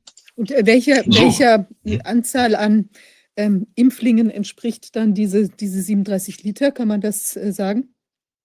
Ja, ähm, es gibt eine Tabelle, die auch in dem EMA-Leak ist, wo äh, der, der zu entnehmen ist, dass eine dieser 37,6 Liter Chargen ähm, etwa 70.000 ähm, Ampullen entspricht. Oh und äh, diese 70.000 Ampullen ähm, damals halt noch äh, also es ist immer, es war zu jedem Zeitpunkt der Herstellung die gleiche Menge drin, aber die haben sich halt kurz nach Zulassung dazu entschieden, dass äh, irgendwie doch sechs äh, Impfungen in einer Ampulle drin sind und nicht fünf. Ähm, aber ja, das sind äh, Pi mal Daumen so 350.000 Impfungen in so einer 37,6 Liter Charge. Ähm, die Skalierung ist im späteren Verlauf viel, viel, viel größer geworden. Ne? Ähm, da waren, also da gibt es einzelne Chargen mit bis zu acht Millionen äh, Impfungen. Ne? Also äh, diese 37,6 Liter waren quasi der erste Schritt. Und das ist dann im Laufe des Jahres 21 noch weiter hochskaliert worden. Genau. Ähm, was wurde denn skaliert? Nämlich äh, die DNA-Herstellung. Die beginnt mit einem sogenannten Plasmid. Ein Plasmid ist ein synthetisches, äh, kreisförmiges DNA-Molekül. Das enthält halt die gesamte Mod-RNA-Sequenz. Ne, also das, was ähm, später im Impfstoff enthalten sein soll und halt außerdem noch Sequenzen, die für die Vervielfältigung in Bakterien sehr wichtig sind. Ne? Ähm, einmal haben wir hier das Plasmid, das von Kevin McKernan sequenziert wurde. Und dann haben wir hier einmal das äh, Plasmid, das von Pfizer BioNTech äh, quasi der EMA gegeben wurde. Und dieser große Halbkreis, der in beiden Plasmiden zu sehen ist, das ist halt das, äh, also die Sequenz des Spike-Proteins. Ne? Dann ähm, der, also der T7-Promoter, dort fängt halt ähm, im, in der In-vitro-Transkription fängt die Polymerase an, also, also das hier ist quasi das Startsignal. Ne? Hier an dieser Stelle, ähm, also ab dieser Stelle wird die Sequenz des Plasmids als Schablone genommen, ne? um, um von dort die ähm, Mod-RNA zu bilden. So. Also man hat dieses Plasmid. Ne, das ist einfach nur ein Stück genetische Information. Allein tut das noch nichts. Das muss in eine Zellkultur. Die Zellkultur, die sich, ähm, also die Zellen, die halt diese ursprüngliche Zellkultur bilden, sind äh, genetisch modifizierte ähm, E. coli-Bakterien. Äh, das ist eine sehr, also anscheinend sehr, sehr lange schon benutzte, genmanipulierte ähm, Sorte von E. coli-Bakterien. Die hat äh, viele verschiedene sehr interessante Eigenschaften für gentechnische Anwendungen. Unter anderem hat sie keine Endonukleasen. Das heißt, fremde DNA, die in dieses Bakterium eingeführt wird, äh, wird nicht von äh, quasi internen Nukleasen angegriffen. Ne? Das heißt, diese, diese fremde DNA wird halt nicht großartig vom Bakterium gestört. Ähm, und halt auch so einige andere Eigenschaften, äh, die normale E. coli-Bakterien nicht haben und die halt für biotechnologische Prozesse sehr, sehr hilfreich sind. So, in die, diese, diese Ur- oder, oder Stammkultur von, von transfizierten ähm, E. coli-Bakterien wird aufgeteilt ähm, und äh, diese Portionen werden dann benutzt, um große Tanks mit ähm, Nährstoffen zu inokulieren. Na, also das ist der Fachbegriff. Ne? Ähm, also, also werden jetzt, äh, also das kann man sich so vorstellen, das ist halt so ein riesiger Tank mit ähm, vielen, vielen Nährstoffen, wo Bakterien sehr gut wachsen können. Und äh, genau, die und unter Zugabe von der Zellkultur, ne, also den äh, transfizierten Bakterien und ähm, Antibiotika, ne, also Canamycin ist das Antibiotikum, was Pfizer behauptet, äh, also ist die einzige Antibiotikaresistenz, die Pfizer behauptet zu haben. Ähm, Kevin McKernan hat aber gefunden, dass, ne, also hier dieser kleine grüne Neo-R kann R ähm, Pfeil, das ist Neomycin und Kanamycin-Resistenz. Ne? Also tatsächlich haben Pfizer BioNTech in ihr Plasmid eine doppelte Antibiotikaresistenz eingebaut. Und ähm, genau, die, die Zugabe von Antibiotika soll halt verhindern, dass äh, sich E. coli-Bakterien vermehren, die halt nicht diese Antibiotikaresistenz haben, ne, damit man sich halt sicher sein kann, dass man da keine falschen Sachen ausbrütet. So, ähm, dadurch werden, also, also die Bakterien vermehren sich halt in diesen, Zell, in, in, in, in diesen Nährstofftanks und jedes dieser, dieser Bakterien erhält natürlich so ein Plasmid. Ne? Und das heißt, wenn man eine gewünschte Dichte oder äh, ich glaube, es wird irgendwie äh, auch mit UV-Spektrum Spektroskopie gemessen, ähm, dann wird das Ganze lysiert. Das heißt, es wird halt irgendeine chemische äh, Lyse zugeführt und damit werden die äh, Zellen aufgebrochen und die enthaltenen Plasmide ähm, herausgeholt, ne, weil keine Zellwand mehr da. So, und äh, diese Plasmide, ne, das sind jetzt diese ring, ringförmigen DNA-Stränge, die werden jetzt linearisiert. Das heißt, es wird ein weiteres Enzym hinzugefügt, das diesen Ring an einer besonderen Stelle schneidet, nämlich äh, in diesem, also so heißt es Enzym EAM1104i. Und das ist einfach eine Sequenz, die sie in dieses äh, Plasmid äh, gezielt gentechnisch eingefügt haben. Und wenn jetzt halt diesem Nährstofftank dieses Enzym zugefügt wird, äh, werden die ganzen Plasmide halt in Stränge geschnitten.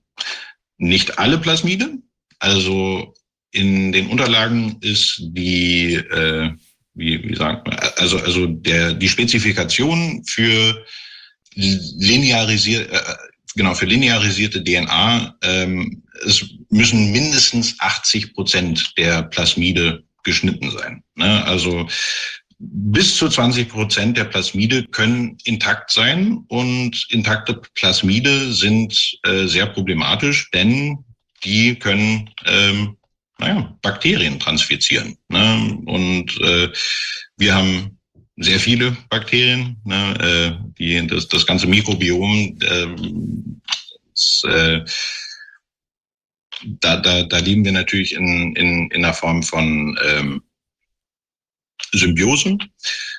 Und wenn dann auf einmal gewisse Bakterienkulturen Antibiotikaresistenz entwickeln und andere nicht, dann ähm, das ist nicht so gut. Ne? Das Thema Antibiotikaresistenz ist ja eh äh, auch so ein bisschen so ein Buzzword geworden, sage ich mal, in den letzten äh, Jahren. Ne? Dieses AMR, also Antimicrobial Resistance. Ähm, das ist auf jeden Fall ein Thema, das man immer öfter sieht und das auch immer ähm, mehr, dem immer mehr Aufmerksamkeit geschenkt wird, sagen wir es mal so. So, ich habe jetzt äh, ein paar der Feinheiten übersprungen, um direkt zur Mod-RNA-Herstellung zu gehen. So, das geschieht über die sogenannte In-vitro-Transkription. Ne, wie ähm, zuvor gezeigt. Also das kann man sich halt so vorstellen, es äh, ist halt so ein weiterer Bioreaktor, ein, ein großer Tank und der wird halt erstmal aufgefüllt mit den Grundbestandteilen von, von RNA, nämlich äh, Adenosin, Triphosphat, äh, Zytosin und Guanin. Und normalerweise, also würde man jetzt nicht modifizierte RNA herstellen, müsste man jetzt Uracil hinzufügen, aber stattdessen äh, gibt es N1-Methylpseudouridin. Ne? Der Grund, weswegen sie äh, den Nobelpreis bekommen haben dieses Jahr. Ne? Also Carico und Weissman. So. Ähm, nachdem der Tank halt genug von den Grundbestandteilen äh, Intus hat, wird die linearisierte Plasmid-DNA, ne, die, ich, äh, gerade uns angeguckt haben, äh, zusammen mit äh, RNase-Inhibitor äh, Inhibitor, äh, untergemengt, beigefügt. Und dieser RNase-Inhibitor, äh, wie der Name schon verrät, äh, verhindert halt, dass äh, RNAs abgebaut werden durch halt Nukleasen, die RNA auffressen. So. Dann ähm, brauchen wir natürlich was, was jetzt aus dieser Plasmid-DNA und den Bausteinen äh, die Mod-RNA baut. Und das ist die sogenannte T7-Polymerase. Das ist ein bakterielles Enzym, das sich halt, ähm, also das halt ganz gezielt an eine Stelle in einer DNA-Sequenz, ähm, also es kann dorthin kommandiert werden, ne, lies ab dieser Stelle ab quasi. Ne, das sind die ähm, diese T7-Marker, die man vorhin in dem Plasmid selbst gesehen hat. Und die T7-Polymerase ähm, schnappt sich halt äh, so ein lineares äh, DNA-Template und fängt halt an, aus den ganzen Bestandteilen Mod-RNA zu bauen. Ne, das äh, macht es sehr schnell und effizient. Ne, also ist schon ähm, anderen, sage ich mal, Polymerasen überlegen. Ähm, die, Pyro, äh, die Pyrophosphatase ist äh, quasi so ein bisschen so ein Modulator von der T7-Polymerase. Das heißt, ähm, wenn die T7-Polymerase äh, ein, also ein Ribonukleotid, ne, also ein, eine Stelle der mRNA, äh, ModRNA zusammengebaut hat, bindet es dabei Magnesium in sogenannten Pyrophosphaten und diese Pyrophosphate werden halt wieder aufgelöst durch Zugabe von dieser Pyrophosphatase. Ne? Und dadurch kann halt so ein bisschen auch gesteuert werden, wie aktiv diese Mod-RNA-Bildung ist. So. Und schließlich wird halt ähm, EDTA-Salz hinzugegeben, ne, weil das sofort die Bildung von Mod-RNA unterbricht. So. Äh. Okay. Ähm, also die T7-Polymerase ähm, beziehungsweise die Mod-RNA-Herstellung hat halt zwei ähm, große Problemzonen, die Pfizer BioNTech auch nicht so wirklich beachtet haben. Ne? Es gibt eine, also, also das ist eine, ein recurring Theme, ne? also das wird auch äh, also es passiert öfters, dass sie sich einfach überhaupt nicht auf die physikalischen Gegebenheiten äh, oder, oder Eigenschaften ihres eigenen Produkts wirklich eingelassen haben. Ne? Äh, es gibt keine Stelle dieses Herstellungsablaufs wirklich, der sich davon unterscheidet, ähm, eine ganz normale mRNA zu synthetisieren. Ne? Sie haben diese die, die zusätzlichen Komplexitäten, die halt durch das Verwenden von Methylpseudouridin hinzukommen, einfach ignoriert. So, die, das erste Problem, was sich halt ähm, darstellt, ist DNA mit einer hohen Guanindichte ablesen. Also, was heißt das? Pfizer BioNTech haben nicht nur Methylpseudouridin eingesetzt, ähm, um halt das Uracil zu ersetzen, sondern sie haben auch die Dichte an Guanin und ähm, Zytosin erhöht. Ne, weil man kann quasi die Codone manipulieren, ne, also die ähm, einzelnen äh, äh, Aminosäuren, die halt die Nukleotiden bilden, aber es ähm, oder, oder andersrum, äh, aber es bildet dann immer noch die gleiche Aminosäure. Ähm, das dient halt dazu, dass diese also dass die daraus entstehende Mod-RNA besser und mehr Proteine ausdrückt. Und man kann äh, in diesem in, in dieser Grafik hier halt auch sehen, ähm, also die der GC-Inhalt von SARS-CoV-2, dem Virus, ist bei etwa 36 Prozent. Ähm, und verglichen dazu, die Impfstoffe von Pfizer und Moderna sind halt bei 53 beziehungsweise 61 Prozent. Ne? Also sie haben sich, äh, also beide Hersteller von mRNA-Produkten haben sich diese, diesen Trick ähm, zu eigen genommen. So, ähm, das äußert sich dann halt auch darin, dass, äh, also, also halt, je mehr dieser Guaniden ähm, Residues hat, ähm, desto mehr sogenannte G4-Quadruplexe hat man. Das sind, ähm, also man kann hier sehen, dass jetzt das natürliche äh, oder, oder das native SARS-CoV-2 und Moderna und Pfizer haben jeweils ein, einige mehr von diesen G4-Sequenzen. Ähm, das Problem mit diesen G4-Sequenzen ist, dass äh,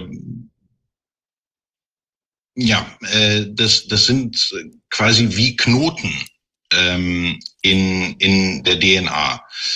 Und es gibt schon ähm, von 1907, äh, obwohl äh, ich erkläre es mal anders. ähm, genau, das Bilden von, von Mod-RNA-Strängen ist ähm, hier halt das ähm, wirkliche Problem. Denn die T7-Polymerase, wenn die jetzt halt dieses Methylpseudouridin hat, statt einem Uridin, äh, kann es halt passieren, dass sie über den Stopp hinausliest. Ne? Also es gibt halt immer so einen Stoppkodon, der sagt, okay, bis hierhin und nicht weiter, du kannst aufhören, ne? der Mod-RNA-Strang ist beendet. Und ähm, es gibt Hinweise darauf, dass äh, Pfizer, äh, Pfizer BioNTech und Moderna das in ihren ähm, Designs auch berücksichtigt haben. Denn Pfizer BioNTech hat zwei Stoppkodone und, Moder und Moderna sogar drei. Ne? Also es ist im, äh, im Design der Impfstoffe ist zu erkennen, dass denen bewusst war, dass wenn man Mod-RNA mit T7-Polymerase bildet, ähm, es halt leicht dazu kommen kann, dass die mRNA länger wird, als sie eigentlich sollte. So. Und spricht dann irgendein ganz anderes, ähm, also einen ganz anderen, eine ganz andere RNA sein kann, äh, also die zum Beispiel überhaupt nicht zu dieser Fre äh, Frequenz äh, passen würde, die man da eigentlich ähm, adressieren will, richtig? Ja, also ganz anders nicht, äh, weil die Polymerase kann ja nur quasi von der DNA ablesen, die ihr vorliegt. Und das ist halt diese linearisierte Plasmid-DNA. Aber was es bedeutet, ähm, es kann halt ähm, über die über den Stoppkodon, der halt am Ende der Impfsequenz ist, hinauslesen und ähm, Elemente des Plasmids mit in die mRNA übernehmen. Mhm. Ähm, das hat auch ähm, dann im Körper ähm, eine, eine Auswirkung, weil die Mod-RNA-Sequenz enthält nicht nur das Spike, das Protein, das dann halt ausgedrückt wird, sondern auch ähm, etwas, das nennt sich die, also der Five Cap. Ähm, das ist halt so ein, also, also jede natürliche mRNA hat halt auch so ein Five Cap, um quasi die Übersetzung durch Ribosome einzuleiten. Und ähm, ein Three Prime äh, äh, Untranslated Region, ne? also eine, eine Region, die eigentlich nicht übersetzt wird. Und man weiß auch nicht so wirklich, was die macht. Aber wenn man dort halt gewisse äh, Sequenzen drin ähm, beinhaltet, äh, also zum Beispiel so Pfizer benutzt Mitochondri also menschliche mitochondriale DNA halt in dieser ähm, angeblich nicht übersetzten Region. Und was dann im Körper passieren kann, ist, dass Methylpseudouridin dazu führt, dass in diese 3' untranslated region rein übersetzt wird. Ne, dass auf einmal die Proteine dann nicht nur Spike enthalten, sondern eventuell auch Stückchen von ähm, mitochondrialen, also mitochondriale Sequenzen. So. Also das ist quasi der, der erste Punkt, wo was schief geht und was man hier halt wirklich betonen muss, es ist der Kern des Herstellungsprozesses der Mod-RNA, der einfach nicht so funktioniert, wie sie das gerne hätten. Ne, das ist wirklich die Erstellung der, äh, also, also quasi der, der, das ist ja das allererste, so diese Mod-RNA-Sequenz wird erstellt und das funktioniert schon mal nicht so, wie es sollte. Ne? Also auch rein von der Theorie her. Und genau, das Ergebnis ist, dass ähm, nach dieser In-vitro-Transkription haben wir also ähm, RNA-DNA-Hybride, ne? äh, weil Methylpseudouridin ist eine also ist sehr klebrig. Ne? Es äh, begünstigt das Geschehen von sogenannten Hybridisierungsereignissen. Das heißt, eine, ein RNA-Strang wird gebildet und hybridisiert sich dann aber mit der zugrunde liegenden DNA und schützt die DNA dadurch ähm, quasi verdaut zu werden. Ne? Und ähm,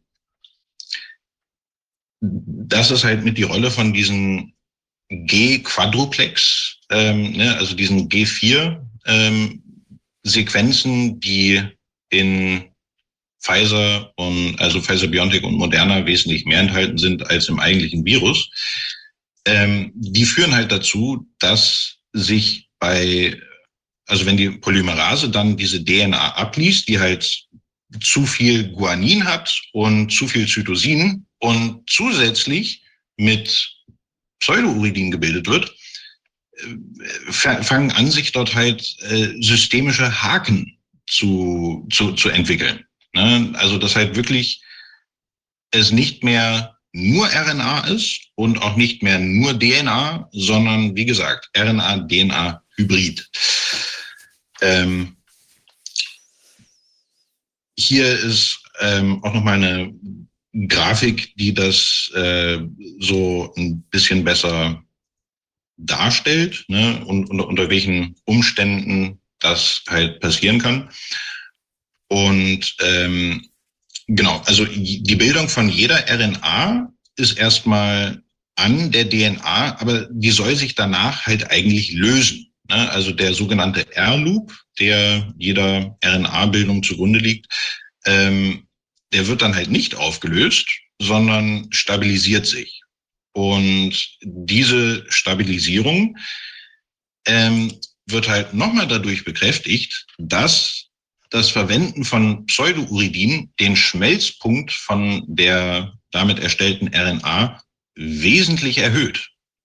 Also normales Pseudouridin, also diese, die, diese, äh, dieser Dreizack hier unten, reduziert die Schmelztemperatur etwas.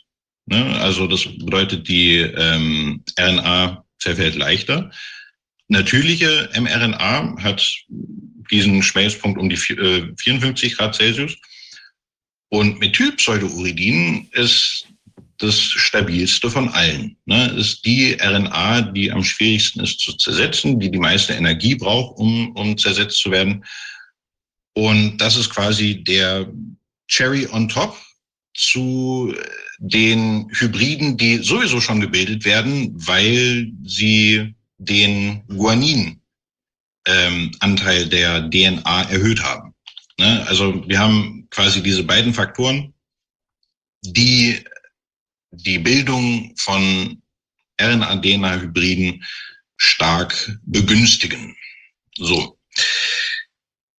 Das war jetzt also die In-vitro-Transkription. Ne? Ähm, wir haben jetzt also diesen Riesenpot mit äh, der linearen DNA, dem Grundstoff, ähm, der Mod-RNA, die ja da sein soll, und mit den ungewollten RNA-DNA-Hybriden.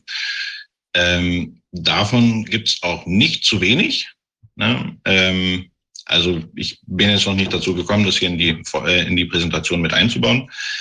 Aber es ist äh, sehr, sehr deutlich in der Auswertung der ähm, Sequenzierungsdaten von Kevin McKernan und Pro Professor Buckholz von äh, der University of South Carolina, ähm, dass es dort, äh, also dass diese Hybridisierung von RNA und DNA eine sehr große Rolle spielt, ähm, weil der Vektor, ne, also das Plasmid, die DNA, die halt vom Plasmid noch enthalten ist, ähm, die wird halt, ähm, ich sag's mal andersrum, also das Plasmid wird ja nicht vollständig in Mod-RNA verwandelt. Und nur der Teil des Plasmids wird in Mod-RNA äh, verwandelt, ähm, auf den halt diese T7-Polymerase zielt. Ne, das bedeutet, es gibt halt Abschnitte des Plasmids, die haben eine entsprechende Mod-RNA und es gibt Teile des Plasmids, die haben keine entsprechende Mod-RNA. So, die Teile des Plasmids, die keine Mod-RNA haben, sind in viel, viel geringerer Menge enthalten als die Teile des Plasmids, wo die Polymerase aktiv ist und Mod-RNA gebildet wird. Und das ist halt ein ganz deutliches Zeichen für also, also dafür, dass die DNA, also diese DNA-RNA-Hybride, ähm, die werden von der normalen DNase nicht zersetzt. So, und DNase 1, das ist der nächste Schritt. Ne, wir haben jetzt halt diese, diese Brühe mit den verschiedenen Nukleinsäuren drin und einiges an Enzymen. Und jetzt wird ein weiteres Enzym hinzugefügt. Ähm, also was vielleicht nochmal wichtig ist zu erwähnen, bis zu diesem Zeitpunkt war die enthaltene DNA ähm, ein lineares oder in manchen Fällen auch nicht äh, linearisiertes Plasmid. Jetzt, ähm, nachdem die Mod-RNA gebildet wurde, gibt's halt die lineare DNA, die Mod-RNA und die, und die Hybride, ähm, alle in verschiedener Länge oder Form aber die sind alle noch in voller Länge und das sind et etwa 7800 Basenpaare, also für das, äh, für das Plasmid und etwa 4000, äh, 4300 Nukleotiden für die Mod-RNA. Und niemand hat eine Ahnung, welchen Umfang oder welche Größe oder wie man es überhaupt misst. Ne? Also wenn dort irgendwie drei äh, Stränge irgendwie so, so, so ein Triple Helix bilden oder, oder was es sonst noch für abnorme Konstrukte durch, durch, diese, durch diese Fehler geben kann, das ist halt noch überhaupt gar nicht irgendwie erörtert worden. So, dieser nächste enzymatische Schritt soll halt nur die lineare DNA zersetzen. Und ich meine, idealerweise RNA-DNA-Hybride, aber die finden in den Zulassungsunterlagen überhaupt keine Erwähnung. So, Thermo Fischer ist äh, der Zulieferer von BioNTech. Ähm, also für viele verschiedene Sachen, aber insbesondere auch für die DNase 1. Und die haben dort ein paar sehr, sehr interessante Aussagen. Hauptsächlich äh, die Wirkung auf diese Hybride, also RNA-DNA-Hybride, ist ein ist eine Nachkommastelle eines Prozentpunktes ja, im Vergleich zu der Wirkung auf normale DNA. Ne? Ähm, außerdem geben Sie den Ratschlag, bei besonders äh, DNA-verunreinigten Lösungen sollte man die Lösung zuerst verdünnen, bevor man das Enzym dazu gibt. Und man sollte länger inkubieren. Ne? Das heißt, die DNase einfach länger in der Lösung wirken lassen. So, leider gibt es halt schon, also schon seit 97 ist äh, bekannt, ähm, dass die Effektivität dieser DNA-Behandlung sehr davon abhängig ist, wie diese Nukleinsäuren oder Oligodionen konformiert sind. Ne? Also in welcher, wie, wie, wie, wie sind die zusammengebaut? Und oh, jetzt hat er das wieder nicht. Also ein präzises Zitat jetzt aus dem Thermo Fisher, ähm, äh, aus dieser Anleitung da. Also für besonders äh, verunreinigte RNA-Lösungen äh, ähm, erstmal verdünnen und dann eine Stunde lang die DNase wirken lassen. So, schauen wir mal. Uh. Pfizer BioNTech setzen auf eine DNase-Inkubationszeit von lediglich 29 bis 35 Minuten. Das ist ähm, natürlich ein bisschen wenig. Ähm, dann äh, raten sie auch äh, und, und, und dann ähm, sprechen sie halt auch davon, dass äh, DNase 1 dazu benutzt werden kann, um RNA-Präparate, ähm, also moderate Mengen von DNA aus RNA-Präparaten zu entfernen. Ne, und, und sagen, dass quasi ähm, bis zu 10 Mygramm pro Milliliter ähm, ist, ist hinzukriegen. So. Die Konzentration der linearen DNA ist aber leider äh, ein bisschen höher. Also ich bin jetzt kein Mathe-Genie, aber ich glaube immer noch, äh, obwohl ich weiß gar nicht, wie viel sind 1000 Ü-Gramm. Hm. Also wenn man das jetzt auf Gramm pro Liter hochrechnet. Ähm, aber ja, es ist davon auszugehen, dass diese lineare DNA-Konzentration halt wesentlich höher ist als äh, das, was Thermo Fisher, ähm, also der Zulieferer, rät. So, also EDTA-Salz wird ähm, nach Beendigung dieser ähm, DNase, der wahrscheinlich vorzeitigen Beendigung, ne, das kann man, kann man, kann man schon von ausgehen, ähm, wird halt, wie gesagt, wird so ein Salz hinzugefügt, um die DNase in ihrer Aktivität zu beenden. Und dann wird das Ganze nochmal mit, mit, mit, mit äh, etwas verdaut, das nennt sich Proteinase K. Ne? Das ist das gleiche wie für DNA, bloß für Proteine. So. Ja, also dann hat man halt diesen, den sogenannten Proteinase-K-Pool. Und hier äh, gibt es jetzt einen Unterschied zwischen den Herstellungsmethoden von Pfizer und den von BioNTech. So, Pfizer äh, in den USA macht halt diesen gesamten Prozess, also von In-vitro-Transkription über Proteinase, über die Filtrierung, das machen die alles in Andover, ne, an einem Standort. In Deutschland jedoch äh, passiert das Ganze in Vitro-Transkriptionszeug in Mainz und der Pool wird dann nach zu, zu Rentschler gefahren, nach Laubheim, wo der Rest der Wirkstoffherstellung passiert. Es gibt auch eigentlich nur noch einen Schritt in der Wirkstoffherstellung und das ist die sogenannte UFDF-Filtrierung, also Ultrafiltrierung Schrägstrich Diafiltrierung. Das Prinzip ist so, die zu filtrierende Lösung wird ähm, mit dem zuerst mit dem fünffachen Volumen vermengen, äh, verdünnt und dann mit dem zehnfachen und wird dann jedes Mal durch so besondere Siebe halt äh, gedrucksiebt. Und äh, die Idee dahinter ist, ist, dass man halt irgendwann in dem Konzentrat oder dem Retentat halt nur noch die größeren Moleküle hat nämlich ähm, die Mod-RNA mit 4283 äh, ähm, ne, Länge, ne, also wesentlich länger als die DNA-Schnipsel eigentlich sein sollten zu dem Zeitpunkt.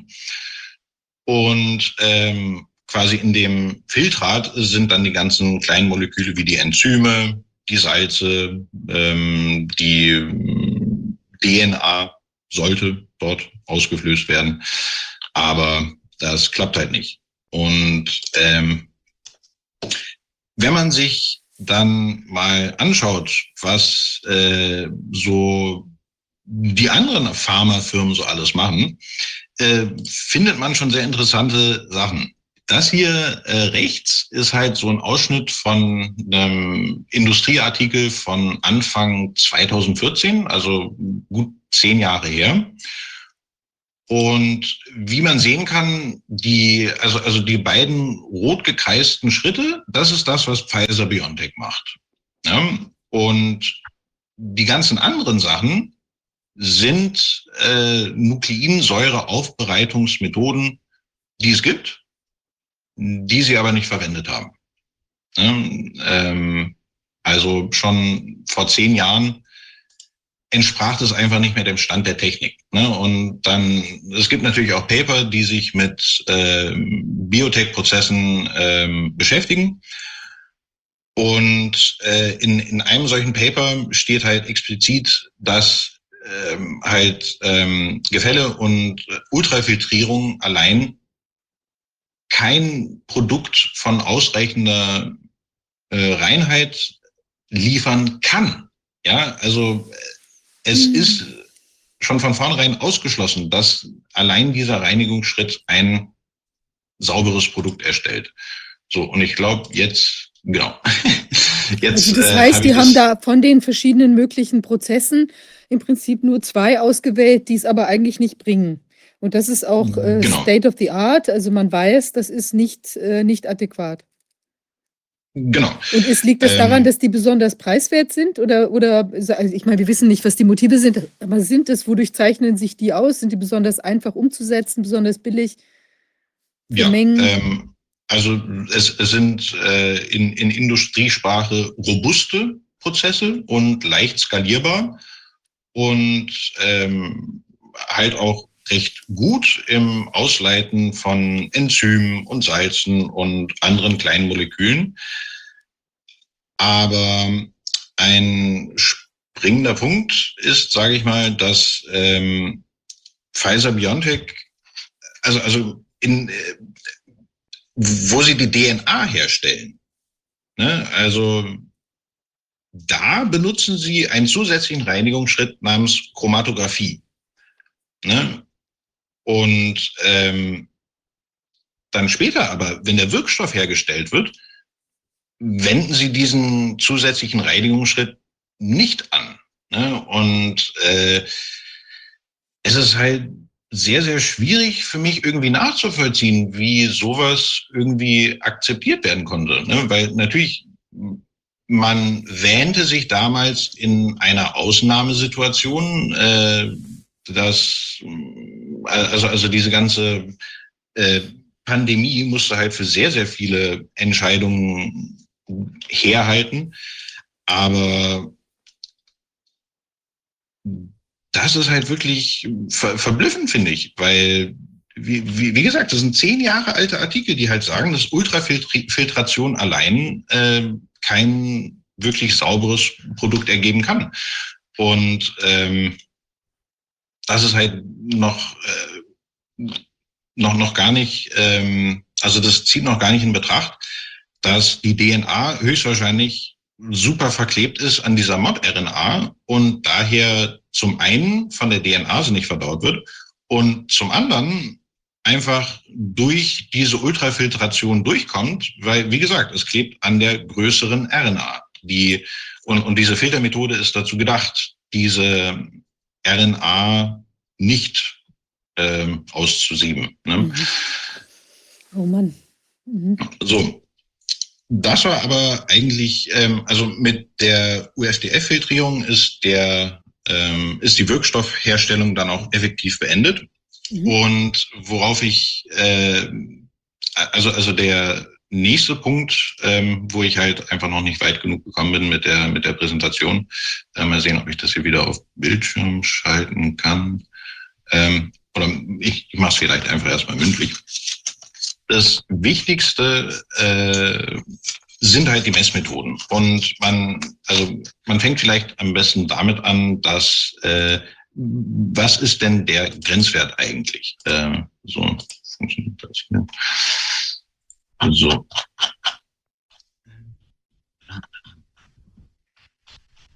So, was ist der Grenzwert für Rest-DNA im Covid-Impfstoff? So, man würde davon ausgehen, es ist ein DNA-Wert, ne? also XY Milligramm pro Milliliter DNA würde man erwarten. So, aber was ist er? Also ich hoffe, dass man das jetzt besser sieht auf dem Bildschirm, weil hier ist es auf dem, oh, jetzt sieht man es, aber das ist gerade ist sehr, äh, sehr ver, ähm, verpixelt irgendwie. Okay.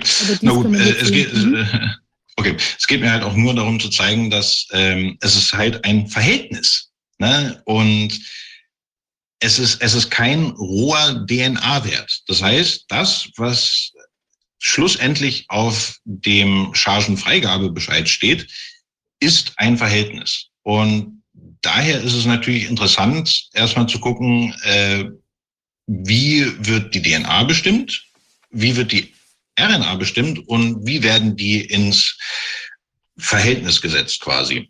So. Ähm,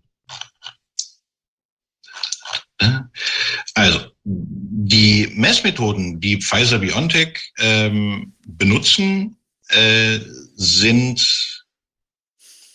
relativ verworren, sage ich mal. Sie haben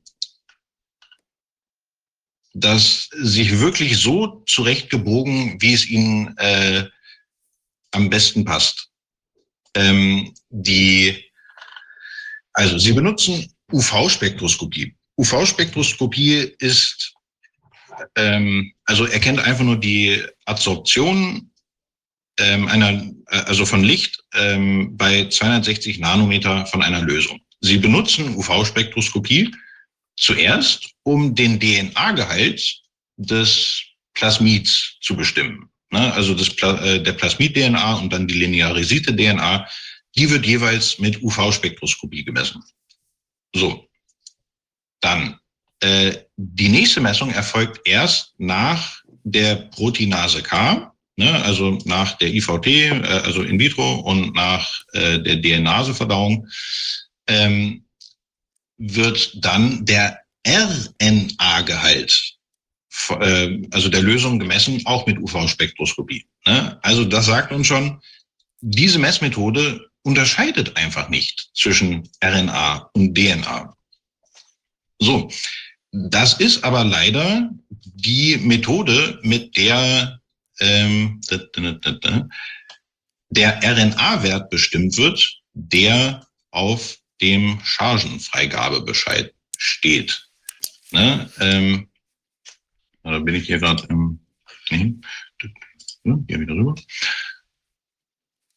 So, genau. Der, ähm, ne, der RNA-Content äh, wird hier halt immer noch mit UV-Spektroskopie Spektroskopie gemessen. Das heißt also, dass das, ne, also das ist jetzt, nachdem die RNA gebildet wurde und die DNA vermeintlicherweise, also vermeintlich verdaut wurde, wird jetzt halt mit UV-Spektroskopie vermeintlich der RNA-Content, also, also der RNA-Gehalt bestimmt. Aber tatsächlich, was gemessen wird, ist die RNA, die gebildet wurde, und die nach wie vor vorhandene DNA. Das wird einfach zusammengezählt. Ne?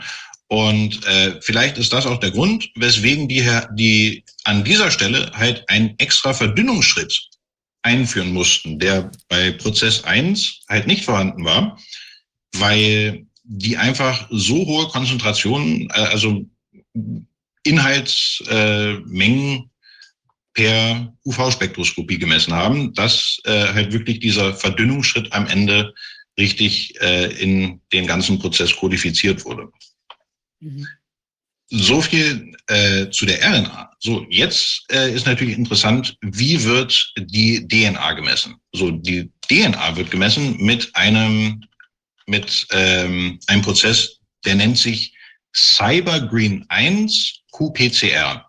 Cybergreen 1 ist ein uralt äh, Färbstoff. Ich glaube, ähm, es war der erste Nukleinsäure-Färbstoff, der irgendwie kommerziell verfügbar war. Äh, wenn mich nicht alles täuscht.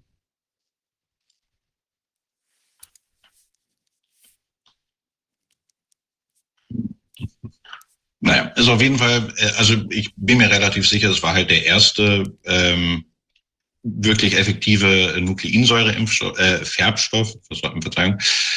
Und das QPCR-Assay funktioniert folgendermaßen. Ähm, es wird halt äh, in, naja, so, so, so, so ein Gerät, ähm, also in ein PCR-Gerät, werden halt in äh, 96 dieser kleinen Vertiefungen, wird halt immer ein bisschen Impfstoff gegeben, etwas von dem Primer, ne? also ein PCR ähm, sucht ja quasi immer, also ist ja immer ein, ein Test mit Primern, das bedeutet, das ist halt eine Sequenz, ähm, die einer Lösung zugeführt wird, sich mit der Lösung verbindet oder auch nicht und ähm, dann wird halt amplifiziert, ne? also halt durch Polymerase Chain Reaction wird das vervielfacht, was sich an den Primer gebunden hat.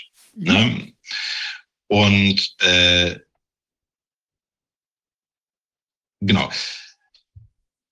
Bei diesem, bei, also bei dieser Messmethode gibt es einige Tücken. Ähm, erstmal, wo zielen Pfizer BioNTechs Primer hin?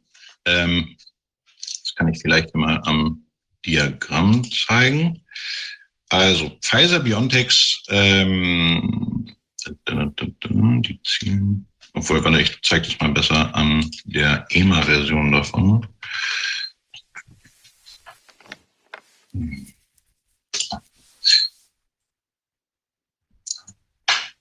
Genau. So, äh, sieht man, achso, äh, so. So, sieht man das einigermaßen? So, die zielen halt, äh, also der Primer, den Pfizer benutzt, äh, zielt halt hier oben an die T7 ähm, COSAC-Sequenz. So, das äh, ist die größte Schwachstelle des Essays, denn ähm, okay, diese PCR-Primer, die binden an die Sequenz, auf die sie zielen. Ne? Also denen ist egal, ob das RNA oder DNA ist. Aber in diesem Essay wird nur DNA amplifiziert. Das bedeutet, alle die Primer, die sich halt an RNA binden, sind quasi äh, für die Katz, ne? weil sie halt nicht an DNA binden, daher werden sie nicht vervielfältigt und daher fluoreszieren sie nicht. Ne? Ähm, und diese, dieser Assay funktioniert halt dadurch, dass die DNA, die kopiert wird durch die durchs PCR, halt anfängt zu leuchten wegen dem Färbstoff. Und die, diese T7-COSAC-Sequenz äh, in der mRNA, äh, beziehungsweise auch in dem Plasmid, ist halt, da, da beginnt die Polymerase an zu arbeiten. Das bedeutet, logischerweise ist das die Sequenz, die in der Lösung, die dann auf DNA-Gehalt untersucht wird, am häufigsten vorhanden ist. Ne? Weil sowohl äh, die, die, die T7-Polymerase fängt dort an, die Mod-RNA zu machen. Das bedeutet, jede einzelne äh, Mod-RNA wird halt zumindestens diese Sequenz haben. Ne? Dann ist egal, ob es halt danach ähm, abbricht oder irgendwie schief geht oder irgendeine, irgendwas anderes bildet. Und das hat zur Folge, dass diese RNA quasi die ganzen Primer aufsaugt, die halt äh, in diese Messung reingegeben werden und die ganze DNA, die tatsächlich vorhanden ist, keinen Färbstoff mehr abkriegt und daher auch nicht leuchtet. Ne? Und das besonders Spannende darin, da, da, äh, also das, äh, oder ich, ich mache es mal andersrum, das ist quasi das Problem mit, äh, also das ist das erste Problem mit den Primern. Das zweite Problem mit qPCR und, und Primern ist, dass Fragmente, also, also DNA-Schnipsel, die kleiner sind als, ich glaube, 100 Basenpaare oder so, können auch gar nicht erkannt werden. Ne, weil der, das ist einfach zu klein, um, um den, den Primer halt zu binden. Und ähm, äh, genau, äh, Primer. Genau. Und ein Patent von Moderna, äh, es, es gibt halt auch ein Patent von Moderna zu der Entfernung von DNA aus ähm, ja, aus, aus Nukleinsäureprodukten, wo ganz explizit, also wortwörtlich drinsteht, dass äh, qPCR zum Bestimmen von äh, Rest-DNA nicht geeignet ist. Und äh, welche Methode benutzt Moderna in ihrem Impfstoff, um den Rest-DNA-Gehalt zu bestimmen? Natürlich auch qPCR. Also das heißt, wir wissen gar nicht, was da letztlich drin ist oder welche, also das heißt, die Methode kann nicht erkennen, was sie eigentlich daraus entfernen soll. Ganz genau.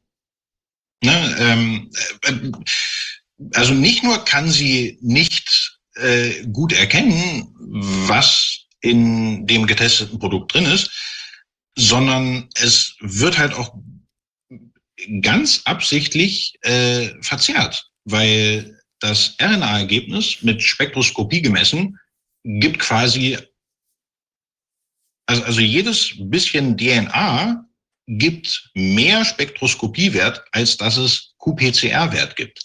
Das heißt, es ist effektiv ein Anreiz, DNA nicht zu entfernen, weil, wie, wie gesagt, so, die, so, so der gemessene DNA-Wert steigt linear mit der Menge an DNA.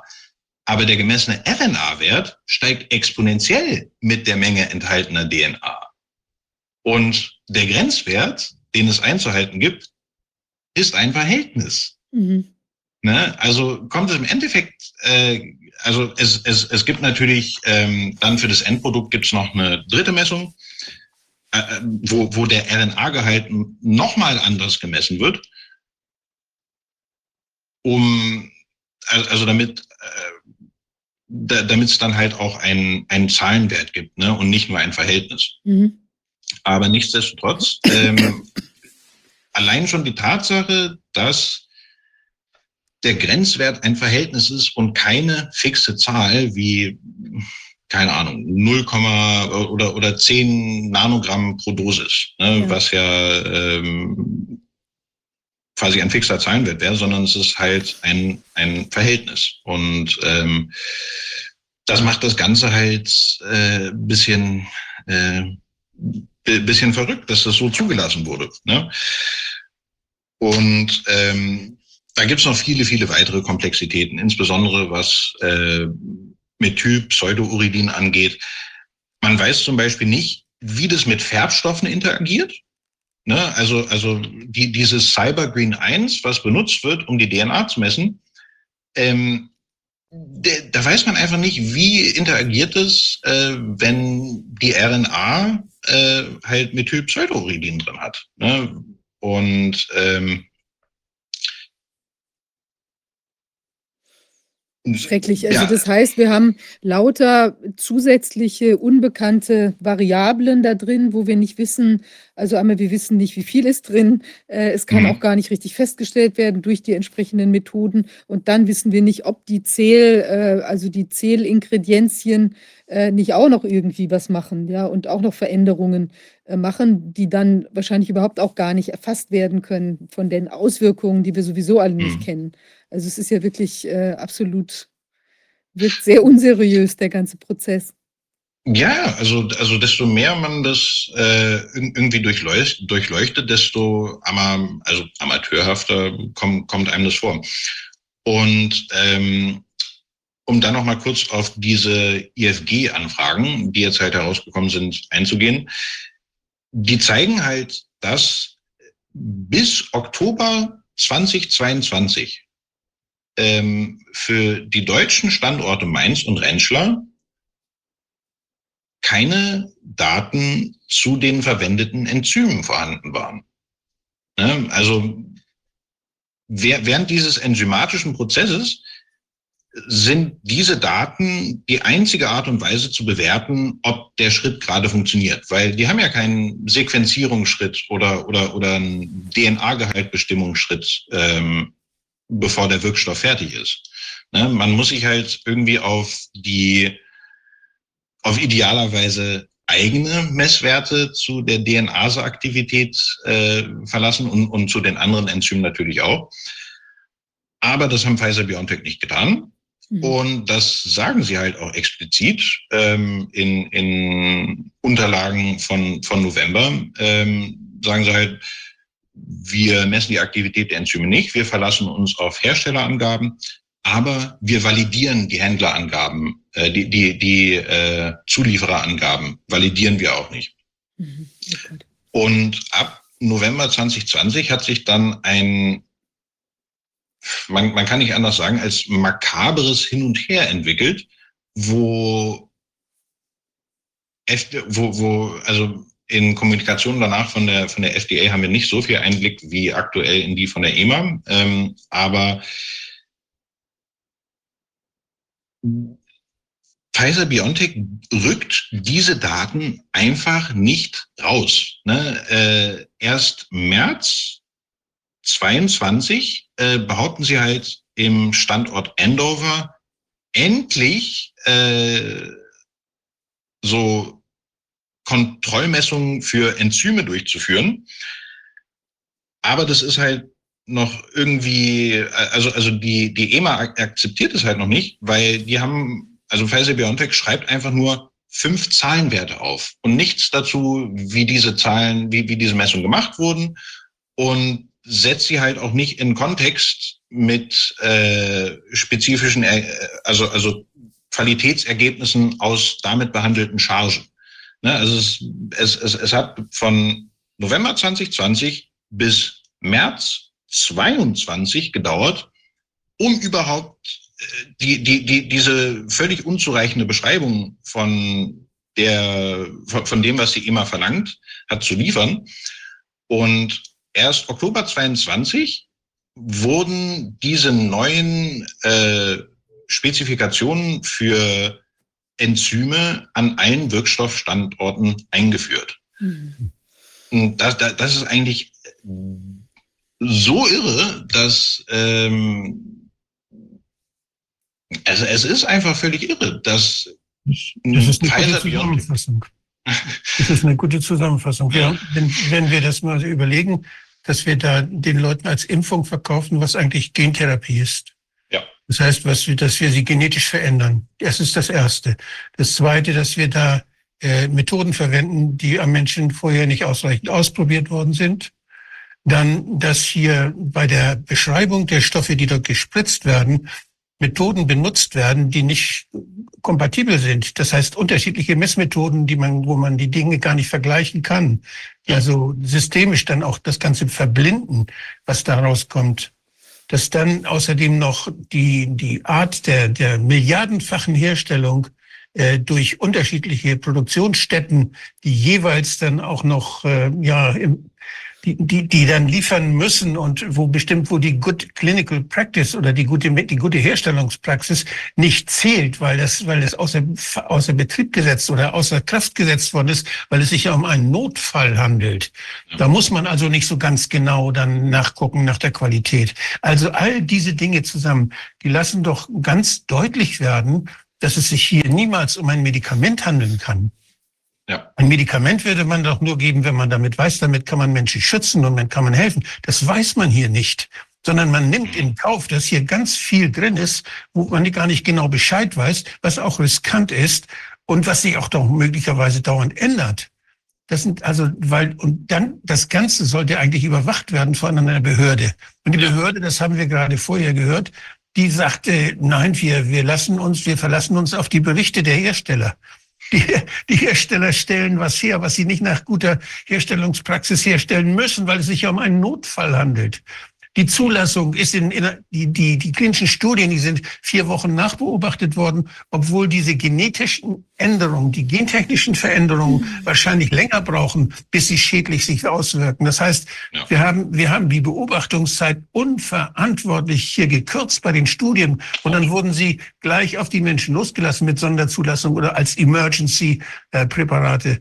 Ich finde, dass hier ist so viel, was ganz deutlich zeigt, es kann sich hier nicht darum handeln, dass irgendjemand etwas Gutes mit den Menschen machen wollte. Das ist deutlich erkennbar. Hier ist viel Geld geflossen, sehr viel Geld, unser Geld geflossen. Ja. Und es ist etwas Schädliches mit den Menschen gemacht worden, etwas Gefährliches, etwas Riskantes. Und das, um angeblich eine Pandemie zu bekämpfen, die man 2020 nirgendwo in den epidemiologischen Daten erkennen konnte. Die es gar nicht gab. Also was hier passiert und inszeniert worden ist, ist ein Verbrechen großen Ausmaßes. Das muss man ganz deutlich festhalten. Und ich habe so ein bisschen Angst, dass man sich in den technischen Details verliert. Da kann man sich wirklich drin verlieren, denn die passen alle nicht zusammen. Ja, das ist nicht so wichtig. Ja, naja, es ist insofern schon wichtig, Wolfgang, weil natürlich auf der, das sind ja alles Belege, also dafür, dass diese Einschätzung, die du ja, jetzt da. Meine, das war äh, denen nicht wichtig. Hm? Das war denen überhaupt nee, denen nicht wichtig, aber, egal, die Qualität. Genau, die ist offenbar total egal. Ja. gar, keine, ja. gar keine sinnhaften Kriterien, die hier irgendwie an den Tag gelegt werden. Naja, das ist der noch, Wahnsinn. Ich, ich, ich würde sagen, noch, noch, noch viel eher zeigt es eine Absicht, also, also eine Absicht der Täuschung. Ne? Ähm, indem die Messmethoden so aufeinander abgestimmt wurden, dass die RNA massiv überschätzt und die DNA massiv unterschätzt wurde, ja. wenn man auch es viel besser hätte machen können, ähm, nämlich eins der Messverfahren, die Sie benutzen, ist, ähm, Sie, Sie testen die Mod-RNA mit äh, Realtime-PCR. Und bei dieser Messung müssten Sie nur die Polymerase, die in der, ähm, äh, also die halt in der Reaktion benutzt wird, müssten die halt bloß austauschen und dann würde diese Messung zur Identität der mRNA auch DNA messen. Aber das haben sie selbstverständlich nicht gemacht. Es, es wäre nur ein zehnminütiger zusätzlicher Schritt.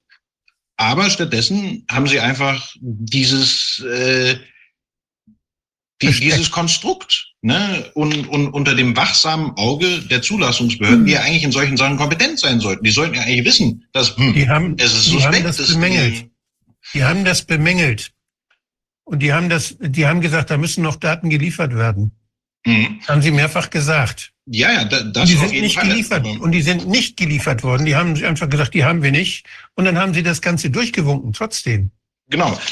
Aber also, also das ist halt zu den, äh, zu den Enzymdaten äh, ist es auf jeden Fall der Fall. Aber die Messungen, ne, dieses, dieses völlig äh, artifizielle Konstrukt von verschiedenen Messmethoden, um Nukleinsäuregehalt zu bestimmen, da hat keine einzige Behörde gemeckert. Ne, wie, fehlt dort die Kompetenz in den Behörden, um, um sowas zu erkennen?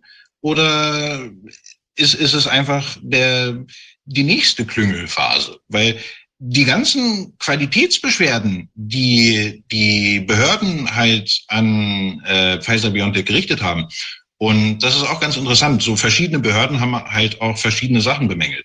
Aber niemand, so, also meines Wissens, von dem, was ich bislang gelesen habe, hat diese Testmethoden beim Namen genannt. Und das macht halt den Rest der Qualitätsverbesserung relativ egal, wenn die Art und Weise festzustellen, ob diese Methoden was bringen oder nicht, nach wie vor so grundlegend korrupt ist. Die, die konnten machen, was die konnten machen, was sie wollen. Exakt. Die haben, ja. die haben dann vom Bundespräsidenten das Bundesverdienstkreuz dafür bekommen. Oh, es ist wirklich Wahnsinn. Jakob, ähm, Vielen Dank, dass du uns das hier jetzt ähm, da nochmal so vorgeführt hast. Also ich glaube, dass es wirklich sehr wichtig ist. Also auch wenn es natürlich jetzt vielleicht auch nicht, nicht jeder versteht es sofort. Also mir fällt es ja auch äh, durchaus nicht ganz leicht, ja. diese ganzen Schritte nachzuvollziehen, aber der, der Kern wird ja sichtbar, dass es da an allen Stellen äh, technisch äh, teilweise auch bessere Lösungen gegeben hätte oder dass es jedenfalls nicht die adäquaten Lösungen sind, die man da angewandt hat. Und das äh, zeigt eben genau all diese Problemzonen auf, äh, von denen du gesprochen hast. Und es ist wieder ein, ja, ein weiteres schockierendes Element, dass hier eben offenbar jegliches Vorsorgeprinzip fahren gelassen worden ist und man einfach irgendwie losgemacht hat, absichtlich oder aus Fahrlässigkeit oder wie auch immer. Aber es ist auf jeden Fall ein, ein wirklich schlimmes Ergebnis. Äh, ja, Jakob, vielen Dank dir.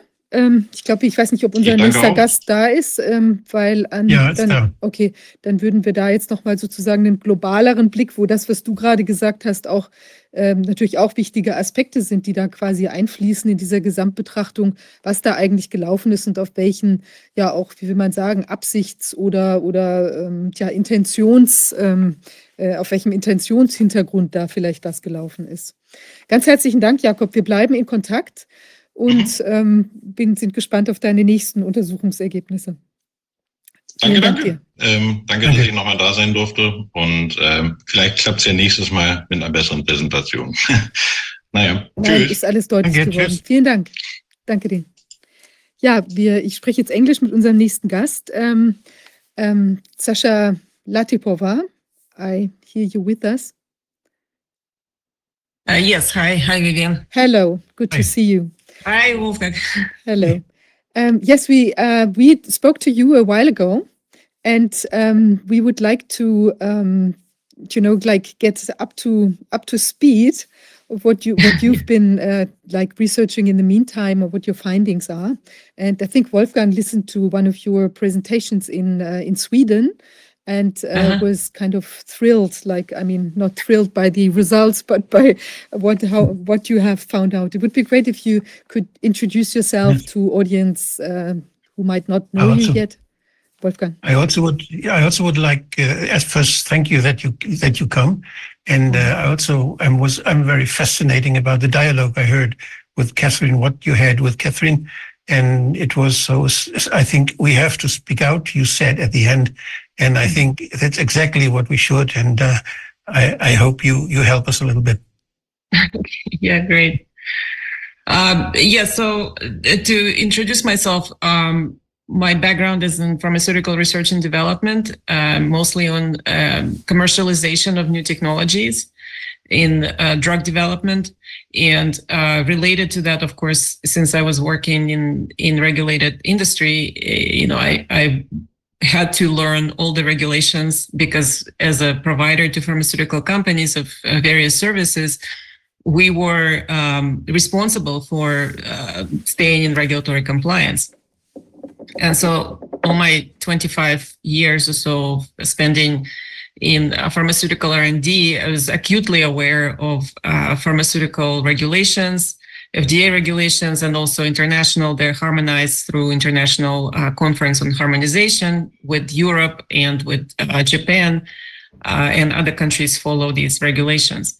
So, um, you know, when I first started looking at the what was going on with this whole COVID situation in uh, 2020, uh, I immediately became very concerned with what was being done first with the suppression of hydroxychloroquine and vitamins and ivermectin as um, a perfectly fine treatment protocol uh, for uh, respiratory illness. Uh, and so that triggered a lot of concern in me because I saw regulators uh, acting completely uh, contrary to what regulations say, to what um, practice, you know, practice of medicine regulated at the state level uh, would dictate. And so that was immediately um, kind of put me on alert, and I started looking into what's going on. And then later on, when they started um, sort of pushing propaganda about the mRNA vaccines, as you know, everybody has to be miserable until we quickly put on the market these completely untested technologies. Well, that was just kind of the the red line for me, and I started uh, specifically looking into VAERS adverse event reports. I also had some knowledge about mRNA technology from my previous uh, experience in pharma. I knew about at least one case um, of a really uh, bad situation at uh, Parexel uh, contract research organization, which was testing a drug for a small biotech, which subsequently went out of business. But they um, uh, killed several healthy volunteers in that study with this technology and severely injured others. Um, and so uh, that, you know, I, I knew that it was extremely dangerous. And when they started propagandizing it as, oh, vaccine for everyone, including pregnant women and children, that was just, I, I thought it was just horrible. And so I started looking at the VAERS specifically because that was the only data available to me um, publicly at the time. And then from then, I kind of uh, proceeded investigating. You know, why is regular? You know, I, I don't I don't stop at the answer. Oh, regulators are not doing their job, and oh, pharma are corrupt. Which a lot of you know, unfortunately, people looking into this uh, from what we call health freedom movement, they stopped at that and they continue for three years uh, essentially, you know, it's not useless, but it has diminishing returns uh, activity. Uh, constantly publishing, oh, look at all these side effects. Look at FDA is not doing their job. Look, pharma is corrupt. that's not an answer. You have to understand why this is happening for three years and four years, and and nothing, and there's no prosecution, no no change of anything. None of the governments in the world uh, seem to notice, or when when they notice, they say it's all okay. Uh, why are all these products adulterated with uh, plasmid DNA? Why all the regulators admitted that's the case and said it's still okay and they're still safe and effective? So that's the, that's my next level of research, and that's what you know I can discuss today in my presentation because I'm not satisfied with the answer pharma is corrupt, and I'm not satisfied with the answer FDA is not doing their job. We all have to question what is actually behind this and what is driving this. Yes. So I don't know. Can I share my Yes. screen? Okay. All right. Um,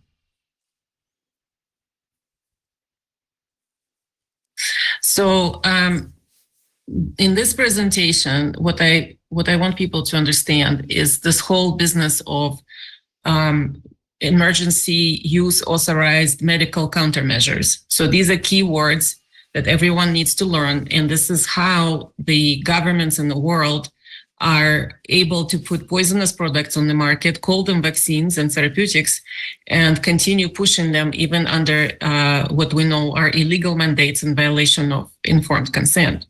So this whole presentation is describing in context, context of uh, pandemics uh, as scams to push these unregulated, illegal medical countermeasures on the market and call them healthcare products. Um, so first, let, us review uh, ancient history 100 years ago. So this is uh, published in um, British Medical Journal in uh, 1922. Uh, so the predecessor to WHO uh, before before 1949 uh, was what's called uh, uh what was called uh, International Sanitary Convention. It was basically a conference between um, numerous countries that were involved in international trade and travel, and there were different number of countries would attend it. Usually about a dozen of countries representatives would come for several months to negotiate these conventions about sanitation measures on ships primarily uh, that were carrying trade and, and travel and, and other activities such as pilgrimages. Uh, what these conventions were concerned with, and, and they went on for about 100 years, from 1850 to 1948. Uh, these conventions were concerned primarily with diseases related to sanitation and water treatment and crowding, such as cholera, typhus, um, uh, smallpox, plague. These are all bacterial um, except you know smallpox is claimed viral, but I have concerns about that too. Anyway, so uh, the main main uh, uh, concern always was cholera, which is bacterial and carried by water, and and that was you know ship would come into port and they all have cholera because they they didn't have proper sanitation. So uh, that that was the focus of the of the conventions, and uh, respiratory illness was never uh, focus of it. No, nothing related to flu or um, anything sort of respiratory uh, illness related. In fact, uh, you know, we're all told about the Spanish flu that killed, you know, 50 million people worldwide in 1918 um, and 19. And uh, the, I reviewed the proceedings of these conventions uh, for uh, 1912, and then the next one was in 1922, which is what published here. So about uh, three, four years after huge pandemic, world-ending pandemic that killed 50 million people worldwide, not a single mention of the word flu, influenza, respiratory, anything in the proceedings of this convention, which went on for about six months in 1922. So uh, I'm telling you, this is a historic document, verifying that nobody was ever concerned about Spanish flu. It wasn't a thing. It was in, invented years later to propagandize fear of viruses and this whole idea of viral global pandemics, which actually cannot happen um, by by nature or by science, by anything, uh, by any metric. If they were possible, we wouldn't be here. Uh, so they, they do not exist. It's it's fiction. Now, uh, of course, this fiction continues.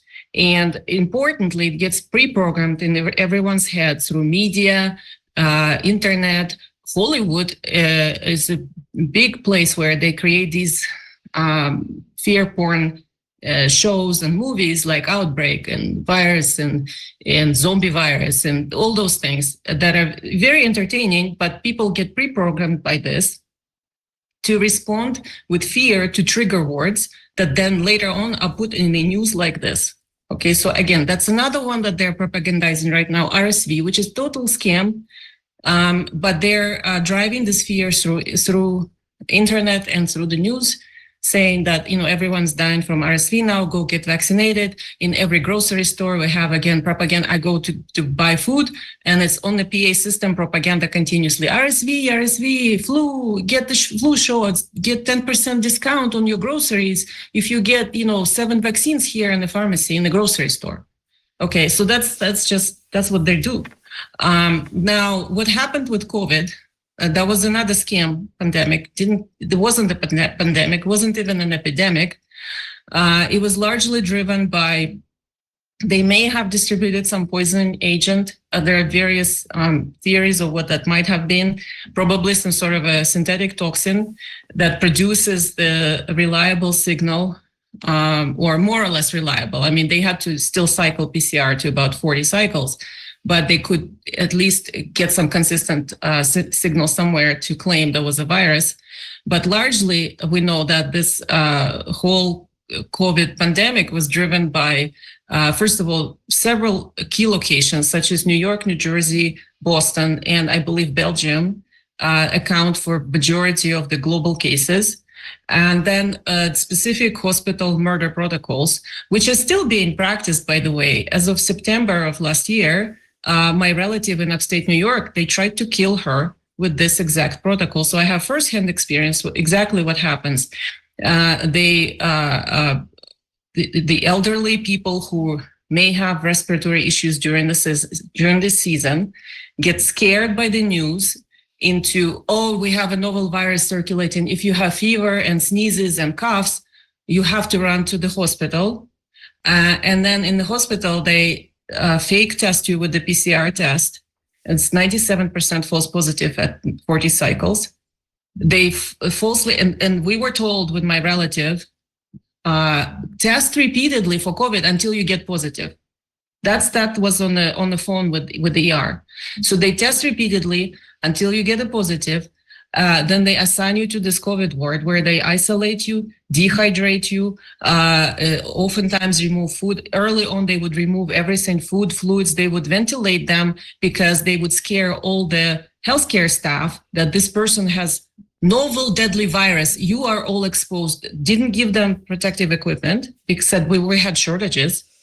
So that the hospital staff is uh, fearful and ventilate them just to keep them, uh, you know, not not to not to be uh, bothered by interacting with them too much, right? So and then using midazolam, using remdesivir to fail kidneys to to fill them with fluid, and then call it pneumonia, call it COVID. Uh, huge fraud on death certificates as well, especially in Massachusetts. My colleague uh, John Bodwin, I don't know if you've invited him, but you, if you haven't, you should. He has this whole investigation. He has access to death certificates in Massachusetts. He can conclusively prove all of this was complete fraud.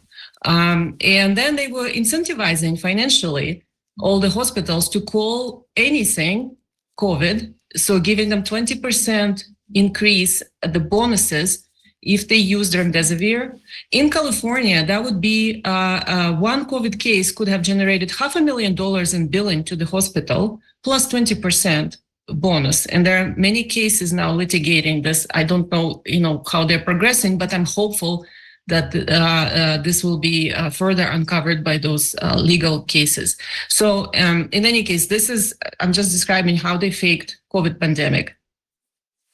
Now we're we're many people are not aware that we're still living under covid pandemic in the United States, a PrEP Act declaration for COVID was extended until end of this year, December 31st, 2024. And they also extended Marburg and Ebola pandemic declarations and a few others. So Marburg and Ebola specifically is now is now we're under Marburg and Ebola pandemic globally. Do you guys know about this? Uh, until December uh, 2028. And again, so this is this they they are just using these as uh, and I- I'll explain why PrEP Act is so important in the United States, but uh, the there are similar laws um, that are in play in Europe and other countries like Canada and Australia and New Zealand and, and UK. So um, I'm going to talk about legal structure underpinning all these scams, pandemics, and why they're announcing them continuously and why they're using this mechanism of countermeasures.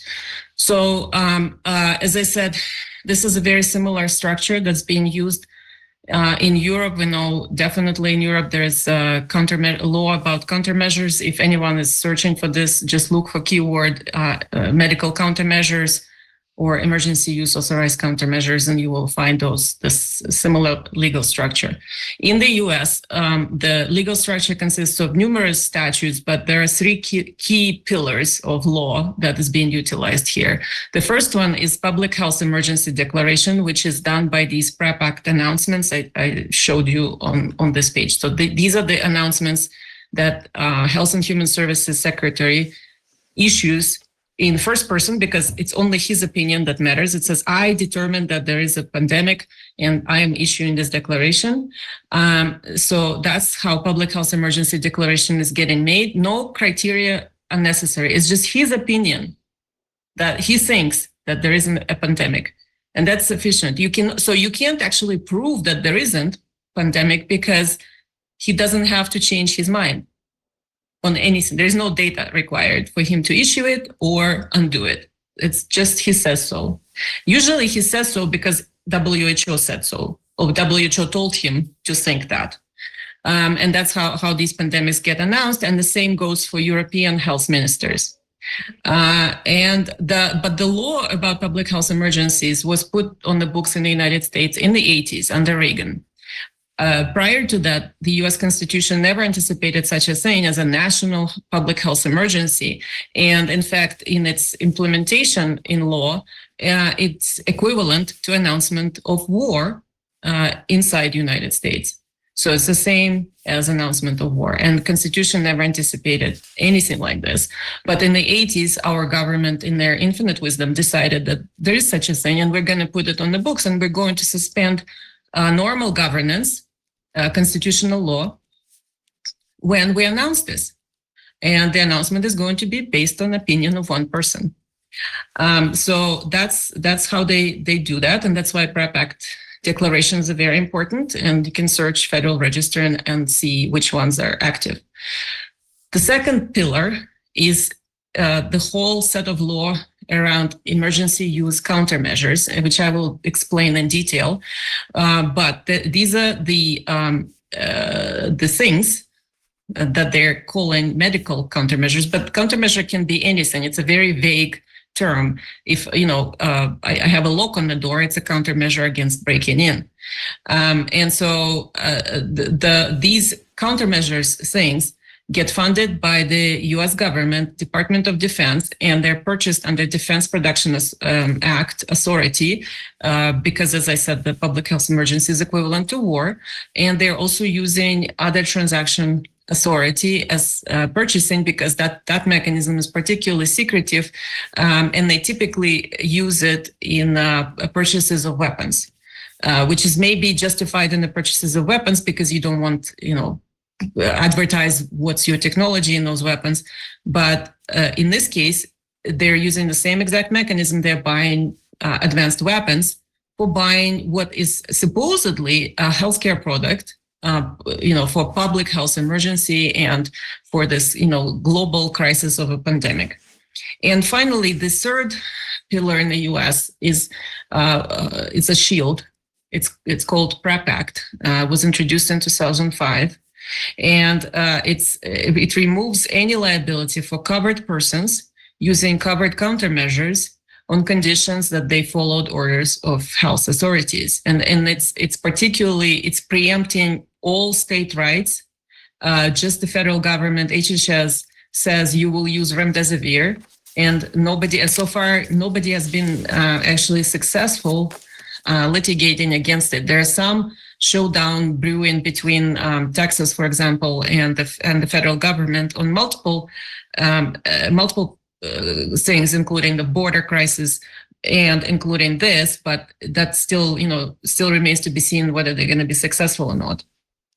Uh, there is no PrEP Act in Europe, but in Europe and other countries, uh, the the effect of the PrEP Act was synthetically made by the predatory contracts that the countries were forced Mhm. uh, by the EU Commission to sign, uh, you know, blindly with Pfizer. So it's it's it's actually in effect it's the same as as if you have PrEP Act uh, in your countries by those contracts. And those contracts, as far as I know, they're still secret. Nobody has still produced them in full. Um, so those are the three pillars. Now let's look at the EU EUA countermeasures. Um, so the countermeasures are, while we're told that these are pharmaceutical products, by statute, by law, they're not investigational, and that's a critical, critical piece. So just remember the word EUA countermeasure, not investigational. So people don't understand that even in my industry, we were all confused by on purpose to not understand this key point. Um, and uh, so the, the statute says that use of the product and the product itself is they're not considered a clinical investigation. Uh, clinical investigation is a clinical trial. So uh, the clinical, if a product is non-investigational, you cannot have clinical trial for it. It's it's legal impossibility. So that just that's the key point. I'll address it in more detail. And if you cannot have a clinical trial, then you cannot have an approved product ever. Uh, because the product, if it's not investigational, there's no process. So you, you can't have clinical trials. So you cannot have the legal process for assembling the evidence. And then you, you don't have the legal process for review of that evidence. Uh, according to all these sections of Food and Drug and Cosmetics Act, to be in compliance with all the pharmaceutical regulations. Um, so just keep that in mind. EUA countermeasures are not investigational. You cannot have clinical trials. You cannot have compliance. And if you don't have compliance, you don't have a- an FDA approval. So what what did happen for these EUA countermeasures? Well, let's let's review.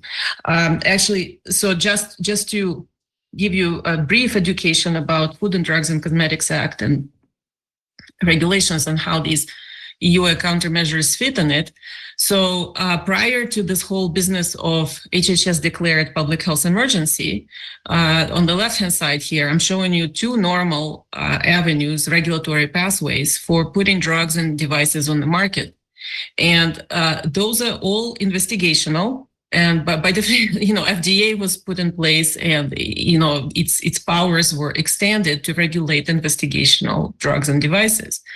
So uh, you can have uh, investigational drug in clinical trial program. So if you have new new uh, chemical you want to put on the market as a drug, uh, you have to go and open IND investigational new drug application with uh, or exemption with uh, FDA, and then negotiate your clinical trial protocols and proceed and fulfill them. And then the FDA has to review it. So they're obligated to review it. They're obligated to review it under law. FDF, Food and Drugs and Cosmetics Act prescribes in minute detail how the approval must happen. So FDA doesn't make law, and that's what people also don't understand. FDA doesn't make law; they're administrator subject to law. They are supposed to follow Food and Drugs and Cosmetics Act. And so that describes all these investigational pathways. Uh, in uh, late 90s, they uh, introduced this expanded access use, the second you know, box in, in gray. Uh, expanded access use was uh, a, a pathway, additional pathway, also investigational, to allow access to novel pharmaceuticals and devices for people who were terminally ill, dying, and couldn't participate in clinical trials normally. And so that that access ex- expanded access use pathway was opened for them, but it's still subject to all the IND rules and regulations and um, temporary only for one year. Uh, and it it had in it emergency use language. And that's how everyone, all the pharma, pharma experts got confused by that emergency use uh, language because we all assumed that was what they were talking about when saying, "Oh, we're going to emergency use authorize these vaccines." We thought it was that, but it wasn't. It was it was something completely different. So it turns out uh, there is this EUA countermeasures section, completely separate section in uh, FD, uh, FDCA that they stuck in. It's called paragraph 564 that says for the emergency use countermeasures under public health emergency, none of these investigations apply, investigational rules apply or regulations apply. Uh, it doesn't require IRB approval. It doesn't require informed consent. So informed consent is not applicable to these things at all. Uh, the only criteria by which they go on the market is again opinion of one person, HHS secretary, who says that he thinks that they may be effective, and there's nothing else. No clinical trials. I'll, I'll show you the, the, the detailed evidence of this. Uh, clinical trial data is not required. And as I showed you on the previous slide, it's a legal impossibility to collect clinical trial data for a non-investigational product. And that, thus they coexist with fully FDA approved versions uh, magically, although there are no fully FDA approved versions. The only way they can ever coexist is in the case, let's say, for example, there is a drug um, well, we can even use hydroxychloroquine example. We can say hydroxychloroquine is an approved drug and it, it is investigational and it's approved for uh, malaria and for uh, autoimmune diseases. Now, if we announce a public health emergency of Marburg and we say we can use hydroxychloroquine as a countermeasure, in that case, it's not approved. And but but legally, you know, it's not approved for Mar- Marburg, but it can be used for Marburg as a countermeasure and also have an approved version for malaria and autoimmune disease. That's possible. Now, however, something that has never been approved for anything before cannot have two versions coexisting. And that's why in the US, a Comirnaty was never shipped. Only EUA version was shipped because they know it, it's not legal. And they're and they're kind of very careful following the law. So everything that Pfizer has done in the US, practically everything, is fully legal. Even though it's horrible and adulterated, misbranded, they lied many times, all of this is legal under this set of rules. Now, this is from the a slide from uh, FDA's uh, legal counsel, their own lawyers, explaining the process of how these EUA uh, countermeasures go on the market. And as you can see, so yellow box is my own annotation. So all, all these blue boxes are theirs.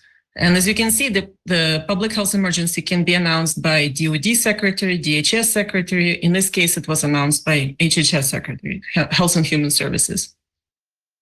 All he has to do is write a memo, such as this PrEP Act declaration, to say, I think there is a public health emergency and circumstances exist and so that's number one step. Number two step, he asks FDA commissioner to issue uh, emergency use authorization for these countermeasures because he thinks they may be effective. That's it. There's no box here that says, oh, we need clinical trials, we need data, we need FDA approval. No, it's just HHS secretary says we have a pandemic and HHS secretary tells FDA commissioner to issue EUA countermeasures authorizations. Uh, there's no termination criteria. Again, uh, only they can change their mind. There is no judicial review. There is no congressional oversight. So by doing this, they preempt entire constitution of the United States and they usurp the power into the administrative branch of the government, into HHS and DOD together. Uh, and uh, there's no stopping criteria for this. They can continue in perpetuity. Now, this is uh, just a citation from the law to assure you that what I just said is true. It says that uh, the only criteria here for issuing authorization is HHS secretary opinion that it may be effective, nothing else. Uh, and uh, to further assure you, uh, this is a citation from again from the U.S. Uh, law saying that there is no there are no required standards of quality control manufacturing, no inspection of manufacturing facilities, no other compliance with uh, FDA regulations. as, as these countermeasures shall not be deemed adulterated or misbranded no matter what. So this explains to you why all the regulatory bodies, EMA, FDA, TGA, and, and Health Canada, they all agree that there are plasmid DNA contamination uh, in the uh, Pfizer vials, but they still say it's safe and effective. And they do not use any enforcement action, no investigation, no pulling these things off the market, because by law, they are not deemed adulterated or misbranded ever for any reason. As long as HHS secretaries keep saying and FDA keeps repeating that risk benefit is justified and we think that they're safe and effective. That's it. So uh, it, another slide from FDA lawyers, and I highlighted it. Um, they were discussing this in, uh, I believe, in 22. Um, and uh, they, so, so they're just explaining internally uh, this whole uh, business of medical countermeasures and pathways. And they're saying, you know, without these mechanisms, we would be violating Food and Drugs and Cosmetics Act. But because we have this magical pathway that we ourselves created, we're not we're no longer in violation because we just stuck that new paragraph into the FDA uh, NC Act and said everything that's deemed illegal for pharmaceuticals is now legal for countermeasures. And here's a key piece of evidence of uh, Pfizer and uh, Moderna and other vaccines having switched to this non-investigational pathway by October 2020. So in October 2020, there was a meeting at the FDA discussing the, the vaccines. This is before the approval, obviously. So the approval was in December, or issuing of authorization, sorry, was in December. In, in October 2020, uh, there was a question asked, this is from a transcript of this meeting, a question was asked from Doran Fink, who was at FDA at the time, and now he's enjoying his rewards at Moderna. Uh, and he was asked, well, are you going to use this expanded access use pathway, which I was previously showing you in the gray box, uh, the investigational pathway where they're allowing, um, you know, terminally ill, desperate situations, people to use unapproved medicine.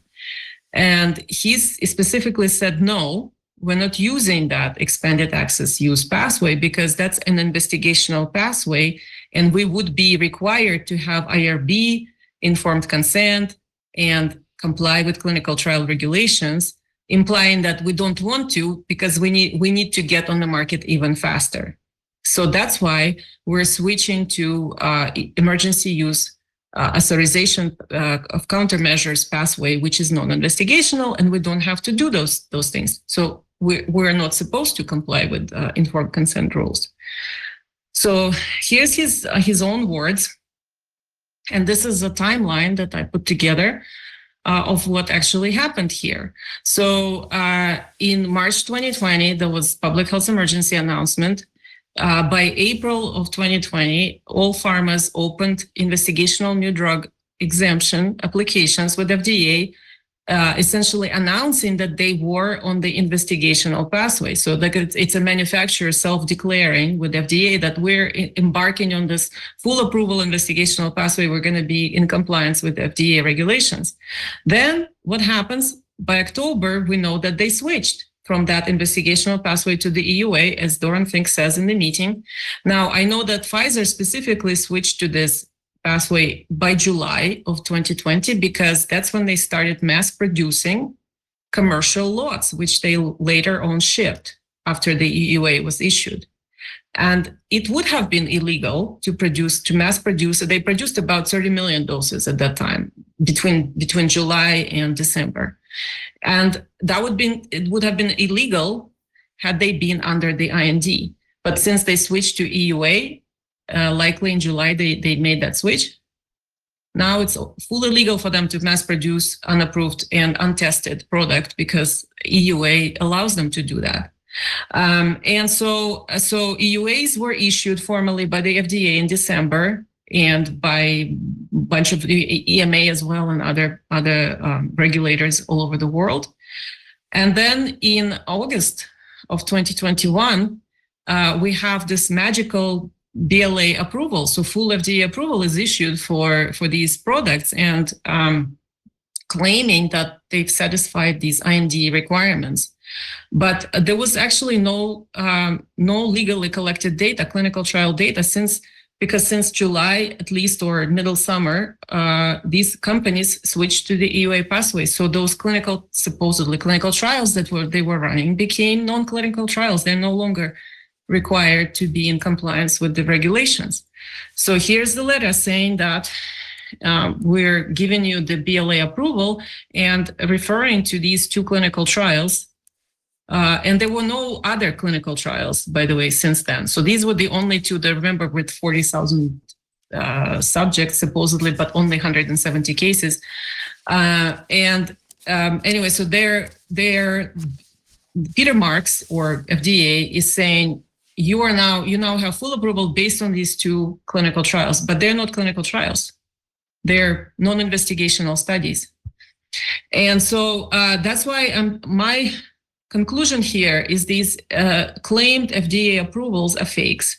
FDA is the uh, uh, is the federal agency and the administrative state representative that is certifying the fraud. So they're the high authority that certif- certifies the fraud, claiming that these products are fully approved when they're not fully approved. And since then, they have been introducing different versions without actually any data. You know, there's maybe like 200 patients where they will inject them and say, oh, we have antibodies for what? Nobody knows for what. But uh, and then claiming that that satisfies IND requirements. It doesn't. It's completely illegal.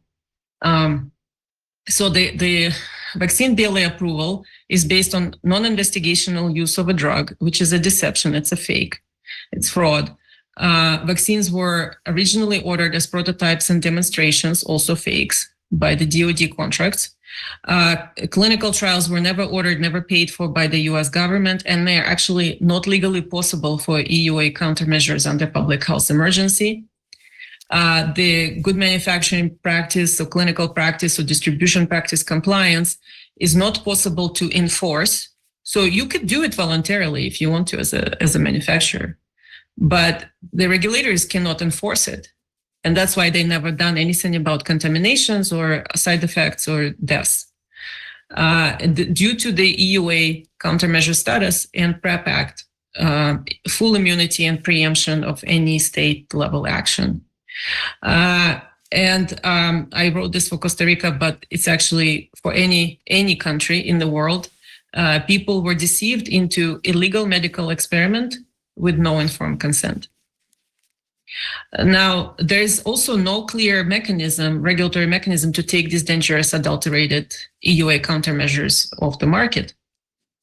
Uh, the FDA has refused to issue recall of COVID-19 vaccines, no matter what, no matter how many people are dead, injured, how many miscarriages, uh, and how awful what we find in the vials and numerous thousands of tests and numerous uh, even peer-reviewed publications on this. Um, they still refuse to take it off the market uh, because they're not required to. Um, uh, and um, the the pharmaceutical regulations uh, you know, put the put these this whole category of product outside of FDA law. And so, as I said, FDA actually doesn't make law, so they're administering what's on the books, which is an illegal law, making making this poison now legal. And there's no criteria for FDA to remove it. We have been, uh, you know, I've been testifying uh, at the local government level, the county levels, uh, in uh, several states. Uh, we've done some some successful testimonies in Idaho, for example. Several counties issued county level resolutions to uh, uh, to essentially ban their ban these shots in their counties, at least for children. So we've been successful on the local level, but local counties don't make law either. They're just they can just issue these resolutions, but that's kind of the grassroots level, uh, which has been successful so far uh, in a few locations. And that's what I recommend people to do is to actually just go at the local level to your your, your police or sheriff or uh, county commissioner, whoever, whoever, you know, municipality and try to uh, make them aware, educate them and have them express this uh, opinion that this is, this should stop. Um, so, but at the at the federal level, forget it, or com- country level, forget it. So, what is happening with these um, pandemics in general? They're scams. They're biochemical and informational war globally waged on all the people by their own governments. And so, what happens is, like in the U.S., uh, they deploy uh, massive public debt uh, under emergency pretense because HHS secretary says, I think so, because WHO Tedros told him to, to say this. Uh, so that triggers trillions of dollars in stimulus that then gets laundered through this mechanism. So they, they claim there is a viral pandemic, a drive panic through media. Uh, then they institute these lockdowns, masking uh, procedures to induce misery until we have the savior of vaccines uh, which are, as I've described to you, are completely illegal poisons and unregulated, uh, pushed on the market by the military, and in combination with hospital protocols uh, to to drive the death rates, uh, and then they, and then they proceed to gaslight the the the victims. censorship, massive censorship of scientists who have any conscience to speak up, or doctors uh, and then any and persecution of dissent, as we know, uh, many people, you know, even put them in jail and uh, remove their licenses, remove their ability to practice, uh, wage all sorts of lawfare, media smears on them, you know. So that's that's what's going on. And then they claim the next one day, you know, we have RSV, we have Marburg, we have Ebola, and that that, that just continues in perpetuity. And what through this mechanism, they so they print money huge debt, put huge debt on the public, launder it through this mechanism, appropriate funds to themselves through these contracts. So the contracts go to the preferred people who own those companies, the, the Pfizer, Moderna, you know, and Moderna is owned by the US government anyway, it's the CDC company. So CDC appropriates this to themselves. Uh, and whoever controls those companies gets the profits and that how, how the flow of money gets diverted to the to the cronies uh, of, of, of these people.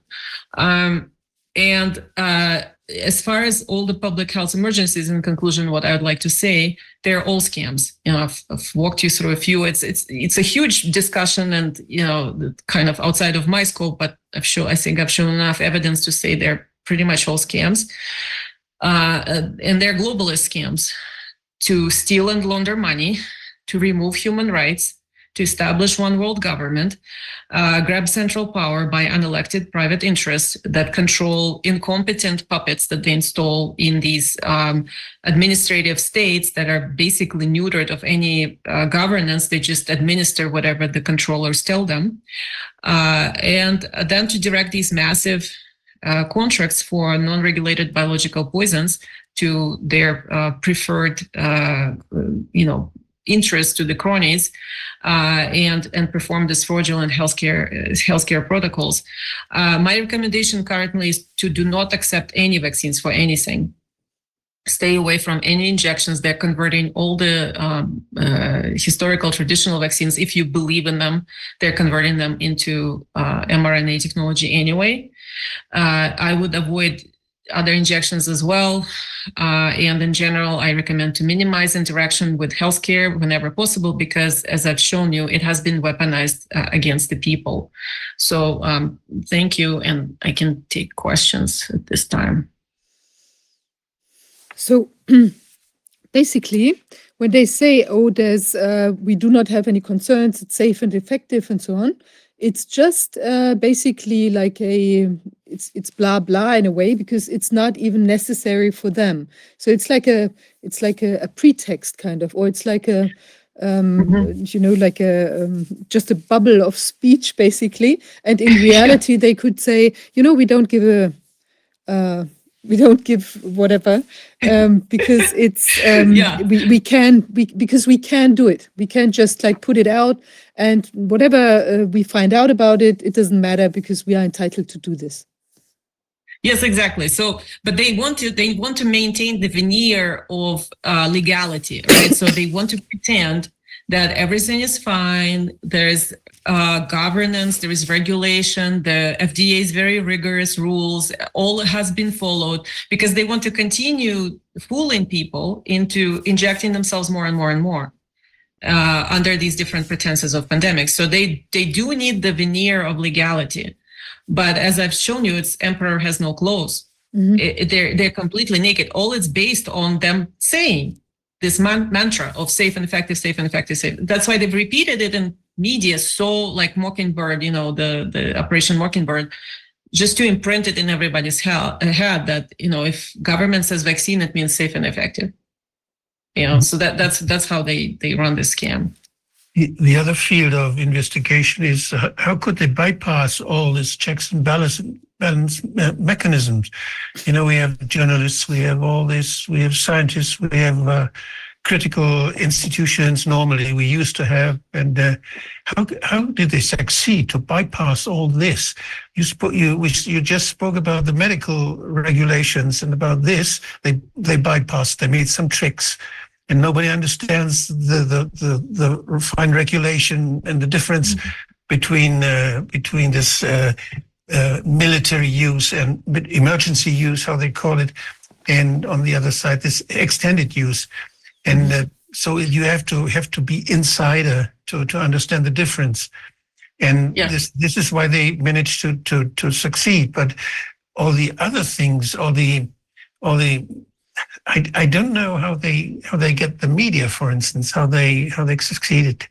How did they do this? Oh, this? media, media, media is easy. I mean, that's just money. So they, they, they basically. I mean, they, the globalist interests control all the mainstream media. You know, like the the big billionaires buy. You know, Jeff Bezos, Jeff Bezos, and you know they buy. Uh, big publications such as New York Times and Washington Post and uh, all these all these big newspapers, even when they're losing them, you know, hundred million dollars a year, they still maintain them because why? Because this is so critical to control the media. Uh, obviously, the uh, we also know that the CIA and, and NSA and other intelligence agencies control um, the social media, and that's how they do the censorship. So that's that's been uncovered as well. Um, you know, so media is is number one um, what they want to control so that they can control the narrative it's it's become really difficult for them so it used to be very easy when it was just you know print print press you control the printing press and then you control what people think. But with internet of course it became much more difficult. And now we can you know we're still we, we can still put the news out. We can still put the this information out even though we're limited and prosecuted and suppressed but it's still getting out. And so that's what they're very very afraid of is that we're still allowed to speak. Somehow they can't fully control the internet they can't fully control social media. I write on substack so eh, you know uh, substack is a platform for kind of um, news news blogging and uh, various you know you can do media you can do video uh, and that that's been the place where all this information is very accessible very available a lot of good writers there a lot of good investigators. So i highly recommend people you know subscribe subscribe to my publication it's free and uh, you can see uh, you can see all this information in detail but that's what they're afraid of because think places like substack now has uh, is that it's larger than cnn it's larger than Fox, any news combined, because there's so many users on it, uh, and they can't control it. And the other thing is that there were those there were those competition between the blocks, political blocks, uh, Russia, China, U.S., and uh, the Asian states, and and Africa, South America. They all had their special interests, and they they were they were not trusting each other. Why does it happen now globally suddenly? Why how did they manage that there is no opposition, uh, or or is there opposition? Is there some hope that some region of the world will not participate and will say no, we'll save you, or we will tell the truth, and so on. Well, I, I mean, I'm still hopeful that some region of the world uh, will will do that. But if people think that it's going to be Russia, I want to disabuse you of that notion. It's not. Russia is actually uh, implementing all these globalist uh, biosecurity state, uh, the, the the the central bank digital currency, digital IDs, and they're actually like ahead of of everyone on that, uh, ahead of plan. But if you say this, Mhm. It's not. I don't believe anymore in any war, which is where Russia and and the, Oh yeah, that's a fake war. Because- That- that's definitely a how can, fake war. how can if they play together this big game? How Yeah. can they do some war against each other seriously? I, it only uh, so the wars too. They are a show. There is so yeah. So it, by by saying fake war, I'm not saying that the the the victims and the you know the explosions and Oh all no, that. it's it's it, that's the people. definitely real uh, and I, I have I, I am from zaporizhia from uh, ukraine myself and i have relatives and friends there. And i you know uh, th- all of this is real. They're they're they're getting bombed. Yes. but russia is not fighting the west. They're just laundering money through the war. They're and and training mercen- mercenaries. So for example in um in ukraine right now uh, the economic situation is terrible. Uh, let's say, you know, a few, uh, maybe a year ago, like something like a $6,000 to $10,000 a year in the region where I'm from was a decent salary, was like, you know, something, something to be proud of. Uh, now they're making, uh, you know, pennies in the normal economies. Businesses are shutting down because they can't, they're getting bombed all the time. It's, uh, and it's a big industrial center and so so nobody has money for like regular jobs or business. People are unemployed.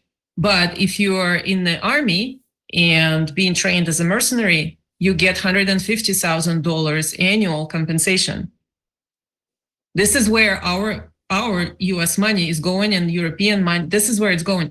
It's going to uh, destroy uh, regional regional economies and destroy uh, people's lives but train the mercenaries that then they can relocate to other countries and make them i think the plan is to make them into un army and uh, to import them into other countries because when you have and you want to uh, do uh, uh, you know some sort of atrocity lockdowns policing uh, killing people throwing them into the quarantine camps the local arm the national armies well, you know, people who have allegiance to at least allegiance to the to the country, typically would refuse to do that. So the globalists need to do this reshuffle and We train them in Africa, or we train them in Ukraine, then we ship them over to America to to do that, to commit atrocities for us. And where And do these mercenaries the come from? Are they all, kinds of countries. So, so like the, as I said, so so as my friend told me in uh, in what's going on in Ukraine. So there, there's a there's a mercenary uh, army being trained in Ukraine for this fake war with Russia. Uh, but then then historically, so like right now we have millions of people coming over the southern border, and they're coming from China, military age men. I mean, they have excess of men. Uh, and uh, so military age men from China, from Africa, from all kinds of places, from South America.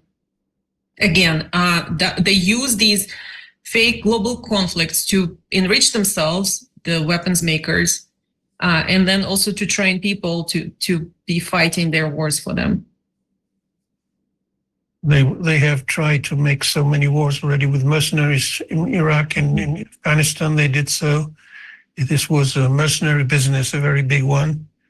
In Yeah. um, I, I made a report to the Council of Europe about this, and it, it is horrible what happens. You know, you so you see uh, the people from there were Bangladeshi soldiers with blue helmets. You know, Uh-huh. and this and the Bangladeshi, uh, the, the generals in Bangladesh, they sold their their soldiers to UN, and they got the difference. The soldiers were paid the Bangladeshi salary, and the generals in Bangladesh they got the money from UN, which was far more, and so they live from selling them people to foreign countries as soldiers.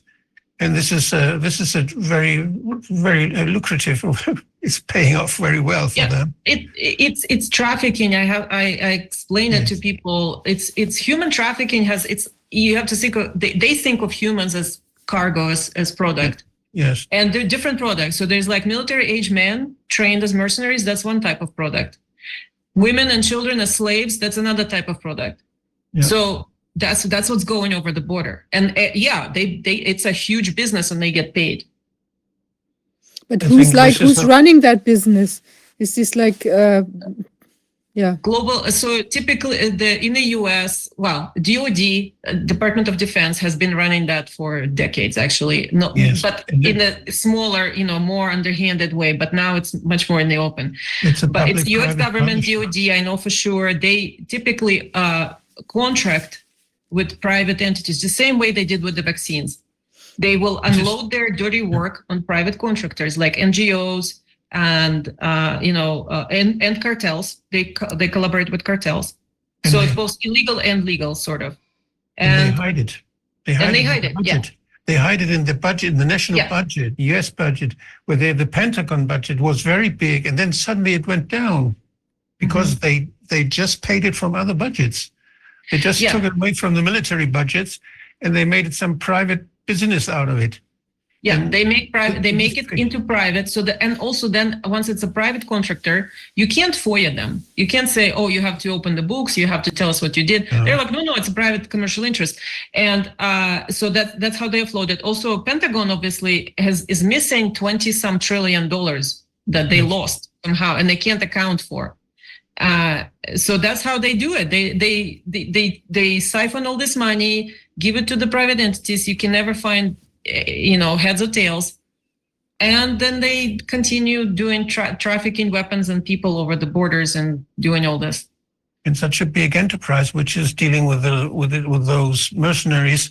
They they are not national enterprises. They are here and there. They can Mhm. just move very rapid they changed their name. I followed some of them it's like sandline or so the South- uh, which was in, in africa fighting and there, and afterwards it was a uk thing and afterward it always changed the name always changed locations split up split into several parties and was reunifying, buying one, buying each other.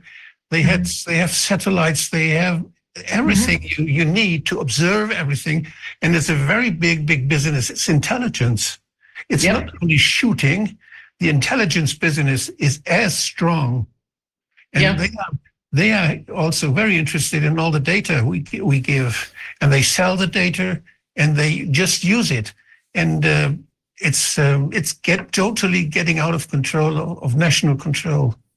yeah so yeah so as i said this it's the same mechanism as in this war business this healthcare which is also war business just poisoning uh, mass poisoning and uh, media and you know pretty much everywhere that they you have this this mechanism of uh, and that's what they call pri- public private partnership right which is you know fascism really but it's it's it's what they call public private partnership and that's how they do it No, there was there was so much under pressure that the U.S. Army gave to to officers two years of leave so that they could work in a private com- military company for two two years. They because they were paid so little in the, in this, in the normal service, they were Mhm. allowed to go there and earn some more money, and afterwards could come back. And this Mhm. made the whole the whole bundle of private public interest. They Mhm. they get to know each Uh-huh. other. uh, Mm. yeah You can't distinguish anymore the interests behind. yeah So these people who are working at the um, Department of Defense, or maybe it's also like the the sort of secret like intelligence agency like CIA or whatever, you know, the more clandestinely working folks. Um, so like I always thought of these careers that you, uh, well, I mean, like at least here you apply maybe after studying law or whatever, you know, and then uh, you go in there, or like you're um, you founded some student fairs or like however that works, you know.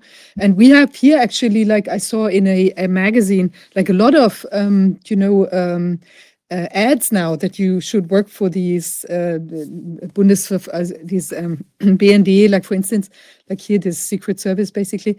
And um, Uh-huh. so, um, so, but that's not like an, a civil servant career, maybe like or whatever career like one would have thought um, this is maybe in the in the past, but it's now more you get like entrepreneur type or like you know business or like uh, financially driven folks who go who work there for a while and then use this revolving door, what Wolfgang just said, and then make money in this through their contacts in in the agency and uh, through like funneling all that money is having ideas for like maybe criminal activities and so on so it's Uh-huh. basically like a legalized pseudo legalized version of like a mafia type um, Yeah. constellation.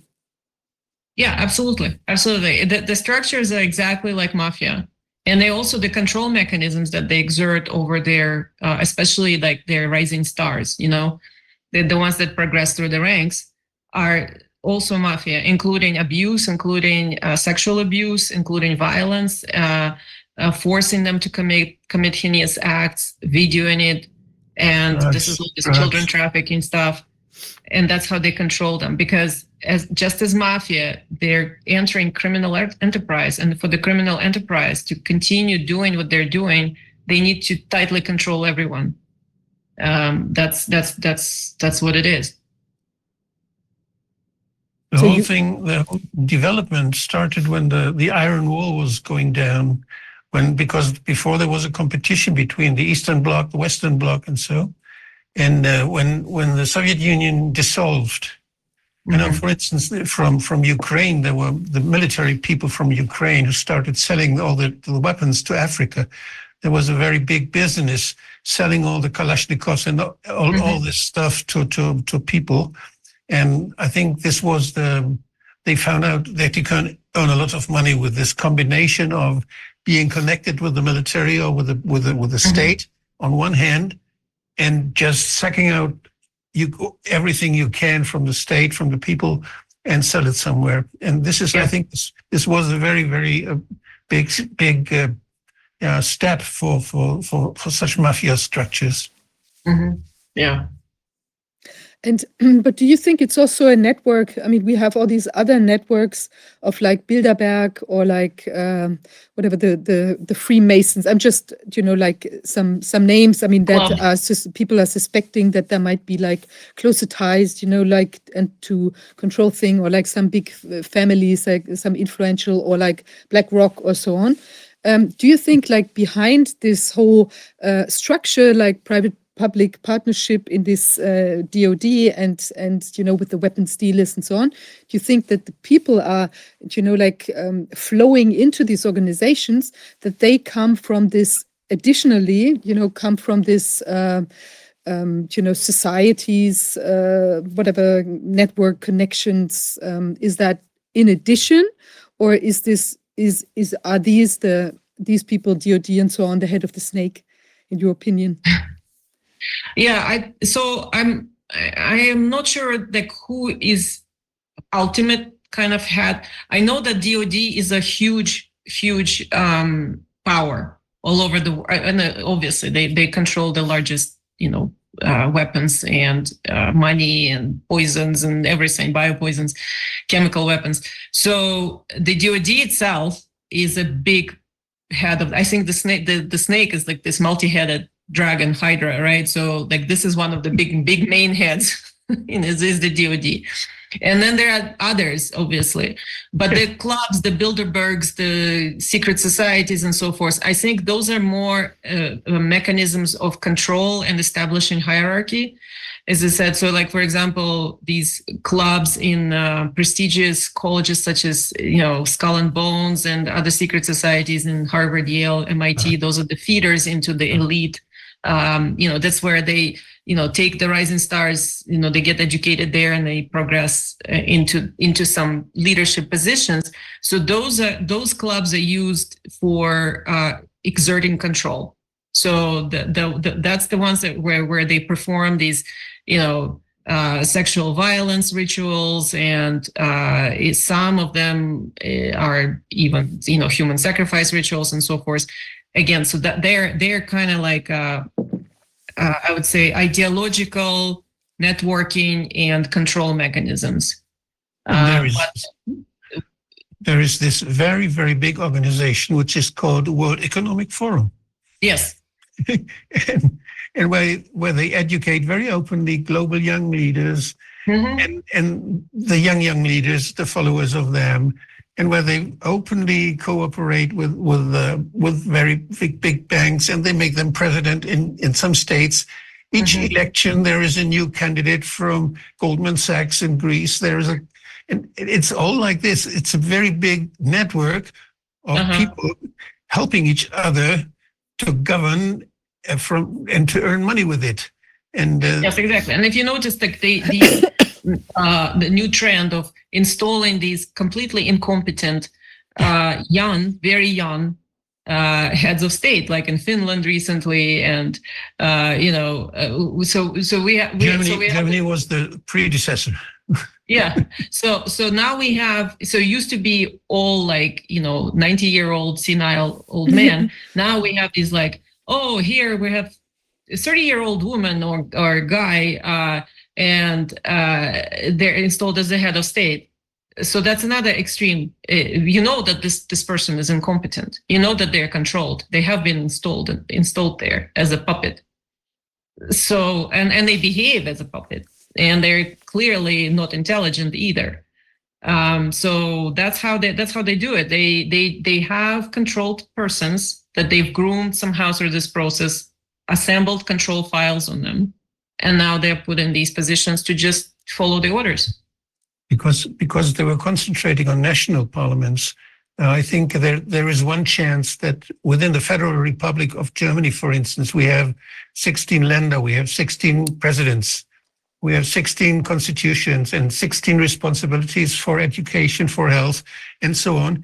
And if there is if there is a minister president who is not a global young leader yet, he could he could say, "Oh no, I don't want to follow. I have my responsibility." and he would be very successful now because uh, they people people understand what's going on. Many people understand, and if there would be someone who says, "No, I don't follow. I have my own responsibility. There is my constitution, and I follow the constitution." And if there is if there is not only one, but if here one and there one, so if there are several spread over Europe, for instance, regional regional responsibilities mm-hmm. who say no this would be a great movement. There's, there's i see some chance and we we should more focus not on the on those stupid governments national governments who are Yeah. who are corrupt and who are we can forget them. We have to concentrate on the next level Yes, exactly. That's as, as I said. That's where that's the only place we have been successful so far. Is the local, actually, like local uh, Yes. county Yeah. uh, governments, uh, essentially county commissioners. They're not government, the county commissioners. Yeah. And those are the places. And at the local level, that's where they need the enforcement. Uh, at least in the U.S., we have a great system. We have sheriffs, which are elected um, police, not not the government police. And where we have constitutional sheriffs, and that, that movement is growing, it's the sheriffs that are saying you WHO can come up with whatever nonsense you want. National, you know, the the federal government can come up with whatever nonsense they want. Even the state government can come up with nonsense. I'm just not going to enforce it here. they are the heroes yes Yeah, Yeah, but yeah. I mean, that's and that's, also, that's what needs to happen. Yeah, and I you mean, know what the far- the farmers are on the street now in Germany. They are with the tractors blocking all the Yeah. streets this week, and uh, the farmers are, have very good connection to regional structures because they are in, sit on their land. They don't travel around the world. They are on their tractors and they go slowly, so they cannot go far. So, so they they are very they have very good. Uh, very uh, yeah how they are close to their to their uh, the environment. Yeah, yeah. Yes, and they they used to have their banks, their own banks, and they used to have their own societies to trade, small societies. And the EU tried to break it up to make it big ones, and they were Mhm. they, they were trying to break up this. But there are many farmers who's, who still know that there are regional structures that functioned for many decades and were very successful. Perhaps they've restarted such things. I hope Yes, uh, the restarting the local local Yes. banks Yes. um state state some of the in the us there's some some movement to have uh so north dakota i think has its own bank Tennessee.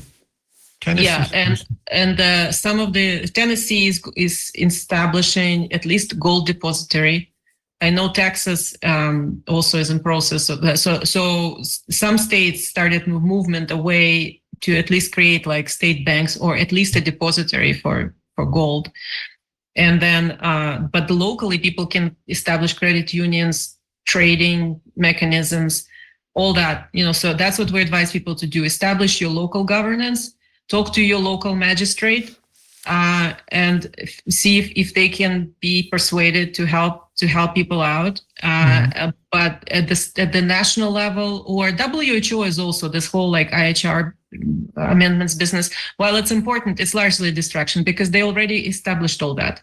It's already in, in place. Um, it's just a show right now. Um, so uh, what, what we're telling people, urgent, urgent action is at the local level. Mhm.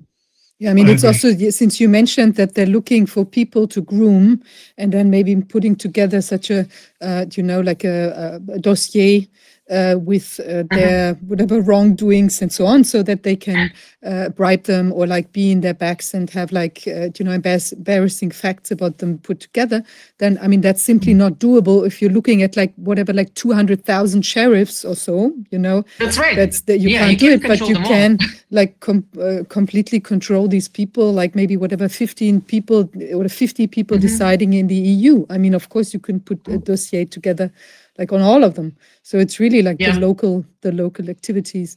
But uh, like, uh, Mm. would you see the uh, WEF? Is that um, like a breeding place for um, uh, you know for the uh, whatever like for this whole thing, or is it more like a think tank, like a coordination section, or like where people are are, are you know drawn from?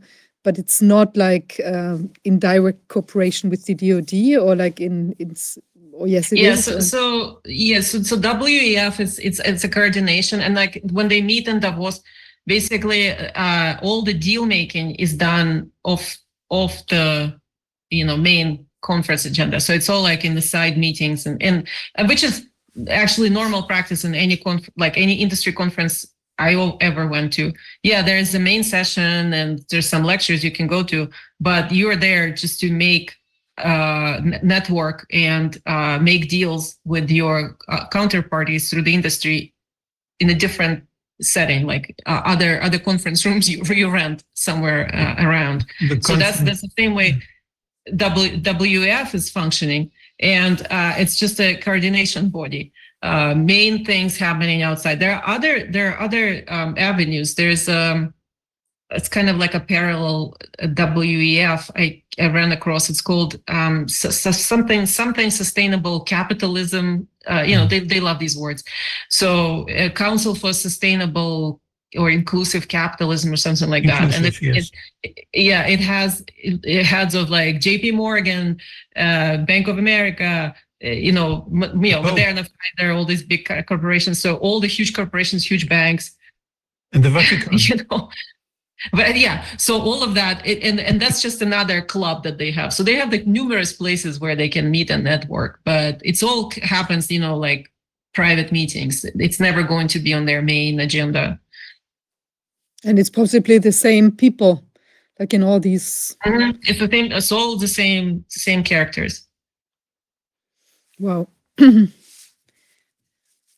We have a lot of things to do. We have to.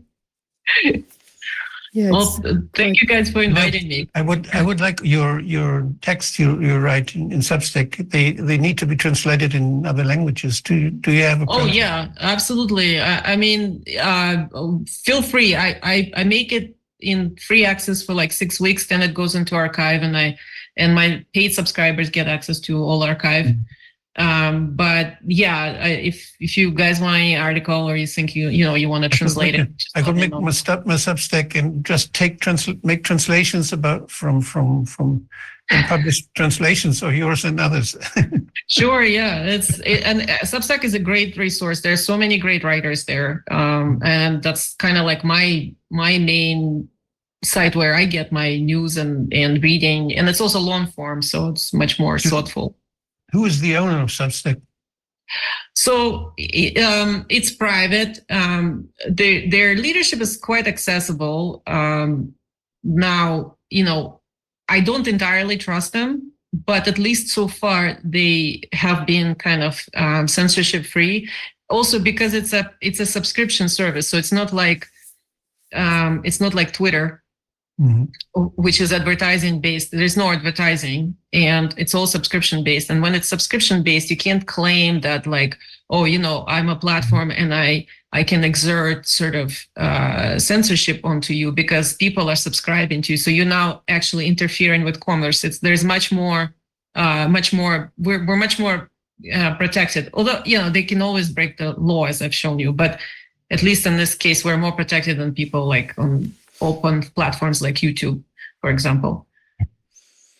Okay. Well, um, Sasha, thanks so much. This has been very insightful, although it's also a little bit depressing, I must say, you know, because it really seems to be a rather big kind of snake with a lot of heads, maybe. A lot of head. Yeah, Yeah. a giant amount of heads, and and yeah. So, but we have to watch it closely, and I think it's really the best idea to to set up things locally because then you have so many things going on everywhere in the world that the even that snake cannot look at all that stuff that's going on. Yeah. Exactly. I think we are the bigger snake. Yeah, we're much bigger. They're afraid of us, and and they should be afraid of us. Uh, and we shouldn't be afraid of them at all. And we have we That- have that's my message. millions, millions of heads. yeah. Yeah, we should all trample on the on the tail of the snake because then it's going to be, you know, gone quite quickly. Shouldn't concentrate on all the heads. Yeah. Okay. Yeah. Thanks ever so much. I think it's great that you're doing all this research and it's very insightful and you present it like in a way that it's also becomes very, you know, in your face what's going I on like- there. I like very much your paintings. Thank you for Oh, that. thank you. thank you. Thank you very much. I publish them on Substack as well. Okay, great. Yeah, thanks ever so much. Okay. And uh, we'll stay in touch and then, you know, get updated anytime when you have something Uh-huh. new. Thank you. Thank you, Thank you. Vivian and, and Wolf, Wolfgang. Bye-bye. Okay. Have a great evening. Thanks a lot. Bye. Bye bye. Ja, das ist ja wieder was. Irgendwie, das Bild setzt sich lauter irgendwie immer mehr zusammen aus den verschiedenen Aspekten, die man so sieht, ja. Und ich finde, das hat Mhm. jetzt nochmal einen ganz anderen Überblick gebracht. Also das ist schon sehr spannend. Ich kann verstehen, dass du Ja. da auch fasziniert warst von dem, was du, ich glaube, in Schweden in vielleicht ähnlicher Form gehört hast. Ja, ich, ich verfolge natürlich auch den, Sub, den Substack.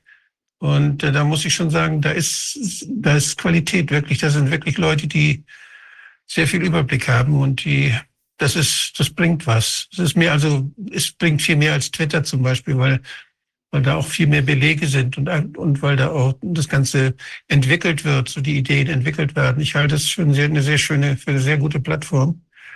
Und äh, ja, kann ich nur empfehlen. Ja, das ist ja das das, wo sich auch die Wissenschaft im Moment abspielt. Da sind ja eigentlich die ganzen Diskussionen, die auch wirklich fund, fund, also fundiert sind. Ja, sich Aber die, die, stehen da eben auch, die beziehen auch eben die, die, die richtigen, ja, die, die Laborwissenschaft mit ein. Die Ergebnisse, die so publiziert werden, die sind da, die werden dann da verteilt und werden da, darauf wird hingewiesen.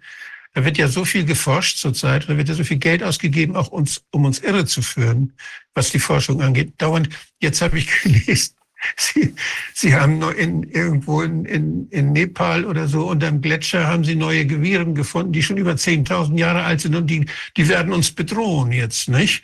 Also die, da müssen wir Angst vor haben, haben Sie gesagt. Die Wissenschaft hat festgestellt, nicht? Und, und da, da, kommen jetzt lauter solche Sachen, kommen ja immer, werden ja immer veröffentlicht. Und aus, aus China war jetzt wieder irgendwas, was ganz gefährlich, ja, irgendwas mit, mit äh, SARS-Viren oder Coronaviren, die ins Gehirn gehen.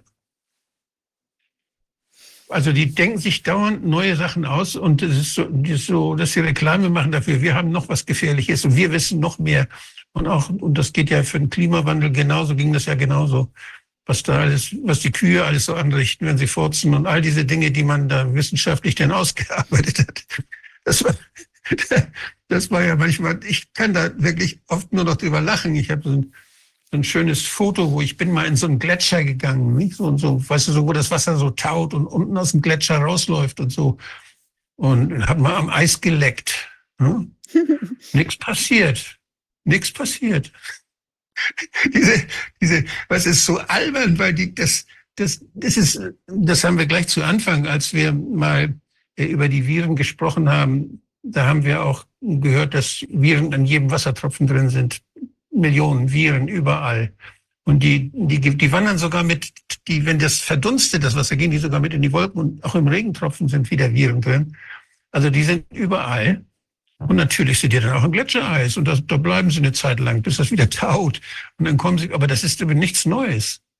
Und ich finde, diese, diese Angst, die, die die Menschen sich machen lassen vor Viren, das sind Bausteine des Lebens, die immer um uns herum sind, die ganze Zeit die wir um die Welt tragen, 10.000 Flugpassagiere jeden Tag rund um die Welt, alle mit ihren Viren. Und es ist so, dass wir davor Angst haben.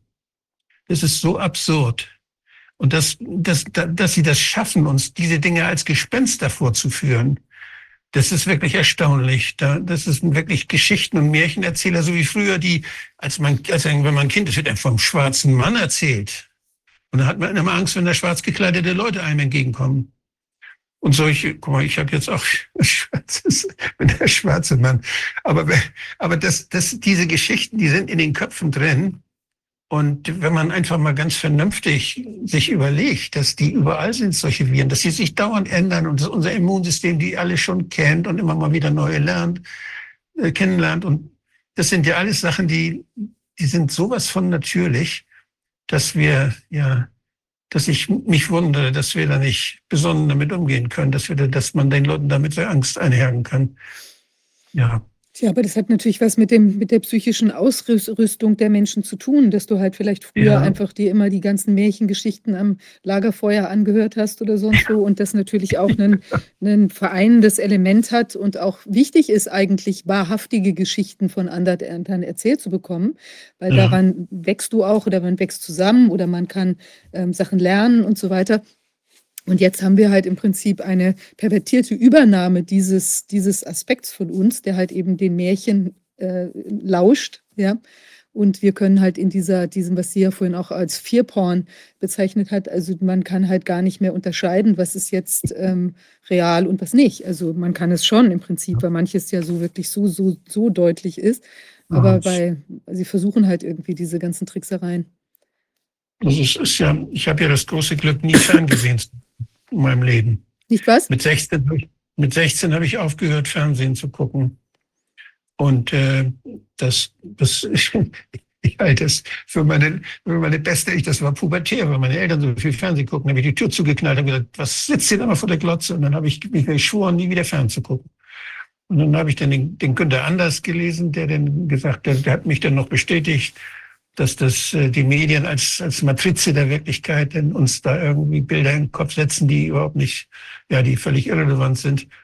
Und das, wenn, wenn das die wenn das Menschen schaffen würden, dass sie diese scheiß Glotze ausschalten und selbst die Nachrichten im, im, im Radio, aber die kann man noch, da hat man noch mehr Abstand, als wenn man da wie hypnotisiert auf den Mund, auf den Mund guckt oder auf die Gesichter guckt, die einem da irgendwie einen Blödsinn erzählen.